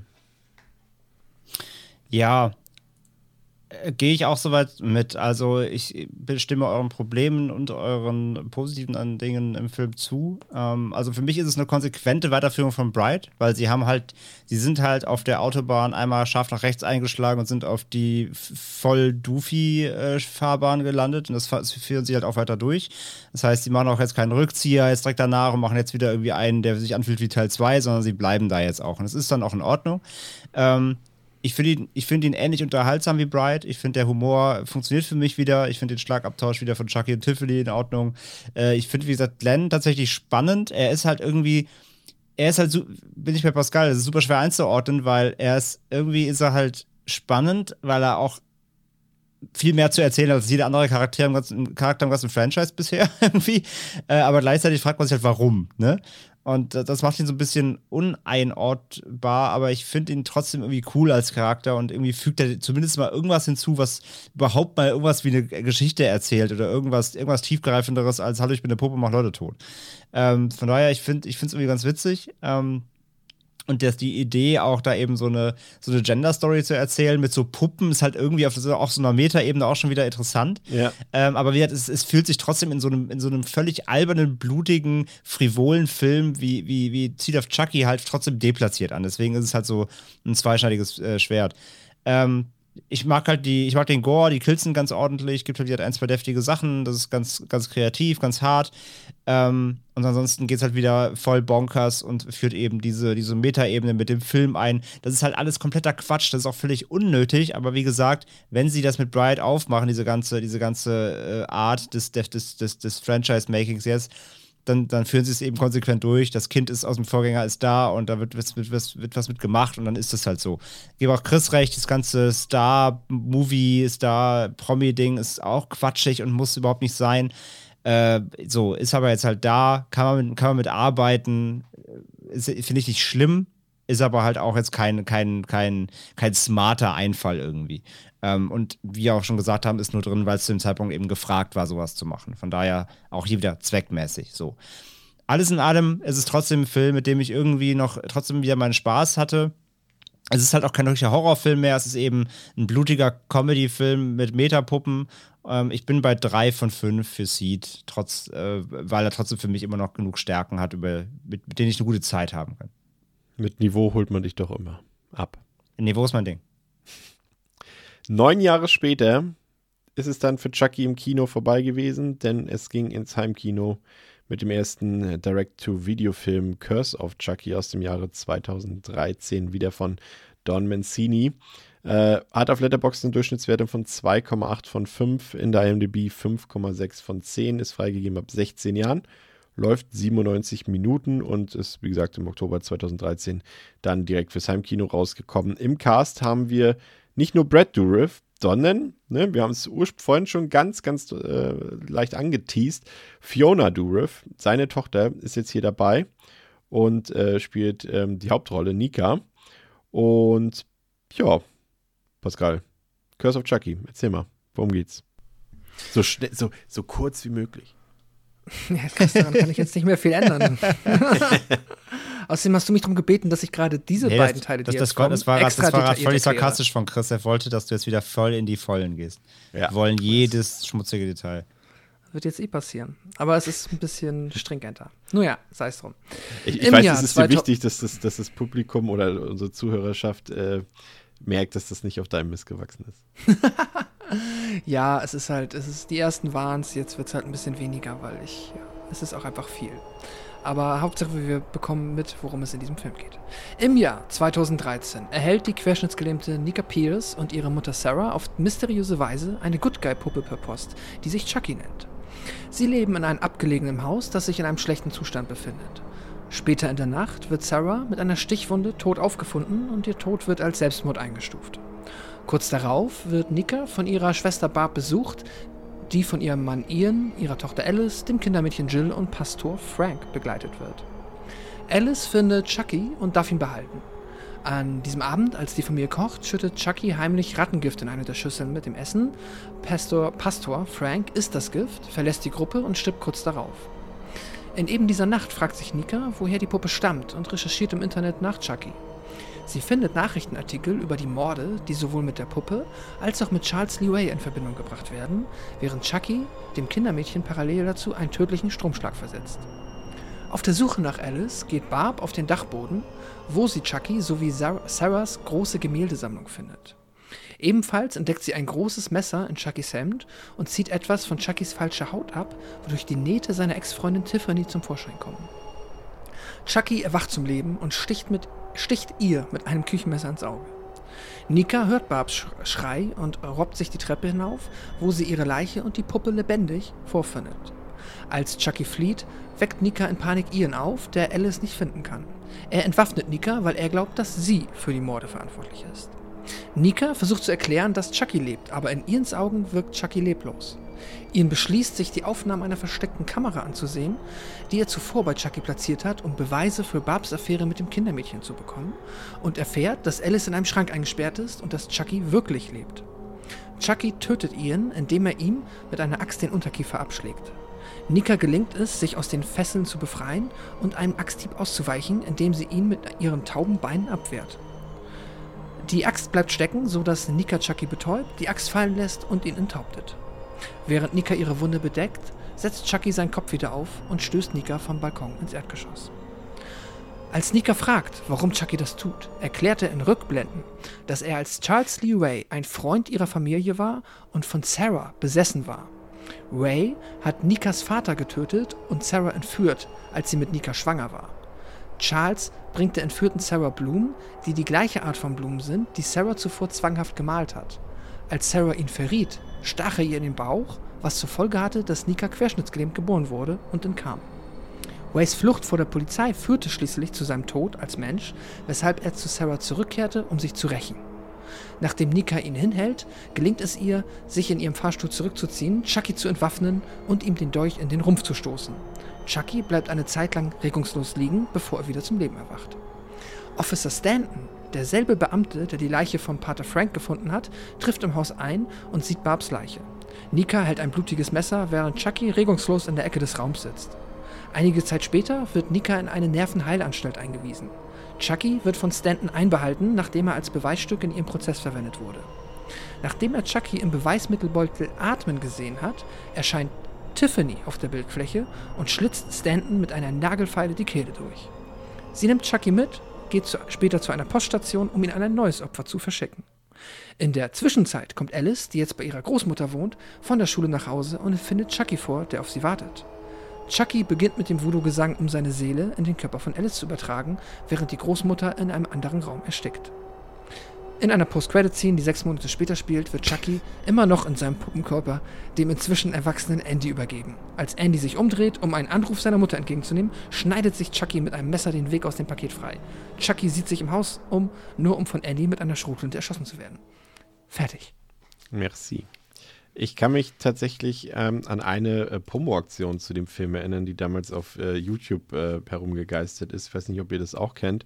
Äh, da haben sie ähm, äh, so, diese, ihr kennt doch diese Werbedinge hinter Plexiglas, die so immer durchrollen, wo die Werbung immer wechselt, ne?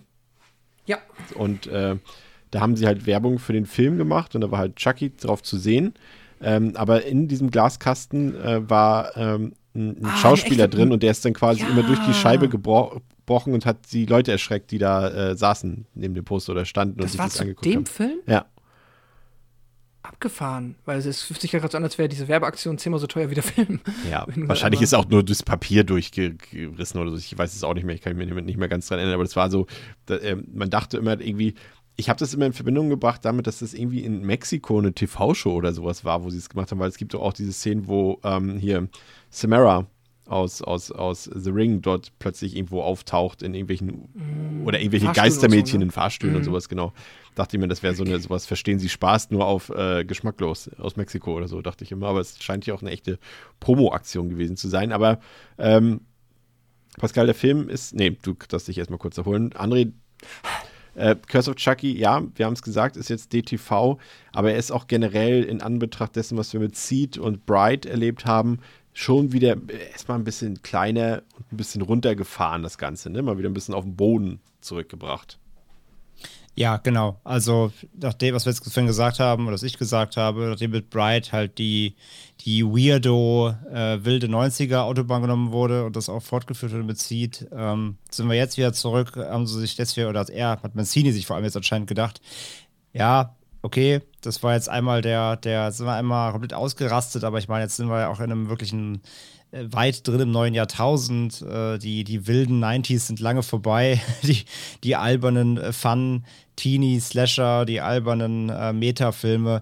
Wir kommen in ein neues Jahrzehnt der wieder ernsteren Horrorfilme. Und ähm, ja, so geht Curse jetzt eben wieder wirklich zurück eher zur Ursuppe und versucht wieder eigentlich eher einen klassischen ähm, äh, Slasher zu machen. Und ich finde, man hat bei dem, also ist mir zumindest beim ersten Mal von gucken bei Curse, ich dachte halt erst, er macht echt so eine Art Soft-Reboot.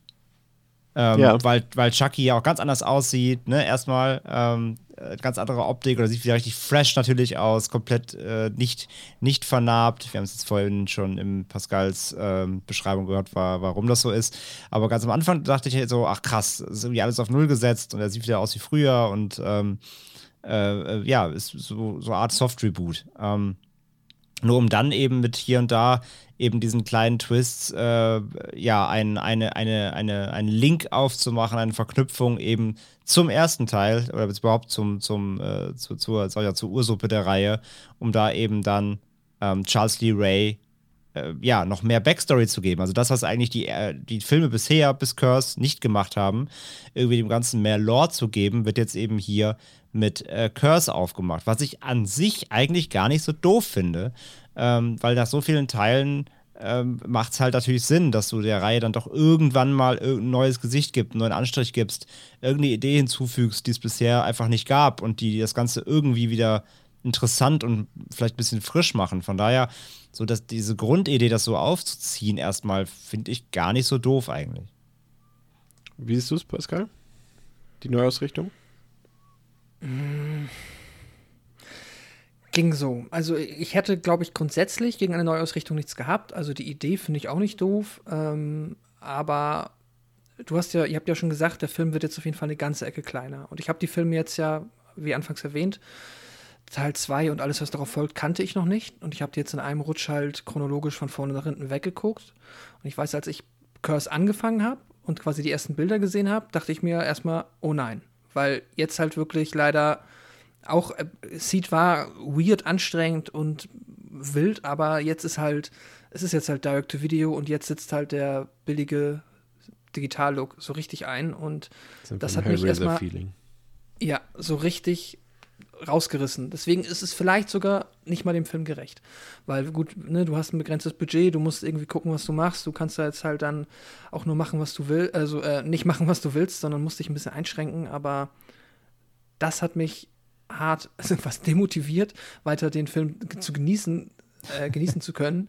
Ähm, und dann hat leider auch in diesem Setting, in diesem kleinen, in diesem Haus, das wir wirklich jetzt sehr auf dieses, also mehr haben wir ja nicht, dieses eine Setpiece, das wir haben, da ist für mich die Chucky-Atmosphäre so gar nicht aufgetreten. Deswegen hat sich für mich angefühlt, als wäre diese Neuausrichtung komplett in die Hose gegangen. Ich hatte das Gefühl, ich bin auf einmal in einem anderen Franchise, aber da ist halt diese Chucky-Puppe drin. Und erst später mit den Flashbacks, naja, habe ich dann so ein bisschen wieder äh, zumindest äh, auch emotional verstanden, dass wir im Chucky-Versum sind. Hat aber nicht so richtig geklappt für mich. Aber so viel erstmal dazu. Also ich bin leider mit der Neuausrichtung und auch mit der Idee jetzt äh, dieses Franchise in Direct-to-Video überhaupt zu versuchen, nicht warm geworden. Ich glaube, das ist mein Hauptproblem. Ich glaube, das hätte man einfach lassen sollen. Ja, Brad Dourif sah das anders. Ähm, er hat gesagt, das ist sein Favorite Chucky-Movie. Ja, gut So für wie, ihn. so wie jeder, außer welcher was? Drei Äh, oder, bis auf der. äh, oder Bright? Nee, der zweite war es, ne? Oder der dritte? Ich weiß jetzt auch nicht mehr. Äh, zu, du, bist Fakt, du bist Faktenmann, Chris. Im, im, im, quasi zu allem, ja. Ja, aber ähm, ja, es ist, es ist letztendlich ja tonal. Es ist auf jeden Fall ein Reboot, da können wir uns, glaube ich, einig sein. Und der täuscht ja auch fast bis ins letzte Drittel ja sogar einen inhaltlichen Reboot an, bis er dann ähm, das Ganze so ein bisschen aufdeckt. Und ich muss gerade gestehen, gerade die erste Hälfte des Films fand ich ultra, ultra langweilig. Also ich finde ja. gerade zu so einem, und äh, Chucky ist letztendlich, steht in irgendeiner Form in allen Teilen irgendwie für Spaß. Für irgendeine Form von Unterhaltung, für Fun, sei es halt eben diese alberne Ausrichtung der, der letzten zwei Filme oder sei es halt die, die eben schon noch auf eine seriöse oder ernsthafte Art und Weise, aber es macht irgendwie kurzweilig und Spaß. Und das hier ist richtig dröge. Richtig, mhm. richtig dröge und, und, und, und trist. Also auch jetzt, und das, damit meine ich parallel sowohl den Inhalt, also, also da, das hat nichts, was Spaß macht. Ne? Das ist halt wirklich so, das steppt sie vor sich hin, fast ein bisschen depressiv teilweise, mhm, ähm, mhm. aber auch eben audiovisuell. Komplett dröge. Die Inszenierung ist, erstmal ist sie digital jetzt zum ersten Mal so richtig, äh, ja, ist der erste Teil, der digital geschossen wurde, komplett. Ähm, so die Musik, das ist so ein richtiges Billow-Orchester, was irgendwie aus so einer, gefühlt aus so einer Library gezogen wurde, irgendwie.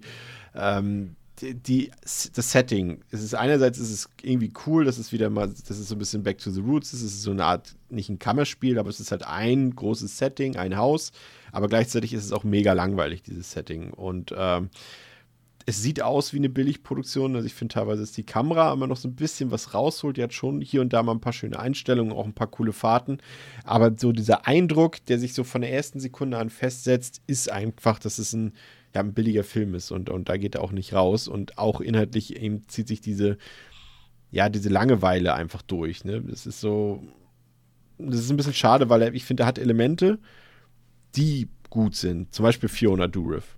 Also ich finde zum Beispiel gerade, ähm, als ich den Film das erste Mal gesehen habe, dachte ich, cool. Da ist nicht mehr diese nervige Jennifer, also sorry, Jennifer Tilly dabei, ähm, Fiona Dourif finde ich cool. Die spielt das echt gut, die ist da engagiert dabei, die, die hat genauso das steckt das Herzblut da rein, wie ihr Vater das immer reingesteckt hat und auch immer noch reinsteckt äh, zu, diesem, äh, zu diesem Zeitpunkt. Und das hat mir gefallen. Ich finde, sie ist ein gutes Final Girl. Sie ist sehr sympathisch so als, als Schauspielerin, aber sie spielt es auch gut. Und ähm, dann kommt eben noch die Komponente dazu, dass sie halt auch im Rollstuhl sitzt. Das ist auch wieder was Neues und auch etwas, was eben nicht so häufig in Filmen abgedeckt wird.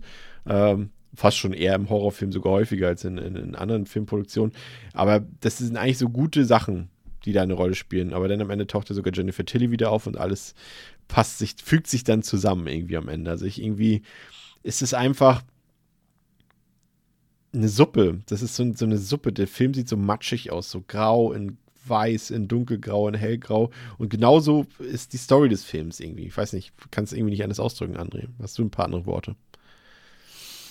Ähm, ja, kann mich da eigentlich nur anschließen. Also das, äh, der Film ist halt meistens, äh, meistens meiste Zeit langweilig. Ähm, es passiert nicht viel, das ganze Charakterdrama ist mega uninteressant. Ja. Ähm, die ganzen Charaktere sind auch hier wieder sehr unsympathisch und langweilig. Ich finde auch, dass Fiona Doyle das gut macht, aber auch ihre Figur trotzdem ist erstmal jetzt nicht wirklich spannend. Also auch was sie macht und was sie tut.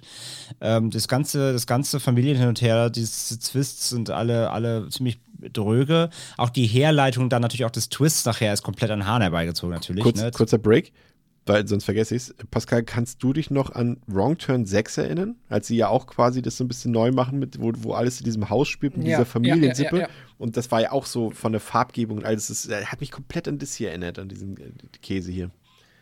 Ja, aber gerne weiter, André. Nee, das will ich nicht mehr. ähm, nee, ist eben alles langweilig und dann auch wirklich so richtig, der, so wirklich deftig, dann was den Splatter angeht, wird es auch dann erst wirklich im letzten Drittel, zum Beispiel als, als er dem einen diesen den Kiefer ra raushaut, das ist schon ziemlich hart. Also, der cool, hat so, also cool. Der, hat, ne? der hat so ein, zwei gute Splatter-Momente, aber die kommen auch viel zu spät. Sowieso Chucky selbst tritt viel zu spät auf den Plan. Der ist lange Zeit ja wirklich erstmal wirklich nur eine Puppe-Puppe, um diese ja. Fassade aufrechtzuerhalten, aber viel zu lange. Das dauert so lange, bis Chucky wirklich mal Chucky wird. Äh, ist der halbe Film schon rum rum. Ähm, und gerade im Gegensatz jetzt, wenn du halt natürlich von Curse und Bright kommst, wirkt der Film so richtig Also da ist ja, ja. also der ist ja, der ist ja quasi vom Messlatte 120% Fun, Fun, Fun, Fun auf, auf minus 30 runter, ne? Also äh, komplett entsättigt, aber auch eben nicht so wie die ersten drei, ähm, oder vor allem wie der erste, äh, sondern, sondern der war zwar ernst, aber eben trotzdem irgendwie ähm, Spiel, äh, verspielt, sag ich mal. Und der hier ist einfach wirklich, das könntest du, das könntest du, nimm Chucky da raus, du hast so wie so einen Fernsehfilm-Thriller. Das, Das ist, ist so wie, richtig- wie Hellraiser Revelations, optisch als ja, ja. inhaltlich. Ja, ja, absolut. Das, das, das sage ich leider, da, da gehe ich mit, ja. Das ist echt leider wirklich so. Und äh, ganz ehrlich, also, ne, wenn, wenn, das, wenn das das Soft-Reboot sein will, dann gib mir lieber noch zehn Filme mit, mit Tiffany, ganz im Ernst, so, die gucke ich alle lieber. Und, ähm, und ähm, von daher, also der, der, den- diesen Impuls zu haben, wir machen einen Soft-Reboot, machen nochmal Kehrtwende, wir fahren nochmal die Autobahn runter und nehmen die andere Ausfahrt und wir gehen wieder ein bisschen back to the roots. An sich cool. Bringen mehr Background in den Film, um dem Ganzen noch mehr äh, Ebenen zu geben. Gerne nach so vielen Teilen schon. Auf jeden Fall. Aber nicht so. Nicht mit so einem freudlosen äh, äh, Setup, nicht mit so einer langweiligen Inszenierung, nicht mit solchen schlechten CG-Effekten, die halt komplett alle geilen Animatronics der Reihe mit Füßen wegtreten und nicht mit so einem beschissenen Direct-to-DVD-Billo-Look, der den ganzen Film halt einfach komplett äh, freudlos, ja, sag ich ja, macht. Nee, also das ist echt nicht der The Way so. Also es wäre schön gewesen, wenn es ein cooler Film wäre, dann hätte ich so die Story an sich genommen, aber nicht so. Wenn er wenigstens dieses Soft-Reboot-Ding durchgezogen hätte, aber er muss ja am Ende die Kehrtwende machen und alles wieder reinbringen und zusammenschustern, was wir aus den vorherigen Teilen hatten. Irgendwie, das ist irgendwie ganz seltsam funktioniert das, aber er hat auch ein paar schöne Sachen. Also ich fand zum Beispiel gut, ähm, dass Chucky auch mal wieder so in seinem klassischen Outfit so zu sehen ist ähm, am Anfang und äh, weil ich bin tatsächlich nicht so ein Fan von diesem auf cool getrimmten Namengesicht, was er da vorher hatte in den letzten Teilen so. Also das fand ich schon ganz cool. Ähm, Im Finale ist es ja dann wieder ein bisschen anders, aber der Hauptteil des Films hat ja schon seinen klassischen Look. Ähm, und ich mochte halt schon auch auf jeden Fall, dass die Humorebene so ein bisschen raus ist, dass es wieder ein bisschen ernsthafter ist.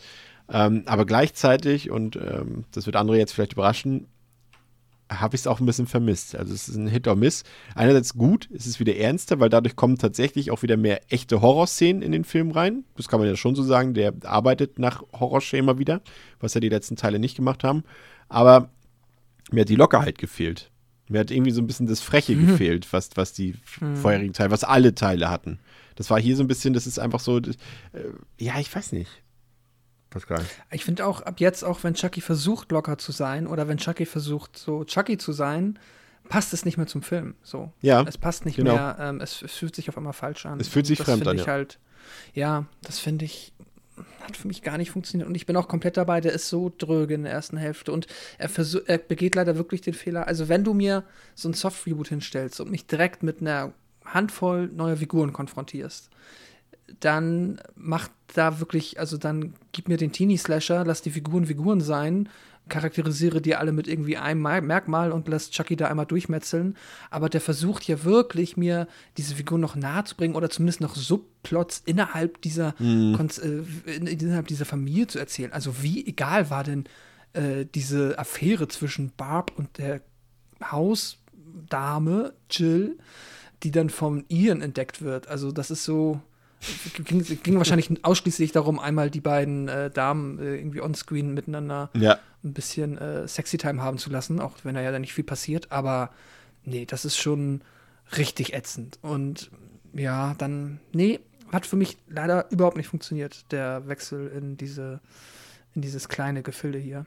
Und auch ich, ich mag auch dann, also, ey, ich, es gibt andere Filme, es gibt andere Franchises, da ist es mir irgendwie auch wichtiger oder da finde ich es dann irgendwie auch, da bin ich so, oh cool, da gibt, ich bekomme jetzt noch mehr Hintergrundgeschichte zu ähm, irgendwie dem Killer, aber ey, Charles Lee Ray ist mir zu diesem Zeitpunkt, nachdem, vor allem nach dieser Achterbahn, die das Franchise jetzt schon gemacht hat, auch tonal, ist mir Charles Ray jetzt irgendwie auch egal, weil es ist, nach, nach Bright und nach Seed kann ich den eh nicht mehr so ernst nehmen, wie ich es vielleicht nach dem ersten noch getan hätte, wenn du dann direkt versucht hättest, weiter die Vergangenheit auszu, aufzubauschen. Und dazu kommt ja noch, dass das hier überhaupt gar kein Gar, gar nichts an den anderen, also gar nichts daran verändert, wie Charles sonst agiert. So, es ist komplett irrelevant. Es wird einfach nur noch ein neues Kapitel aufgemacht. Das waren Menschen, die Charles auch kannte. Ja, nee, fand ich leider alles nicht so gut. Und ich fand es auch irgendwie nicht gut, dass er, wie gesagt, dass er dieses, dieses äh, nicht so auflöst, also dass es so auflöst, dass dann auch wieder, dass Jennifer Tilly zurückkommt, dass Alex Vincent wieder zurückkommt und äh, quasi, äh, äh, quasi die alten Gegner wieder da sind und so weiter. Das ist, äh, das ist irgendwie inkonsequent, fand ich, weil er, er macht, ne, unabhängig davon, ob wir das jetzt hässlich finden oder nicht, aber er macht audiovisuell, macht er, macht er es neu innerhalb der Reihe. Mhm. Er reduziert sich wieder mehr. Er geht wieder trotzdem auch inhaltlich wieder back to the roots zu, zu einem richtigen Horrorfilm. Nur um dann am Ende das irgendwie wieder mit den Füßen zu treten, indem er wieder die alten Sachen alle zurückholt und dann irgendwie doch wieder ein bisschen auf Krawall gebürstet ist. Also es hat irgendwie alles nicht so gepasst. Es ist dann so wie der Fanservice, so im Sinne von, guck mal, ne? Die letzten hatten es nicht. Ich habe die jetzt alle wieder dabei und sowas und das war irgendwie, hat das für mich auch nicht so, hat das nicht, war, war nicht mehr partytauglich genug. ja. Und ja, und, und letztendlich ist ja auch, und er versucht ja irgendwie das Ganze irgendwie ein bisschen wieder niveauvoller zu gestalten und so weiter, aber es gelingt ihm ja gar nicht, weil die Geschichte ist ja trotzdem totaler Blödsinn und uninteressant. Ne? Also das ist ja äh, bei aller Ernsthaftigkeit, die dazukommt, ähm, macht es das ja nicht gut. Ne?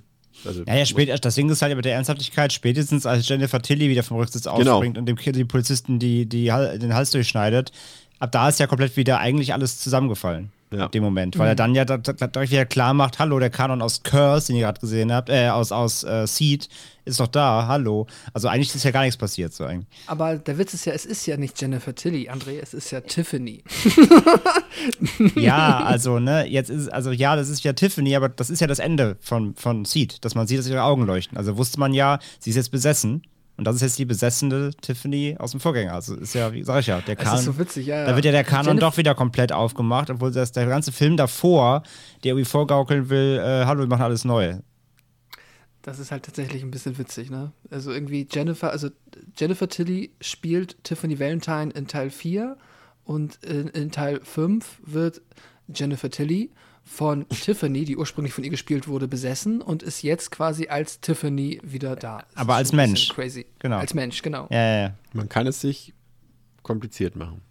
Ja. Ähm, ich fand den Film einfach ein bisschen leer, ne? Also der war einfach so, da, da, da fehlte irgendwie was. So, der war inhaltlich leer, der war optisch, also audiovisuell leer, aber irgendwie war ich, also ich bin dem Film nicht krass, es klingt jetzt äh, ultra dramatisch schlecht hier, aber ich finde die nicht so ultra dramatisch schlecht, weil das kommt gleich. Ähm, ich bin erstmal froh, dass der wieder Richtung Horrorfilm zurückgegangen ist. Ich finde, der hat auch so seine ein, zwei Horrormomente. Äh, wie gesagt, der hat Fiona Dourif, die fand ich cool. Das ist schon mal halb so nervig gewesen wie, wie äh, äh, Chucky und, und äh, Tiffany in den letzten beiden Filmen. Und den Ansatz, den verstehe ich, den äh, finde ich auch gut. Aber die Umsetzung ist halt zum Teil eben am Budget gescheitert und, und zum anderen Teil ist das Drehbuch halt nicht besonders gut. Aber ich kann also ich habe mir hier zweieinhalb von fünf aufgeschrieben und ich weiß nicht mehr warum und ich versuche das gerade irgendwie herbeizureden. Kannst du live abwerten. Ich bin mir gerade auch nicht mehr so sicher. Aber es, äh, ja, es, es ist Ich, Also, ich, es- also wie ich, gesagt, ich, dass, könnt, dass, ich könnt, dass diese Albernheit gestrichen wurde, das, das finde ich in Ordnung. Ähm, dass ein bisschen Horror zurück dabei ist. Er hat ein paar brutale Szenen, hat auch ein paar atmosphärische Szenen. Wie gesagt, ich finde die, wie gesagt, die Kameraarbeit finde ich wirklich ganz gut. Also der hat echt ein paar nette Einstellungen. Es ist nur halt die generelle Optik. Also man sieht halt das Budget einfach. Aber das liegt jetzt, glaube ich, nicht unbedingt an den Leuten, die den Film gedreht haben, weil die haben, glaube ich, schon was drauf. Ähm, und äh, wie gesagt, 400 Euro ist okay. Passt auch. Ähm, ich glaube einfach, hier fehlt das Budget und eine das klingt jetzt ein bisschen drastisch, aber eine ordnende Hand im Drehbuch. Und dann wäre das deutlich besser geworden. Also, wie gesagt, im Ansatz fand ich es okay. Und ich fand den Chucky jetzt auch nicht so verkehrt. Pascal. Also ich bleibe bei zweieinhalb. ja, ich äh, habe, glaube ich, jetzt auch nicht, äh, ja, wir haben jetzt alles schon, glaube ich, ganz gut beschrieben, was uns gefällt oder nicht gefällt, oder ich zumindest genug, als dass ich direkt zum Fazit kommen kann. Ich finde, der Film ist nicht aggressiv schlecht, also er ist nicht so richtig, ähm, äh, oh Gott, wie hieß denn, ich, ich muss, bei Hellraiser vergesse ich immer die ganzen Subtitles, wie hieß der aggressiv schlechte Hellraiser-Teil, der irgendwie Na, 100.000 Revelations oder Budget Judgment? Hatte, äh, der mit dem, Mit dem Mob, mit dem, mit dem, ähm, mit dem äh, mit dem Hamster Pinhead. ja, Revelations. Hamster Pinhead. Ja, Revelations. Genau. Er ist nicht Revelations schlecht, so. Also er ist nicht so richtig so, dass man sich an den Kopf fest und denkt, oh, was ist da passiert? Das ist ja also ein krasser Unfall. Er ist nur einfach super egal und er ist super leer und er, er hat so null Emotionen in mir erweckt. Aber keine Ahnung, wenn man vielleicht auch sonst nichts kennt und wirklich mit ganz niedrigen Erfa Erwartungen an diesen. Film rangeht, vielleicht funktioniert das, keine Ahnung. Also hättest du irgendwie auch auf ähm, ja, 60 Minuten schneiden können und dann wäre es eine, eine kurze, äh, na, wie hieß denn immer diese Serie mit äh, Äh, ist, Serie ist ein gutes Stichwort. Ich glaube, als, Ja, als so Serie würde dieses, würde das hier schon fast besser funktionieren, was sie hier versucht haben mit Ja. dem und dem Teil danach. Ja, genau. Aber gut, äh, Also, okay, hab- äh, ich- ohne Grund haben sie ja diese Timeline auch fortgesetzt in der Serie am Ende, ne? Muss man ja auch dazu sagen. Ich habe dem Film jetzt zwei Sterne gegeben. Ich finde ihn halt, er ist, er ist, er tut tatsächlich niemandem weh, er beleidigt niemanden. Er, es gibt auch keinen Kanon, den es irgendwie zu zerstören gäbe. Also nach vier und fünf kann er halt, ne, ja eh nichts mehr verrückt machen, wo man jetzt so auf einmal böse dem Film sein könnte. Genau, ich kann dem Film nicht böse sein, aber ich finde ihn auch echt, echt nicht gut. Also zwei von fünf. Okay. Also André Pascal sagt, wenn man sonst nichts kennt, dann ist es okay. Was sagst du? Nein. ja. Wenn man Hellraiser Relations nicht kennt, dann. Ähm, nee, also ich bin da auch bei Pascal. Äh, er ist jetzt keine Komplettkatastrophe, genau. Also es ist jetzt nicht kein Film, wo du dir wirklich die ganze Zeit an den Kopf packst und dir denkst, alter Leute, was für inkompetente äh, äh, äh, Leute waren denn da beteiligt, so an allem. Das ist es halt nicht so. Der ist immer noch handwerklich im Rahmen okay. Ähm, er ist einfach nur wirklich völlig langweilig äh, und un- uninspiriert und macht eben aus der, wenn er schon im Kontext der Reihe was Neues probieren will, daraus macht er einfach nichts, weil er dann trotzdem in, in alte Fettnäpfchen tritt und die gleichen Fehler wiederholt. Das heißt Fehler, aber er wiederholt dann Dinge, die dann für diesen Film komplett unnötig sind, wenn sie schon den äh, Anschein machen wollen, dass sie es jetzt quasi noch in eine andere Richtung drehen wollen. Ähm, aber hauptsächlich ist er einfach langweilig und lahm und leider sehr hässlich und einfach freudlos und spaßlos. Da retten dann eben auch ein, zwei wirklich äh, nochmal derbes Blättereinlagen äh, leider auch nichts mehr. Ähm, von daher, ich mache es auch kurz, ich bin bei zwei von fünf. 2017 wurde dieser Film auch äh, direkt fortgesetzt äh, mit dem Film Cult of Chucky. Der hat auf Letterboxd eine Durchschnittswertung von 2,7 von 5, auf der IMDb 5,2 von 10. Ist freigegeben ab 18 Jahren, läuft 91 Minuten und ähm, kam am 3.10.2017 direkt fürs Heimkino raus. Regie geführt hat wieder Don Mancini und im Cast sind wieder Fiona Dourif, Brad Dourif, Alex Vincent und Jennifer Tilly mit dabei. Pascal, it's your turn. Ach so, sorry. André, haben wir, haben wir über, haben wir, sorry, haben wir, wir haben gar nicht über die After-Credits-Scene geredet, oder? Naja, geredet nicht, Pascal hat sie erwähnt, was passiert ist, ja. Also, ja, das ist, könnte jetzt tatsächlich wichtig sein. Also nochmal zur Erinnerung, äh, Chucky wurde dann ja, ich habe es noch nicht ganz verstanden, weil anscheinend Tiffany jetzt der Chucky immer irgendwo hin verschickt, um Leute zu töten, aber am Ende landet er bei Andy. André, stimmt das oder fehlt noch was? Nee, ist richtig. Okay. Wollte ich sagen, er, das- landet, er landet ja bei Andy, der auch wirklich ja von, von dem Darsteller ges gespielt wird. Jetzt ist er wieder da. Ganz genau. ähm, der am Ende quasi eine, eine Schrotflinte auf ihn richtet. Und ähm, ja, er hat jetzt quasi Chucky in seiner Gewalt, kann man sagen. Das, äh, ja, nochmal noch mal, noch was für den Hinterkopf. Genau, weil das jetzt auch nahtlos äh, quasi äh, an das anschließt, was Genau. jetzt passiert. Vier Jahre nach den Ereignissen von Curse of Chucky hat ein erwachsener Andy Barclay immer noch den Kopf von Chucky, der bei Bewusstsein und deformiert ist, nachdem er wiederholt von Andy als Vergeltung für seine Verbrechen gefoltert wurde. Die inzwischen rollstuhlgebundene Nika Pierce hat die letzten vier Jahre in einer Nervenheilanstalt verbracht, nachdem sie wegen der von Chucky begangenen Morde an ihrer Familie angeklagt worden war. Nach der Therapie glaubt sie nun, für die Morde verantwortlich zu sein und dass Chucky eine Manifestation ihrer Psychose war. Dr. Foley, Nikas Arzt, lässt sie in das Harrogate Psychiatric Hospital mit mittlerer Sicherheit verlegen. In der Gruppentherapie trifft, trifft, trifft Nika auf Malcolm, einem Mann mit multipler Identitätsstörung, auf Angela, eine alte Frau, die glaubt tot zu sein, Claire, eine Frau, die ihr Haus niedergebrannt hat und Madeleine, eine Patientin, die ihren kleinen Sohn zu Tode erstickte. Dr. Foley stellt eine Technik vor, bei der eine Good Guy-Puppe zum Einsatz kommt. Die meisten Patienten sind von der Puppe verunsichert, außer Madeleine, die sie als ihr Baby behandelt. Nika wird von Tiffany Valentine besucht, der Erziehungsberechtigten ihrer Nichte Alice. Sie ist am Boden zerstört, als Tiffany ihr mitteilt, dass Alice anscheinend an gebrochenem Herzen gestorben ist. Tiffany hinterlässt Nika eine Good Guys Puppe, von der sie behauptet, sie sei ein Geschenk von Alice gewesen. In dieser Nacht erwacht Chucky und entdeckt, dass Nika einen Selbstmordversuch unternommen hat. Am nächsten Morgen stellt Nika fest, dass ihre Handgelenke vernäht sind mit der Meldung nicht so schnell. Sie entdeckt, dass Angela getötet wurde und hinterlässt die Nachricht und die Nachricht Chucky hat es geschafft hinterlassen. Hat. Nachdem Nika erkannt hat, dass Valentine der Nachname von Charles Lee Ways Freundin ist, versteht sie, dass Chucky echt ist. Aus Angst, Madeleine, Madeleine sei in Gefahr, lässt Nika Malcolm versuchen, sie zu warnen. Madeleine wirft jedoch sowohl die Puppe als auch Malcolm in ein leeres Grab, welches aber von Mal welcher aber von Pflegern gerettet wird. Claire versucht, Chucky loszuwerden, indem sie ihn in den Müllschlucker wirft, aber er beißt ihr in den Arm. Die Pfleger beruhigen Claire und glauben, dass sie sich selbst Schaden zufügt. Chucky tötet Claire, indem er einen Druckluftbehälter ins Oberlicht schießt, wodurch Glassplitter sie enthaupten. Andy erfährt online von den Morden und stellt fest, dass Chucky es irgendwie geschafft hat, seine Seele in mehrere Körper gleichzeitig zu übertragen. In einer privaten Sitzung mit Foley willigt Nika ein, hypnotisiert zu werden, um auf verdrängte Erinnerungen an ihre Beteiligung an den Morden zugreifen zu können. Foley, der Nika sexuell missbraucht hat, wird von Chucky von hinten mit einem Glas auf den Kopf geschlagen. Foley glaubt, dass Nika diejenige ist, die ihn angegriffen hat, aber bereit, er ist aber bereit, still zu bleiben, um sie wegen sexueller Gefälligkeiten zu erpressen. Madeleine erstickt ihre Good Guys Puppe mit einem Kissen und zwingt sie, sich den Auswirkungen des Todes ihres echten Kindes zu stellen. Pfleger begraben die Puppe, um Madeleine zu beruhigen. Andy ist fest entschlossen, das Gemetzel zu beenden und Nika zu retten. Er begibt sich in die Anstalt, indem er einen der Sicherheitskräfte angreift. Carlos, ein Krankenpfleger, liefert Foley ein Paket. Eine weitere Good Guys Puppe. Madeleine wird von ihrer eigenen Puppe besucht, die aus dem Grab gestiegen ist und lässt sich von der Puppe töten, damit sie endlich mit ihrem Baby zusammen sein kann.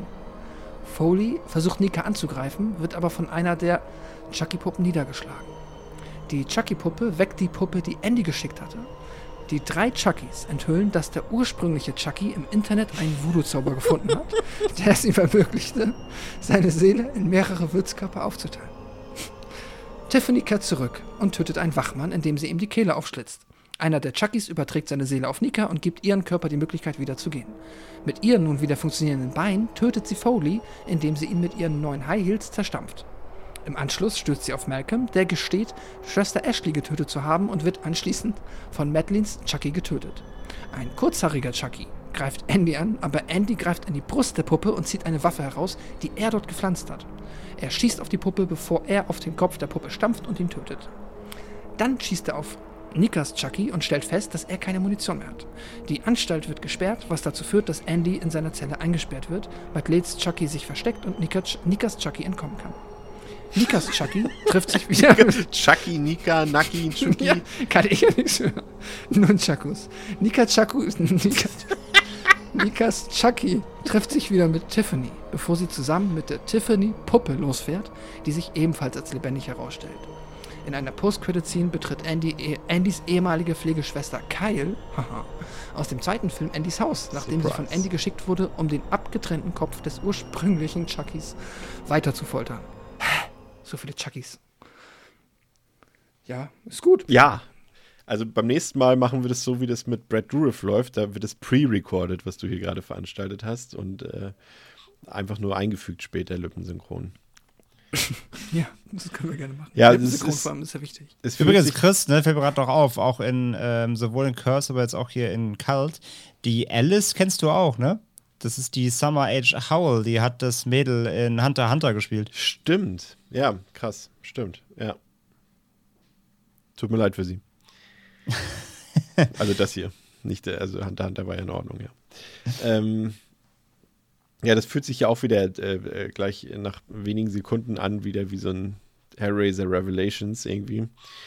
Ähm, und äh, ich habe es für mich zusammengefasst, den ganzen Film. Das ist wie Nightmare on Elm Street 3, nur in scheiße und unsympathisch mit einem Bunch of Assholes in den Hauptfiguren. Aber so das Setting und das, was sie versuchen zu erzählen, das ist, ist da ist äh, diese Figur, die hat das Problem und die kann das.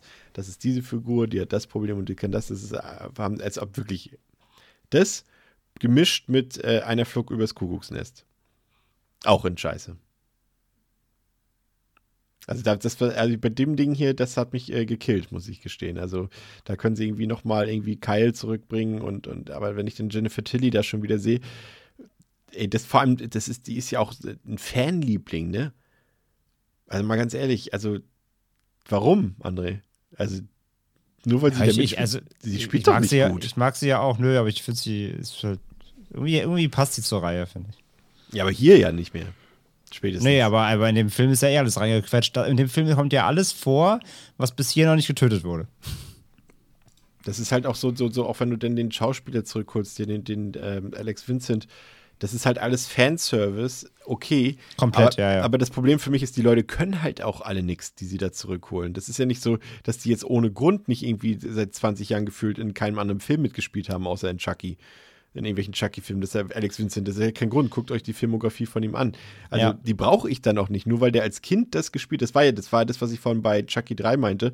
Ähm, das ist doch wurscht, wer den dann spielt, weil wir haben ihn als Kind gesehen. Ich erkenne an seinem Gesicht nicht, dass der jetzt, wie der jetzt als Erwachsener aussieht. Das ist mir wurscht, wenn, er, wenn man ihn vorher schon mal als Erwachsenen gesehen hätte und man dann ihn umgecastet hätte, okay. Aber man hätte jetzt von mir aus hier den, äh, den Namen habe ich auch schon wieder vergessen. Den aus Jesse? 3. Jesse Whalen? Nee, wie ist er? Ja, ich glaube, Jesse Whalen ist richtig. Justin Whalen. Justin Whalen, Justin genau. Whalen. Den hätte man den jetzt mitnehmen können. Das wäre für mich genau der, der, der echte Andy gewesen wie der andere Knilch. Also, Nein, du bist ja kein Fan. nee, will Ich ich, auch nicht. Justin Whalen Eben. jetzt sieht vor allem halt auch viel eher aus wie, weil Ja. bei dem Andy habe ich das Problem, dass der halt viel zu, klingt doof. Ich meine, Pass mal auf, nee, für, aber warte, warte halt kurz. so, Ich gebe dir eine Vorlage. Der Ja? sieht, verhält sich zu seinem Kinder-Ich so, wie sie jetzt ähm, ähm, Anthony C. Äh, Hall besetzt haben als Tommy Doyle in Halloween Ja. Kills. ja, absolut, genau. Mhm. Ganz genau. So, also äh, der Andy aus Teil 1 und 2 ist ja so, es ist ja nicht böse gemeint, aber ist halt schon so ein Lappen. Also selbst für ein sechs- oder achtjähriges Kind ist er halt echt weich so und also und lieb und so putzig und jetzt ist er halt viel zu maskulin. Also äh, ist mir schon klar, dass Menschen so werden, ne? Und so, das ist äh, ergibt irgendwo Sinn, aber das hättest du, wenn du jetzt nicht drauf Wert gelegt hättest, den gleichen Schauspieler zu benutzen, hätte er sich vorher rasiert, wäre es wahrscheinlich einfacher gefallen. Habe ich ihn Naja. Anthony C. Hall genannt? Also Anthony Michael Hall. Der andere ist Thomas C. Howell. Und das ist Anthony wissen ja Oder Michael, Hall. oder ja, Michael C. Hall. Habe ich ja gerade gesagt. Nee, Michael C. Hall wäre Dexter. Ach so, das ist noch wieder der andere, ja. Ich meine den Thomas C. Hall, den aus äh, Hitcher. Ja. Okay, wo waren wir stehen geblieben? Äh, ja, schlechte Schauspieler. Ähm, dann hast du hier natürlich auch wieder das, was Pascal ganz am Anfang gesagt hat, was hier aufs Extrem getrieben wird. Ähm, dieses Trope wieder, dieses Keiner glaubt mir. Dieses, diese Storyline ist furchtbar. Nur jetzt, der, nur jetzt halt doch multiple, weil du so viele Chuckies hast. Ja, so viele Chuckies und auch, dass sie, dass sie äh, Fiona Dourif in diese Sexszene reinhauen, fand ich auch wieder so. Das war dieses, ja, jetzt bin ich hier, jetzt bin ich hier in der, in der psychiatrischen Klinik, jetzt ist mir alles egal, jetzt rebelliere ich so. Das ist alles so, bah. Warum machen die Leute sowas immer in ihren Drehbüchern mit Figuren, hast du die eigentlich. Sexszene nicht. Hä? Ich dachte, sorry, ich dachte gerade, du meinst die andere Sexszene, die unfreiwillig geschehen ist, weil die fand ich unplatzierter. Die Aber- war also- genau, die war noch, die war noch, un, ja, genau, die war noch unplatzierter. Und auf, am schlimmsten fand ich halt generell einfach, dass sie einfach sämtliche Klischees, die du aus so einem Setting kennst, dass die hier wieder alle drin vorkommen. Ne? Das wirklich, der, sie sagen ja sogar, ich verstehe das immer nicht. Du hast dieses Setting. Und ja, natürlich denken viele Leute jetzt an einer Flug übers, über das Kuckucksnest. Aber da muss ich doch nicht noch irgendwelche Anspielungen darauf machen, dass dieses ähm, mit dem Kaugummi, hm, Juicy Fruit, ist halt eins zu eins aus, aus einer Flug übers Kuckucksnest übernommen. Warum muss ich das denn Mhm. Ja, machen? weil der ganze Film einfach nur ein Fanfilm für Filmfans so ein bisschen ist und einfach. also ich bin ja, Filmfan. Das ist halt ein, ein, also ja, aber so denkt das Drehbuch. Ja. Das ist so ein, so ein Nerd-Film, weil es ja eh kein großes Publikum mehr und das, die, die, die, also die DVD, ähm, ich glaube, der Anspruch war da schon so, ja, es kaufen sich eh nur die Hardcore-Fans und die können wir sowas präsentieren. Ja, Aber wir hatten neu- das mit den multiplen Chuckies, das, was sie ja damals schon mal machen wollten, das holen sie jetzt hier raus. Äh, Das ist was- ein neues Element immerhin. Es funktioniert nur nicht. Ja, genau. genau, also es ist halt nicht so sonderlich clever eingebaut, aber an sich finde ich das gar nicht so schlimm. Ähm, auch was ja auch wieder, hier wieder raussticht, ist der krass cleane Digital-Look, ganz schlimm. Sieht wieder aus, echt äh, wie so ein YouTube-Video, was ein bisschen zu teu- zu teuer war. ähm, ja. ist ganz, ist ganz furchtbar. Dann hast du, wie habe ich vorhin schon mal angesprochen, du hast diese Hommage-Szene mit der, äh, mit den Scherben aus dem, von der Decke, das wie, wie in Bright. Ähm, Beste äh, Szene wo- des Films noch für mich. wobei hier dann eben die Frau da mit enthauptet wird. Ähm, ja, also das ist ja sowieso, das, ich glaube, das kann man direkt sagen. Ähm, der, der, der, der größte positive Faktor am Film ist der Gore. Ist der Der brutalste und ist, also härteste das ist halt, der ist halt ne? schweinehart, ne? Also Ja. so ab der, auch hier, es dauert halt viel zu lange, der ganze Aufbau ist stinkt langweilig, aber ab der Hälfte so geht's dann echt los und die Effekte sind alle echt ganz, ganz, ganz schön derbe. Also auch, ich finde, das krasseste im ganzen Film ist, wo die dann besessene Nika den, den Rapist zusammentritt, wo sie ihm den Ja. Kopf wegtritt. Das ist so ein krasser Effekt. Ich habe, glaube ich, noch nie so einen, äh, selten so einen guten Head-Smash-Effekt gesehen, weil das so es ist zwar mit Schnitten gelöst, aber es gibt auch dann nochmal eine Totale, wo sie ihm auf den Kopf rumtritt. Das sieht echt, also die, die, die, die Practicals sind echt gut. Victor Crowley hätte es nicht besser machen können. Das ist echt krass. Also da gibt es auch, selbst dann am Ende, auch hier wieder eine Kontinuität und so, äh, wo dann dem letzten Chuckys Gesicht da eingetreten wird, komplett blutig zermatschend. Äh, da hat er wieder, ist wieder alles in ihm voller, voller Eingeweide. Ne? Im vorigen Ja, ja. Teil waren es Plastik. Aber alles, was in dem Film mit Blut zu tun hat, oder auch wo dem einen mit dem äh, Bohrer durchs Auge, von hinten Oh, durch ja. den Hinterkopf vorne durchs Auge rausgebohrt wird und so. Also der, der Gore, der Splatter, der ist vom Feinsten hier. Also wer, wer wirklich nur Gore, Gore, Gore-Bauern haben ihre größte Freude an dem Film, das kann ich schon mal sagen. Hälfte also des da, Films vorspulen und dann anmachen und kurz. und dann, genau, und dann, und dann freuen. Also das, das funktioniert durchaus. Und da muss ich auch wirklich sagen, und da kommt dann der, der Gorbau auch in mir raus, äh, muss ich auch sagen, also da auf der Ebene hat mich der Film schon komplett abgeholt, muss ich sagen. Also der, der Gore hat mich komplett überzeugt. Ja, wenn der Rest nicht so hässlich wäre. Also ich fand die Puppeneffekte waren ja auch noch okay, aber allein diese Optik, die ist ja noch mal schlimmer als im Vorgänger. Also du hast Leider, schon ja. angedeutet. Es ist so, es ist überbelichtet komplett, ne? Ähm, du hast ähm, auch so eine Überschärfung drin. Also es tut teilweise in den Augen weh, finde ich, den Film zu gucken, weil du irgendwie das Gefühl hast, dass es schärfer ist, als es eigentlich, als die Natur ist.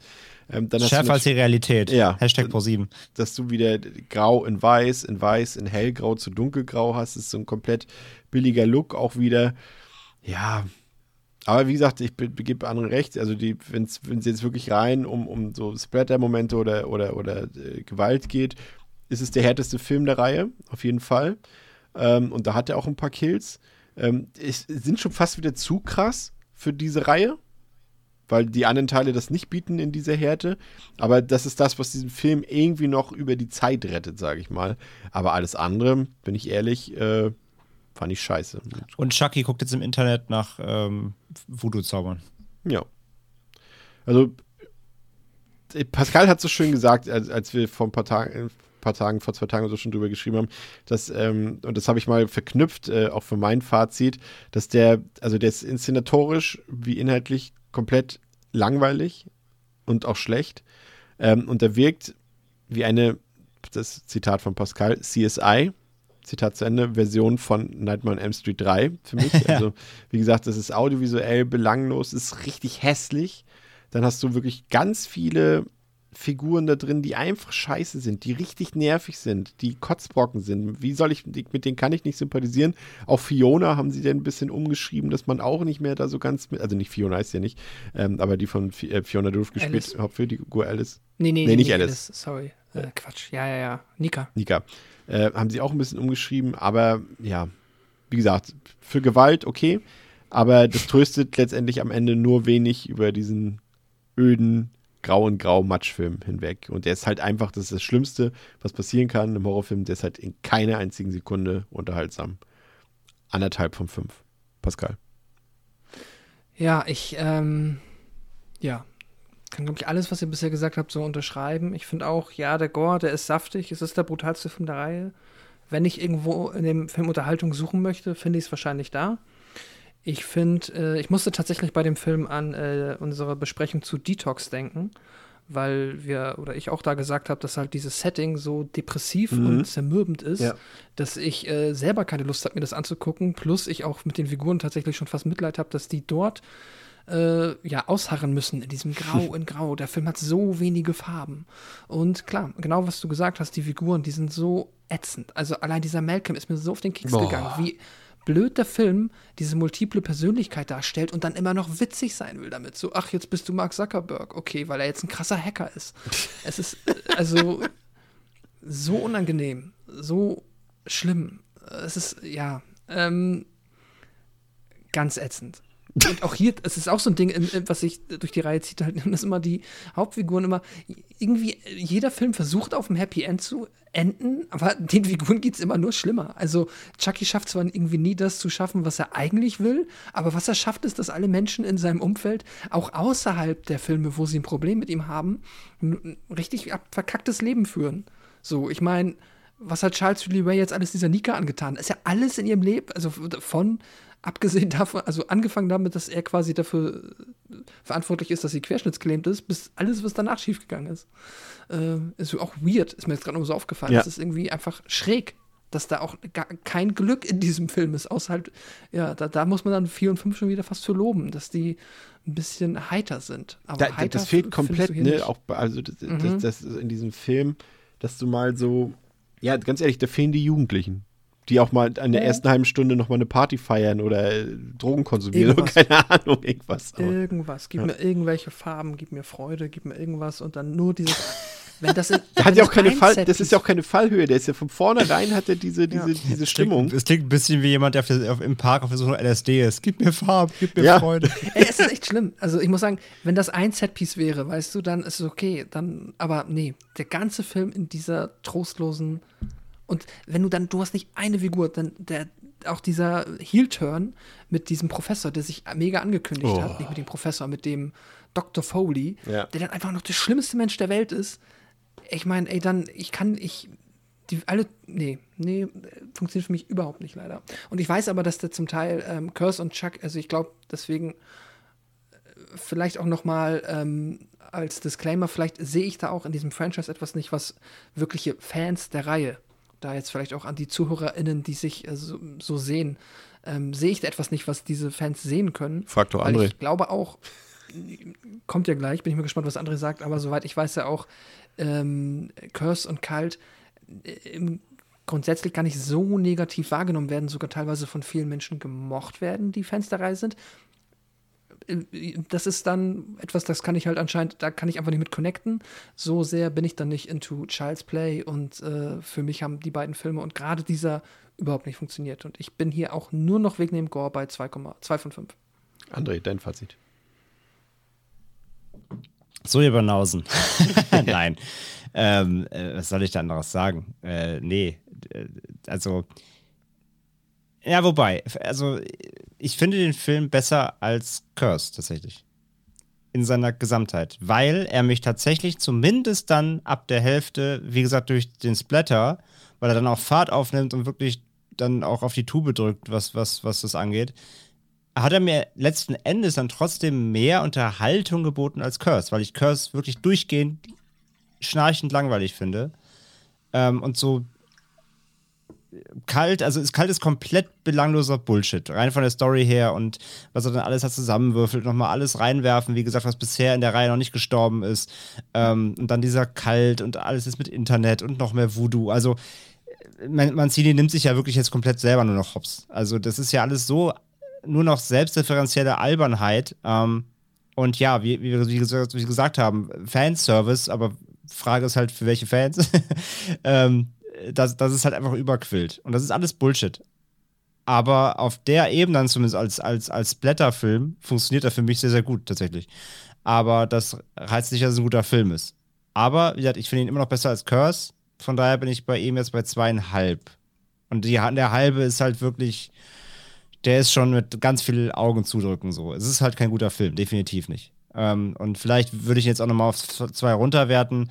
Ja, jetzt zu spät. Aber äh, im Rewatch. Jetzt, jetzt nicht, aber im Rewatch vielleicht. Ähm, aber so, der, der, der, das hat dann, wie gesagt, wer, wer Bock auf Splatter hat, findet da seine, seine, seine Highlights drin. Ähm, aber der Rest ist halt Müll. Das Schöne ist, und das ist jetzt wirklich, glaube ich, eine Premiere von unseren ähm, großen ähm, Horrorfilm-Reihenbesprechungen, dass wir, also es ist ja bei fast allen Reihen, sei es Freitag der 13., sei es Halloween, sei es Nightmare on Elm Street, sei es Texas Chainsaw und so weiter, dass wir ja natürlich ähm, meistens auf einem Peak beginnen und es dann von da an immer bergab geht. Aber jetzt ist es so, dass wir eben, ihr merkt es ja auch, wie anstrengend das auch schon wieder ist, über solche Filme zu reden. Aber es ist wirklich, glaube ich, eine Premiere, dass wir jetzt nochmal über ein Highlight reden können, der Reihe, nämlich über das äh, Reboot aus dem Jahre 2019 ähm, von Lars Klefberg.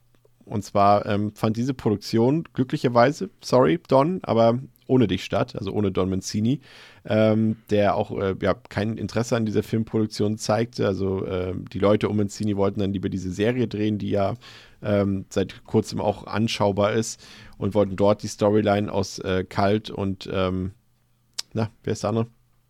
Curse. Curse äh, fortsetzen und hier ähm, hat man dann ein Skript von Tyler Burton Smith genommen für diesen Film und hat alles neu gemacht. Ähm, der Film hat auf Letterboxd eine Durchschnittswertung, und das verstehe ich nicht. Sorry, darüber können wir gleich nochmal reden, aber tun wir ja eh. Von 2,7 von 5. Ähm, in der IMDb 5,7 von 10. Der Film ist freigegeben ab 16 Jahren, läuft 90 Minuten, hat 10 Millionen Dollar gekostet und hat wirklich gute 45 Millionen Dollar wieder eingespielt, als er im Juni 2019 in den Kinos gestartet ist. Ähm, auch echt überraschend, weil, wie gesagt, Lars Klefberg hat den gedreht. Ähm, der hat eben vorher oder so zeitgleich so in einem Rutsch so ein bisschen Polaroid gedreht. Und der ist echt nur sehr mittelmäßig und deswegen mhm. war es hier schon mal eine positive Überraschung. Wir haben einen coolen Cast, wir haben Aubrey Plaza dabei.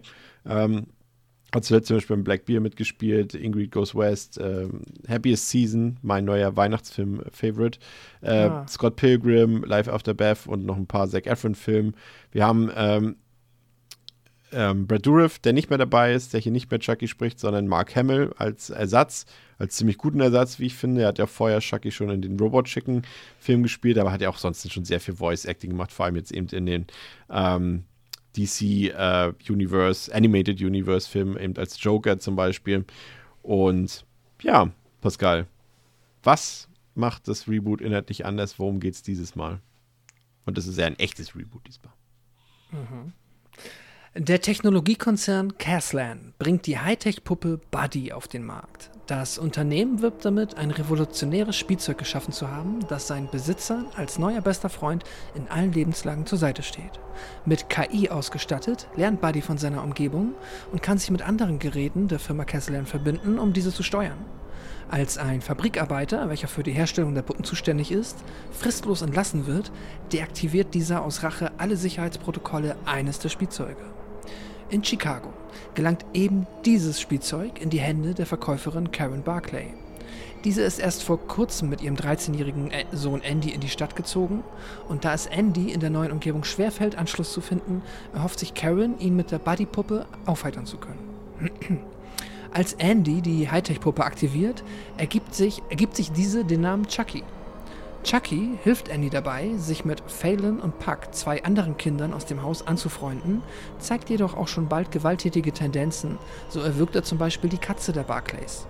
Als Andy die tote Katze findet, erklärt Chucky, das Tier getötet zu haben, da dieses den Jungen verletzt habe. Zudem beginnt Chucky, Karens neuen Partner Shane zu terrorisieren, zu welchem Andy ein schlechtes Verhältnis hat. Nachdem Shane Andy wütend vorwirft, die Puppe absichtlich gegen ihn einzusetzen, wünscht sich der aufgelöste Andy flehentlich, dass Shane für immer verschwinden solle. Chucky hört dies und folgt daraufhin Shane nach Hause. Dabei stellt sich heraus, dass Shane eine eigene Familie hat, die nichts von seiner Affäre mit Karen weiß. Chucky überfällt Shane, während dieser Weihnachtsbeleuchtung am Haus anbringt und lässt ihn von einer fahrenden Motorhacke skalpieren und töten. Das gehäutete Gesicht von Shane drapiert Chucky für Andy als Geschenk in seinem Kinderzimmer. Während der Polizist Mike Norris eine Untersuchung zum Unfallhergang aufnimmt, beschließen Andy, Fallon und Puck, Chucky zu deaktivieren und entsorgen ihn mit dem Hausmüll. Dort findet der Hausmeister und Hobbybastler Gabe die beliebte Spielzeugpuppe und repariert sie, um sie im Internet gewinnbringend weiterverkaufen zu können jetzt wieder voll funktionstüchtig, foltert und ermordet Chucky Gabe mit einer Tischsäge und schließlich, um schließlich im Besitz von Omar zu landen, einem anderen Kind aus der Nachbarschaft, und dort seine Mordserie fortzusetzen. In der Zwischenzeit gelingt es Andy nicht, seine Mutter von Chuckys Täterschaft zu überzeugen. Um ihren Sohn im Auge behalten zu können, nimmt sie ihn zu ihrer Arbeit ins Einkaufszentrum mit, wo an diesem Tag die öffentliche Vorstellung der neuen Buddy 2 Puppen stattfindet und mit vielen Besuchern zu rechnen ist. Mike Norris begibt sich ebenfalls zum Einkaufszentrum, da er Andy verdächtigt, der Mörder von Shane zu sein und ihn festnehmen will. Bevor es jedoch dazu kommt, übernimmt Chucky die volle Kontrolle über das Gebäude. Er verbindet sich mit anderen Buddypuppen und Kesslen-Produkten, steuert diese und aktiviert die automatische Schließanlage. Damit löst er bei den Besuchern des West-Einkaufszentrums Panik aus. Zahlreiche Angestellte und Kunden werden auf brutalste Weise von randalierenden Puppen getötet. Andy und seine Freunde schaffen es in diesem Chaos, zum Ausgang zu gelangen. Als Andy jedoch bemerkt, dass Chucky seine Mutter als Geisel hält und im Begriff ist, diese zu töten, sieht er sich gezwungen umzukehren. Trotz Widrigkeiten gelingt es Andy, seine Mutter aus der Gewalt von Chucky zu befreien. Mit der Hilfe von Karen und Mike überwältigt Andy die Puppe schließlich. Während, Sani während Sanitäter Karen, Mike und andere Überlebende des Massakers versorgen, zerstören Andy und seine Freunde Chuckys leblosen Körper in einer nahegelegenen Seitengasse. Infolge der Morde im Einkaufszentrum gibt Henry Caslan, CEO des Caslan-Konzerns, ein Statement über die Programmierung der Buddypuppen ab. Die bisher produzierten Puppen werden zurückgerufen und eingelagert. Eine der verpackten Puppen im Lager entwickelt eine Fehlfunktion, wie bei Chucky leuchten ihre Augen rot. Fertig. Vielen Dank für deinen letzten Einsatz heute. Ähm, ja, André, der Film ist nicht eins zu eins nachgedreht. Also es ist jetzt nicht im Endeffekt so ein, also ein Remake, ist es eigentlich ja nicht. Es wird schon als Reboot bezeichnen. Ähm, es gibt sehr viele frische Impulse hier. Der hat natürlich im Kern schon eine ähnliche Geschichte, aber es, die, die Origin ist eine ganz andere. Die ist hier frisch. Die hat hier nichts mehr mit Charles Lee Ray zu tun. Und ich muss ganz ehrlich sagen, das tut dem Film richtig, richtig gut, dass er jetzt nicht mehr dieses Übernatürliche hat, sondern dass er wirklich so ein, so ein sehr zeitgemäßes Thema, eine zeitgemäße Umsetzung hat. Wir haben jetzt eben als Gegenspieler zwar immer noch Chucky, aber als gefährliche KI, so im, in so einem aktuellen, das ist natürlich nicht subtil, aber es ist halt aktuell. Ne? Wir haben viele Leute benutzen Alexa, Smart Home und all diesem Kram und das Ja. ist ein aktuelles Thema. Das kann natürlich auch schnell albern werden, ähm, aber sie überhaupt nicht hier. Und es bietet eher viele Möglichkeiten für den Film, denn natürlich im Rahmen eines Budgets bleibt hier in diesem Fall. Aber ich finde schon allein vom, von der Grundkonzeption her, finde ich das sehr gut gelöst bis jetzt. Ja, ja, absolut. Also äh, auch der Social-Kommentar ja im Grunde auf, ähm, ja, wie, wo Chucky herkommt, ne? Aus Ja. irgendeiner, aus irgendeiner ähm, Fabrik irgendwie in China, wo die Arbeitsbedingungen scheiße sind und weil der Mitarbeiter sich so darüber aufregt, programmiert der Chucky auf Töten.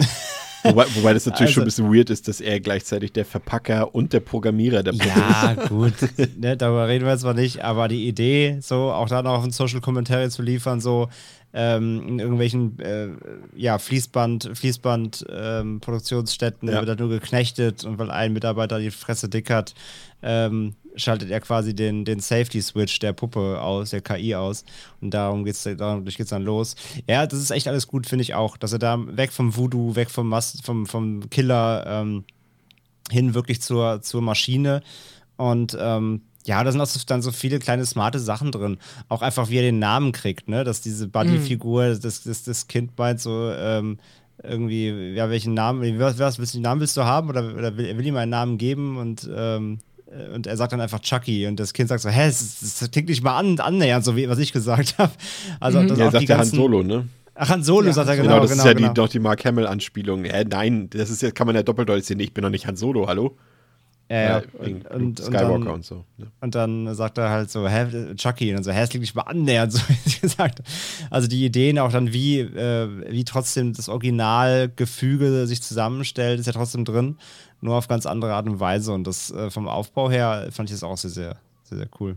Ja, dann hast du natürlich, ist es auch ein bisschen anders gesettet, Pascal. ne? Also wir haben jetzt ja wieder Andy, ähm, aber er ist jetzt quasi, äh, also nicht falsch, es ist nicht derselbe Andy, aber es, wir haben wieder einen Andy und diesmal ist er halt kein Kind, sondern er ist schon, sag ich mal, in einem so, wie sagt man, Preteen-Alter so ein bisschen. Ne? Also Doch, man- er ist schon ein Kind, aber nicht ganz so er jung ist- wie, er ist nicht ganz so 13 jung wie im. Original. 12, 13, Ja, genau. Ja. Auch das ist auch ein Kind, Chris. Ja, aber, aber doppelt so alt. Ja, sag ich ja. Ja. Aber Also, und das Wichtige ist ja, er ist normalerweise in dem Alter, in dem man eigentlich nicht mehr mit solchen Spielzeugen spielt. wer sagt das? Der Film. Die Gesellschaft. Ja. Das ist ja auch ein bisschen die Idee. Ja. Das ist auch Genau. ganz witzig eigentlich, weil, also, Weil er, kann, Ich meine, weil er nicht so Film- gut Freunde findet. Ja, genau. Und der Film spielt natürlich jetzt, er spielt irgendwie in unserer Zeit, aber auch nicht, weil wir natürlich, also, Ich glaube, es ist Auf in der einen Zukunft Seite- schon. es ist, Eine ja, Er es spielt einer Zukunft. alternativen Realität, finde ich so ein bisschen. Genau. Ähm, aber, also erstmal nochmal von Anfang, ich finde es auch super, dass sie jetzt hier die Idee gehabt haben, ey, lass doch mal Chucky nehmen und wir machen die Chucky-Geschichte, aber wie ihr gerade gesagt habt, wir nehmen Voodoo raus und machen da eine Sci-Fi-Story draus, weil das ist es ja eigentlich. Das Ja. ist also dieses klassische AI, ähm, ähm, Asimov-Roboter-Thema, ne, mit den äh, Helfern der Menschen, die eigentlich äh, programmiert sein müssen, dass sie auf keinen Fall Menschen schaden dürfen. Und ja, gut, offensichtlich ist es dann hier, schafft das dann hier ein Mensch äh, einfach mal easy peasy das zu ändern, aber sei es mal dahingestellt.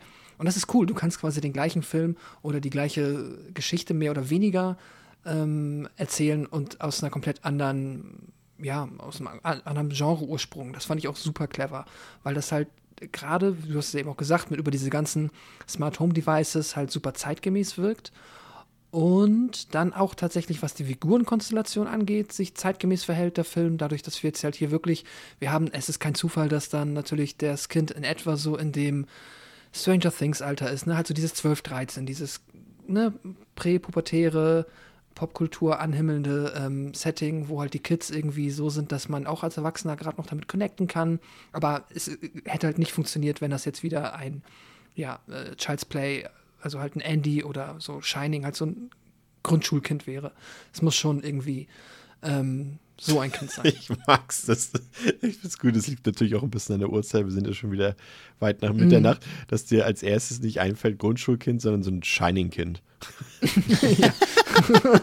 das ist so, wie, nennen Sie hier, ähm, äh, wie heißt nochmal die, die Sendung mit, mit äh, oh, Werner Schulze Ja. Edel, wie hieß die nochmal? Auf, Erdl. Keine Ahnung. wie? Jana Schulze Erdl. Nee, die Sendung, wie hieß die nochmal? Ja, du hast edel gesagt, der ist nicht edel. Weiß ich nicht. ähm, was hat der gemacht? Familienduell oder? Ja, was? Familienduell. Nennen Sie, nennen ist Sie eine andere. Bezeichnung für ein sechsjähriges Kind. Pascal, so Shining-Kind? Wie alt ist Ihr Kind? Und Äh, wie, Shining, wie viele Leute haben das gesagt? Einer von 50. Ah, ja, mein Kind ist noch Shining, aber es wird bald Stranger Things. ja, das ist, das ist halt kein Zufall. Das ist äh, zeitgemäß, das passt, das ist super. Ähm, Diverser Cast. muss ein bisschen Diverser Cast dazu. diverser Cast. Ich liebe Aubrey Plaza. Das Ja. ist natürlich eh schon mal ein großes Pluspunkt. Man kann ein bisschen streiten, so, ob sie so diese, ob sie jetzt schon so in dieser Mutterrolle so richtig aufgeht, weil ich finde sie Ja, das, immer das, noch ein das bisschen, sagt sie ja sogar im Film O-Ton. Ja, ich weiß. Es wird, aber genau, der Film macht sich so ein bisschen selbst drüber lustig. Das ist so, hm, du hast ein, also, du hast ein Kind, ja, und es ist schon zwölf, hm, okay. What? Also, sie hatte, also sie sagt ja, sie Ja. hatte eine wilde, genau. wilden 16. Sie, Geburtstag. sie sagte, sie war mit 16 sehr wild, genau. Ähm, aber deshalb ist Aubrey Plaza halt super und da der Film auch sehr, sehr stark auf Comedy setzt, aber auf Comedy, wie wir sie heute eher präsentiert bekommen. Ne? Also jetzt nicht einfach nur vulgär und Nee. Edgelord-mäßig, sondern wir bekommen so diesen charmanten Humor, den man jetzt halt heute eher, ich will jetzt nicht zum tausendsten Mal Stranger Things sagen, aber aus, ihr wisst genau, welche Filme ich meine, die man halt eher da drin vorfindet, auch jetzt im S-Remake und so weiter und so fort. Und da brilliert der Film jetzt nicht drin, ist jetzt nicht die Brecherkomödie, aber es ist trotzdem lustig und charmant. Und das funktioniert alles so gut, das ist so cool. Ich, ein bisschen musste ich lachen, als er sagt so, ah, aber das Spielzeug ist gar nicht mehr so cool. Und ich denke mir, okay, krass, weil in dieser Zeit, in der ihr lebt, ich bekomme jetzt auch nicht so viele Roboter präsentiert, als dass ich als Kind diesen Roboter nicht trotzdem mega aufregend gefunden hätte, Ja. selbst wenn ich zwölf gewesen wäre.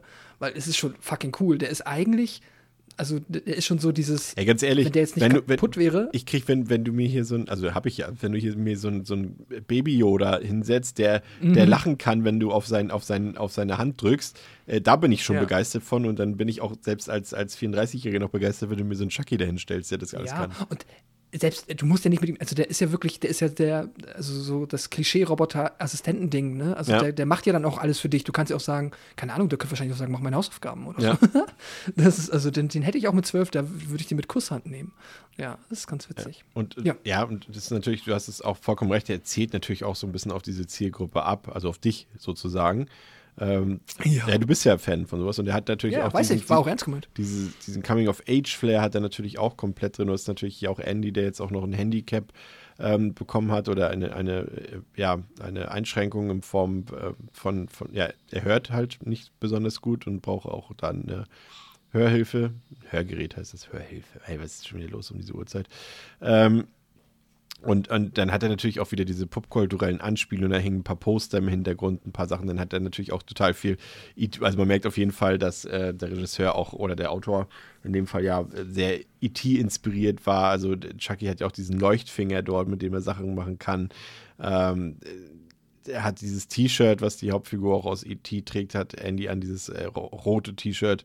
Und äh, Chucky lernt Sachen, die er im Fernsehen gesehen hat. In dem Fall ist Texas Chainsaw Massacre 2.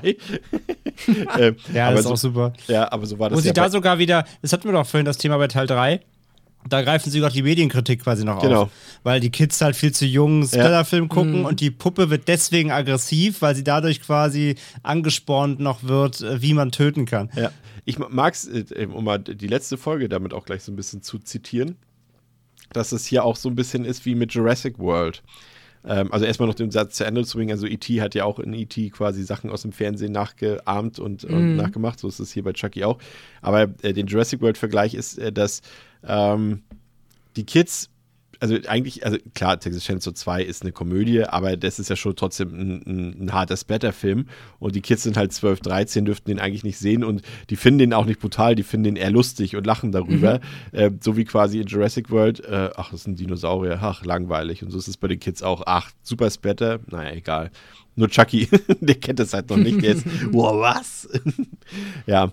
Ähm, und was mir gefallen hat, ganz ehrlich, ich fand es gut, dass das hier mal ein, ein Chucky-Teil ist, in dem Chucky sympathisch ist am Anfang. Ich fand den richtig ja. putzig und, und sympathisch ja, ja. und ich hatte ehrlich gesagt richtig Mitleid, als die Kinder später Chucky überwältigen und abschalten. Ich hatte richtig Mitleid, weil der eigentlich super lieb und super nett ist, so. Also per se. Wenn er nicht. Ich glaube, für mich, ja ich glaube, für mich, sorry, fällt das, wenn er die Katze ermordet, dann ist es so ein bisschen der, die Schwelle überschritten, ja. wo ich sage, okay, mach ihn mal weg. Aber es ist wieder cool, wenn er, weil, also auch hier nochmal, äh, der Vater auch super als äh, Antagonist in Spee, nicht der Vater, die Affäre von, ja. Ähm, ja, ja, ja. von der Mutter, weil er ist ein richtiges Arschloch. Wobei ich mich da auch mal frage, warum ist sie mit dem zusammen, also warum? Ey, danke, danke. Weil ja, du siehst Aubrey Plaza. Also der Typ ist halt so ein Fehler im Drehbuch. Voll, weil der Typ ist halt so ein obvious Arschloch und sie ja, sie ist ja eigentlich total caring und eigentlich ja. wholesome und so und beziehungsweise ja, also die ist ein bisschen tough, sieht man ja auch, wie sie sich an die Puppe ran, also sie sich die Puppe erschleicht für Arbeit, mhm. ähm, aber sie ist jetzt kein, sie ist ja kein schlechter Mensch. Warum sie dann mit so einem kompletten, kompletten durch und durch Vollarschloch da abhängt, das raff ich nicht. Der auch, der, der auch obvious ein, kind, ein Problem mit ihrem Sohn hat, den sie aber über mhm. alles liebt, die wird den niemals in die Wohnung noch einmal lassen, sobald da einmal gemerkt wird, dass, ja, dass das nicht ja. funktioniert. Das ist, das ist leider ein bisschen quatschig. Ja. Plus, er sieht halt auch noch aus wie ein, wie ein Lauch, der irgendwie, ja. ja, keine Ahnung, also wo die Liebe hinfällt, aber glaubwürdig wirkt das halt neben Aubrey Plaza. Er sieht nee, aus wie der erwachsene Andy. ja. Das wäre witzig, wenn sie da halt jetzt den Andy Show spielen. ja, das stimmt. Ja, ähm, ja ansonsten, äh, wie gesagt, also hat, hat komplett diesen Charme, den, den äh, Pascal schon angesprochen hat. Das passt alles ziemlich gut.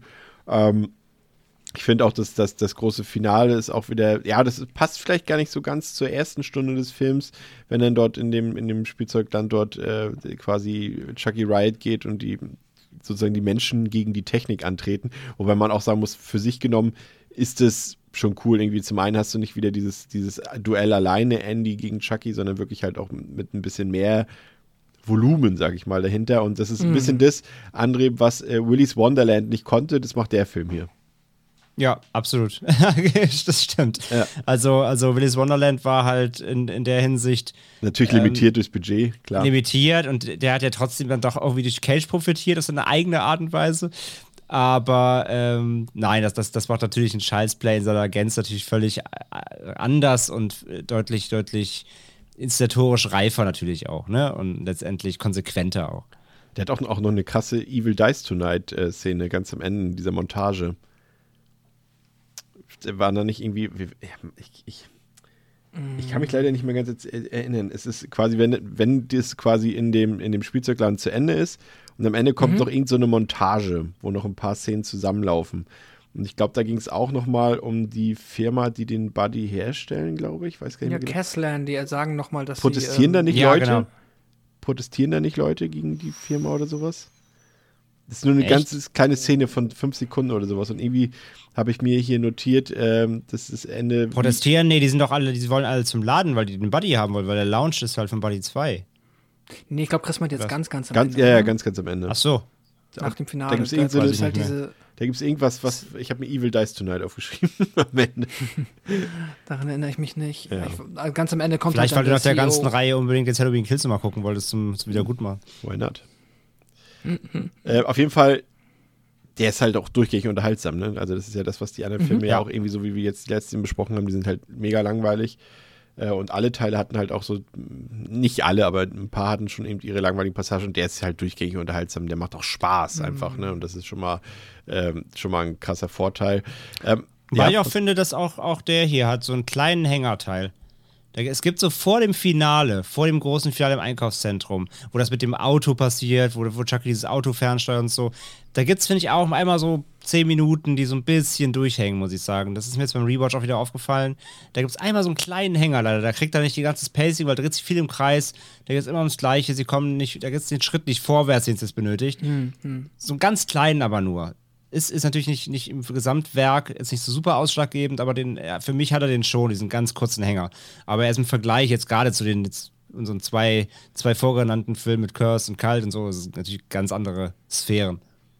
Der ist ja, ähm, fand es auch interessant, dass sie auch kein richtiges Remake oder so machen konnten, weil die Rechte dafür ja irgendwie bei Universal, ähm, ja, wie gesagt, übergegangen sind und deswegen haben sie jetzt auch keine äh, Todesszenen oder sowas reproduziert aus den, aus den vorherigen Filmen und so weiter, weil sie äh, Angst vor Rechteproblemen hatten. Und ähm, genau, und der Film ist jetzt nämlich wieder Co-Produktion MGM und, und Orion sogar hat er mitproduziert. Fand ich auch ganz ähm, interessant. Ähm, ansonsten hat er auch ein paar ganz nette Kills, auch ein paar recht harte Kills, muss ich sagen. Also der Rasenmäher-Kill dort an den neuen Macker von, von der Mom. Der war- Ich mochte es auch geil, wie, und da- das ist der Humor, den ich dann mochte. Wiederum, das ist wieder eher meiner, als er sagt, this is for Tupac. Ja, ja, weil, er- weil er immer Sachen wiederholt, die er vorher mal gelernt Genau, hat. Ja. Und ja. wie halt dem, und wie dem Arschloch halt dann auch der Skalp wegfliegt auf den, auf den Gartenswerk. Das ist so Braindead-Humor. Ja. Und auch, auch der, Ja. der krasse Kill da äh, mit, dem, mit diesem Sägeblatt. Ja, wo das Bein abgesägt hat. der war schon, schon sagen, ziemlich hart, muss ich sagen. Ja, Und- für so einen Mainstream-Film schon. Ich muss halt nur sagen, da hat er wirklich auch nochmal verpasst, nochmal das letzte Sahnehäubchen wirklich draufzusetzen. Ich finde das Finale zu zahm. Ich hatte mich so, ich saß im Kino und da ging es halt los, alle stehen da, wollen diese Puppe haben und dann wird ja dieses Maskottchen da abgestochen, wo Pascal auch einen schönen Filmfehler entdeckt hat, denn das Blut, das aus seinem Hals spritzt, erstmal weiß, durchsichtig. Also spritzt erstmal Wasser und dann wird es irgendwann rot. Also haben sie irgendwie, war die Pumpe noch nicht aktiv quasi. Und dann stehen da so viele Leute, die ganzen, die ganzen ähm, ja, Smart Home-Figuren werden alle lebendig und das Massaker kündigt sich an. Und da ist er dann insgesamt, da gibt es auch ein, zwei kleine blutige Momente, aber insgesamt immer noch einen Ticken zu zahm. Weil da, also wenn sie da so richtig, also richtig in die Vollen gegangen wären, wirklich so Braindead-Style mal komplett einmal rasieren, dann hätte das den, das, das dann wäre perfekt gewesen. Aber da haben sich dann leider nicht mehr, noch nicht, nicht also als Mainstream-Film haben sich dann nicht komplett aus dem Fenster gelehnt. Ja. Was ich gut fand, war auch noch, dass der Film trotz seines äh, Humors, den er ja durchaus hat, ähm, aber dass er auch seine Figuren trotzdem ernst nimmt. Also er weiß natürlich, dass er eine, Ja. eine, eine, Art Trash-Story oder B-Movie-Story erzählt, aber trotzdem lässt er seine Figuren, auch bei manchen Klischees natürlich, die davon sind, trotzdem nimmt er sie ernst und deren Probleme auch ernst. Ähm, und hat trotzdem eben auch dieses Augenzwinkern. Was ich gut fand, ist halt, dass Chucky nicht so drüber war. Also ich finde auch, dass, dass Mark Hamill das auch echt gut macht, muss ich sagen. Also ich habe jetzt Brad Dourif, der hat das auch klasse gemacht, aber den habe ich nicht vermisst. Mark Hamill macht das gut, aber auch so, wie Chucky halt inszeniert ist von Anfang bis Ende, das war nicht so drüber. Er hat ne, so eine, so eine, ja, einen guten Anstieg, sage ich mal, drin in seiner Art, wie er dann handelt. Ähm, auch der Film, der sah echt gut aus, muss ich sagen. Der war schön beleuchtet, der war farbenfroh. All das, was wir vermisst haben, eben quasi, ist, ist jetzt hier auf einmal da. Der sah hochwertig aus. Wie findet ihr Chucky selbst? Ja, das Also ist von der, der- Schwachpunkt. von der-. Geil scheiße aus. Der sieht Von der scheiße Technik? aus. Nicht von der Technik, Es von seinem Design. Ach so, Ja, ich meine jetzt eher Technik. Das ist okay. Ein bisschen viel Also- CGI manchmal, Ja, aber ich vermisse ein bisschen, ein bisschen vermisse ich schon die alte Animatronik. Also klar, es, ist, es sieht hochwertiger an sich aus, so vom, vom, er passt besser in die, in die, in die, ins Environment jetzt als bei den letzten zwei Filmen so. Aber wenn ich da Umwelt. jetzt gegen, für diejenigen, die André nicht mehr folgen können an dieser Stelle. Vielen Dank, Chris. Vielen Dank, dass du mich mit deiner Deutschstunde heute so erfreust. Ähm, aber wenn es mal direkt vergleichst, mal keine Ahnung, so zum zwei, Teil 2, Teil 3 nochmal gehst, so ein bisschen die alte Animatronik, dieses Handgemachte, dass du wirklich auch, du könntest ihn jetzt anfassen, dass du es auch weißt, so im Film. Ein bisschen fehlt mir das tatsächlich. Und das Design, ja, Ja. das Design selbst ist so ein bisschen. Es sieht komisch aus, ne? Komisch irgendwie. Ja, ja. Gerade Also wenn du mag's direkt comparest, äh, die beiden. Äh, Vergleichst heißt das übrigens? Das war Absicht. dann, dann, ähm, dann, dann, also ich verstehe halt, ich verstehe halt die Entscheidung für dieses Design nicht, weil es sieht nicht irgendwie, ja, ich weiß auch nicht, sie sind sehr weit weggegangen vom Original Chucky. Was sie ja scheinbar auch wollten, dann wegen Rechten, wie du eben Genau. gesagt hast. Ja. Ja, das weiß ich nicht, ob sie jetzt auch das Wahrscheinlich. Design, aber ja, wahrscheinlich. Ähm, aber es sieht auch nicht so nach einem krassen Reimagining aus, wo du sagst, oh, das sieht krass gut aus, sondern es sieht, es ist das schlechteste Design der ganzen Reihe, das muss man halt so sagen, finde ich. Ich, ich, ich, ich finde es so halb. Also, es sieht richtig scheiße aus, aber ich finde, der Film will das ja halt auch irgendwie. Und äh, das, das gibt ihm irgendwie so einen charmanten, trashigen Faktor. Ja, das Ding ja, ist halt auf der einen Seite. Woran machst du das aus, dass der Film das will? Nee, weil äh, der, Film ist ansonsten auf so vielen Ebenen kompetent. Die hätten auch eine. Also das Ding ist, du siehst ja der Puppe an, wahrscheinlich wird eine Firma nicht wirklich die Puppe so aussehen Nee, lassen, vor, allem, weil vor allem, sie haben doch auch diese lustige. Ich, ja ich habe das so verstanden als Anspielung. Ähm, da ist doch dieser eine Typ auch, der sich beschwert in dem Einkaufscenter. Ja. Und er sagt, Ja, ja. Er, er, er dachte, dass die die blond. Blonde. Genau. Und ich, ich habe so das Gefühl, dass äh, die mit Absicht nicht so gut aussieht, wie sie beworben wird. Ja, das, da, äh, okay, das, weil die, auf die Argumentation wollte ich gerade hinaus, wenn das die ist, die ihr meint, weil das, das, das würde passen, wenn die von Buddy 2, die ja dann am Ende Stimmt. vorgestellt Ja, verkauft, wenn die, wenn die geiler Ja. aussähe.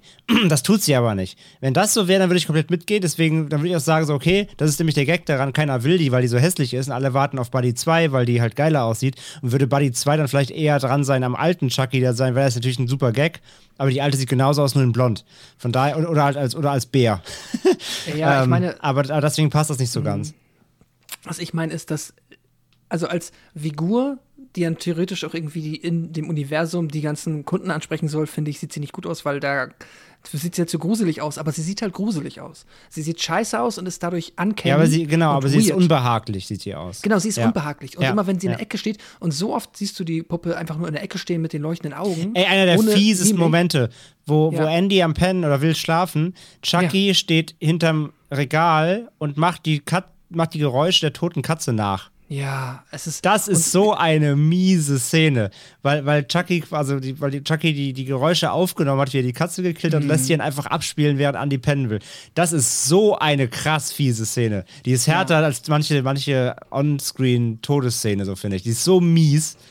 Absolut. Und deswegen finde ich das Design halt per se nicht scheiße, weil es ist, äh, es erfüllt den Zweck, dass du halt immer, wenn Ja. Chucky still irgendwo in der Ecke steht, ist dir unbehaglich. Es Ja, sieht das- uncanny aus, das- es sieht weird aus. Das stimmt, ja, ja, da, gebe ich, da stimme ich zu, ja. Ja. Also, ich finde, sehr zeitgemäßer Film. Ähm, hat mir wirklich gut gefallen, ähm, weil er auch gleichzeitig ernsthafter ist und den richtigen Humor für meine Verhältnisse dabei trifft. Ähm, und ist halt auch trotzdem zynisch. Der ist, äh, ganz ehrlich, der ist fast mehr 80s Horror als das Original. Und, und ja, ein, einfach ein erstaunlich guter Film. Also hochwertig produziert, überraschend, blutspritzig, gut gespielt, gut getrickst. Also bis auf die CGI-Momente halt, aber wie gesagt, für das Budget halt. Und durchgängig unterhaltsam. Und ich bin jetzt ehrlich, das wird vielleicht einige überraschen hier jetzt, äh, gerade wenn wir jetzt auch schon wieder die, haben wir schon vier Stunden? Ich glaube nicht, ne? Na doch, wenn wir jetzt die Doch, Vier-Stunden-Marke doch, schon deutlich überschritten haben, besser als das Original. Jetzt kein Kracher, aber besser als das Original, finde ich. Dreieinhalb von fünf. Pascal. Ja, ich bin mit dem Film auch wirklich sehr glücklich gewesen. Ich wollte den lange gucken, ähm, alleine schon halt, ja, tatsächlich, weil Aubrey Plaza mitspielt und ähm, das in der Regel für irgendetwas Leichtes mit und einem hohen Palm Springs schon gesehen? Ah, spielt sie ja gar nicht mit. Wie komme ich jetzt auf Palm Nee, Springs? spielt sie nicht mit. Nee. Aber habe ich gesehen, das ist auch super.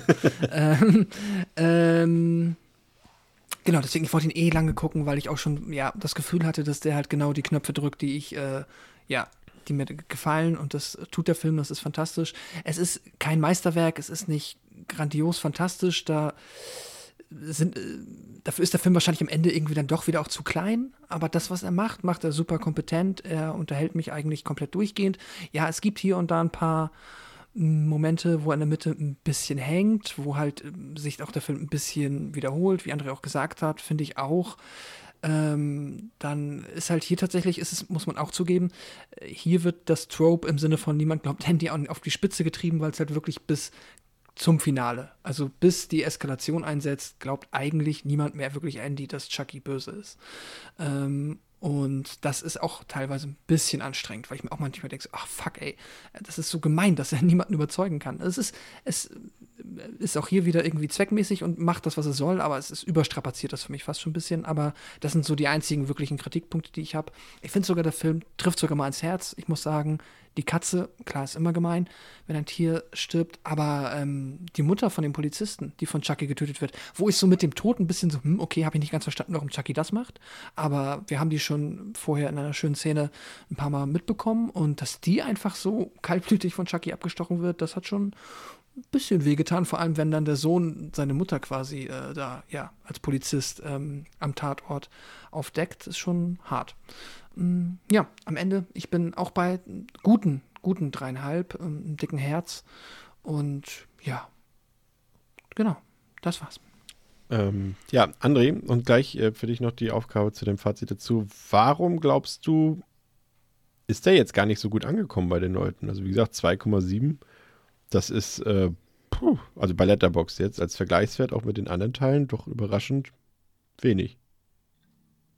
Naja, ich finde 2,7 gar nicht so schlecht für einen Horrorfilm eigentlich. Aber naja, der ist auf dem, auf dem, was hattest du rausgesucht, Pascal? Das Ding ist, Kalt hat halt auch eine 2,7 und das verstehe ich nicht. Und Curse hat eine 2,8. Curse wird halt besser bewertet als der Film. Und das, das meinte ich damit. Ich glaube, er hat, die, ich glaub, er hat die Hardcore-Fans verprellt. Ja, ja, genau. Irgendetwas verstehe ich nicht in diesem Child's Play oder kann ich nicht so nachempfinden, was diese Child's ja, Play. Ja, weil es eben wirklich vielleicht nicht mehr, nicht mehr Chucky Chucky ist. Also ja. ist, halt, ja. ist halt nicht mehr, ist neuer Chucky und ist nicht mehr alter Chucky. Ist nicht mehr, ist nicht mehr Original Kanon. So. Ich glaube, das reicht schon für viele, die das hier doof finden. die dann halt sagen werden, äh, das ist alles so neumodische Scheiße. Was sagst du? Hm. Ich sage, das ist neumodische Scheiße. Nein, ähm, ich finde den Film gut. Ähm, hat jetzt im Rewatch auch wieder richtig viel Spaß. Der ist wirklich, ähm, der ist frisch, der, der macht genau die richtigen, also beziehungsweise er vermeidet die, die Fehler, äh, mit denen er auf die Fresse geflogen wäre. Äh, er macht es wirklich neu. Er setzt nicht auf ähm, einen Killer, er setzt nicht auf Charles Lee Ray, er macht einen neuen Chucky in einem modernen, äh, modernen Umfeld ähm, mit, mit einer modernen Herangehensweise, wie gesagt, böse KI, der kleine Terminator aus der Kinderpackung irgendwie. Und das funktioniert irgendwie alles, das funktioniert alles gut. Der Cast ist super, ähm, die Kills sind hart, der ist optisch gut. Ja, wie gesagt, Chucky selbst ist Geschmackssache, äh, ob man ihn ähm, da so zweckmäßig sehen kann wie wir. Ähm, die Kills sind, wie gesagt, hart, die Effekte sind gut, die Practicals sind teilweise äh, wirklich auch schön. Ähm, wie gesagt, lädt sich zu weit aus dem Fenster. Für mich hätte er gerne im Finale sogar noch eine Stippe drauflegen können und nochmal einmal richtig äh, rein in, in, die Vollen gehen. Äh, vielleicht war ich aber auch von, von Kalt jetzt gerade zu verwöhnt, was Blätter angeht. Ähm, aber trotzdem äh, ist es alles für, für, für einen Mainstream-Horrorfilm ähm, wirklich alles äh, doch ähm, ja, nicht zu unblutig. Und ja, letzten Endes hatte ich ja mit dem Film sehr viel Spaß, auch wenn er eben auch nicht perfekt ist. Also, ne, wir haben schon gesagt, auch der Vater, dieser, oder dieser, dieser, dieser äh, ominöse Freund, der eigentlich eine Familie mit Kindern hat, das dumme Stück Scheiße, ähm, der, der passt überhaupt nicht da rein, also vor allem nicht als äh, wirklich ernsthaften Lover von, von Aubrey Plaza, das ist irgendwie quatschig. Ähm, und für mich eben auch, wie gesagt, es gibt so einen kleinen Hänger, wo der Film sich so ein bisschen im Kreis dreht, ich so richtig, ich weiß, wie er gerade vorankommt und äh, ein bisschen Zeit verliert oder auf der Stelle tritt, ist ein bisschen schade einfach. So, also er hat so zwei, drei Fehlerchen, aber insgesamt trotzdem super Überraschung gewesen. Ähm, mit zusammen so mit den ersten beiden Teilen das Stärkste aus der Reihe. Ähm, ich finde tatsächlich immer noch Chucky 2 noch besser, tatsächlich. Ich, in, der Gesamtheit einfach. Ähm, weiß nicht, ob es ist auch schwer zu vergleichen, einfach, weil es einfach doch ein neuer Film ist. Ähm, aber steht halt vor allem im Original nichts nach. So, so viel ist klar. Er ist eine super tolle Neuinterpretation. Und wenn man sowas aus dem Boden gestampft kriegt, ähm, dann kann man sich immer freuen, weil es hätte auch komplett in die Hose gehen können, natürlich. Von daher bin ich auch bei dreieinhalb mit Herz auch fett. Also wirklich, ich mag den wirklich gerne, trotz seiner Fehlerchen. Und es ist wirklich ein schöner, schöner Film. Wollt ihr euch die Serie auch noch angucken, irgendwann demnächst? Oder steht das erstmal nicht auf der Agenda? Ja, haben ja einige Leute auch gefragt, ob wir die halt besprechen. Also, wie ihr merkt, nein. Ähm, das wäre jetzt auch zu viel gewesen. Ich habe auch noch keine Folge geguckt. Ich habe nur schon mal ein paar erste Stimmen gehört, äh, die nicht so begeisternd klangen irgendwie. Er macht ja wohl auch jetzt tatsächlich im Originalkanon was Neues auf. Also, er, er bringt wohl was neue Dinge in den Originalkanon. Da bin ich mal gespannt. Also, ich will da mal reingucken gerne. Aber wie es immer mit Serien ist, ich komme fast nie zu Serien. Und wenn nur sehr selektiv. Und ähm, ja, in den nächsten in, nächster, in den nächsten Tagen, Wochen wird es wahrscheinlich nicht dazu kommen. Ja, unterschreibe ich so. Ja. Aber wozu es kommen wird, das ist die nächste Folge. Und ähm, ja, das wird wieder genau mein Ding, denn ähm, wir reden, reden so gut. über Scary Movie. Ihr müsst ja mal wissen da draußen, ne? Chris macht den Sendeplan, nicht wir, nicht Pascal und ich. Wir sind da raus. Ich Wenn, weiß. wenn ihr mal schreibt, irgendwie, warum quält sich Chris oder warum macht ihr das, das ist Chris' Entscheidung, ne? Da haben wir nichts mit zu tun. Aber wir freuen uns. Er hätte, Ich sich, glaub, er hätte sich auch was, er hätte sich auch für ihn was sehr Gutes jetzt dazwischenlegen können, aber nein, er wollte direkt, dass, dass auf Chucky äh, was, was folgt, was ihm auch wieder nicht so gut gefallen Ich will ja auch ein bisschen Weihnachtsgönnung für die Leute machen. Das ist Ach so. ja, wir haben Ja. Dezember und außerdem habe ich mir eben alle Teile auf DVD von jemandem gebraucht, abgekauft und dachte so, wenn nicht, also wenn nicht im Zusammenhang mit Devil the Demons, wie und wann dann? Ähm, und hier bin ich ja vorgewarnt, ich habe sie ja schon gesehen, deswegen ist es nur halb so wild. Ähm, aber da könnt ihr euch drauf freuen. Aber Vorsicht ist geboten. Wir reden eigentlich nur über Teil 1. Wir schauen mal, was wir vielleicht noch in zwei Nebensätzen besprechen oder so on the fly, aber es wird voraussichtlich nur um Teil 1 gehen. Ähm, und ähm, vielleicht haben wir noch die eine oder andere Überraschung im Aufgebot dort. Danke, dass ihr zugehört habt, äh, auch hier in Überlänge. Ich muss zugeben, das war nicht so geplant. Eigentlich haben wir uns auf smarte, smarte, knackige zwei Stunden eingestellt. Das war mein Dass das Ziel. nicht klappen wird, Das war uns hat aber also- eigentlich auch das- klar. ja, aber das dass es hat jetzt fünf Stunden werden, war mir jetzt auch nicht so bewusst. Dass Pascal gejinxt hat, ich habe übrigens so bis 2 Uhr nachts Zeit, war mir, war, da war mir schon wieder alles klar. Also von daher, ich muss ganz dringend auf Toilette. Danke, dass ihr zugehört habt. Bis zum nächsten Mal bei Devils and Demons. Ciao. Tschüss. Tschüss.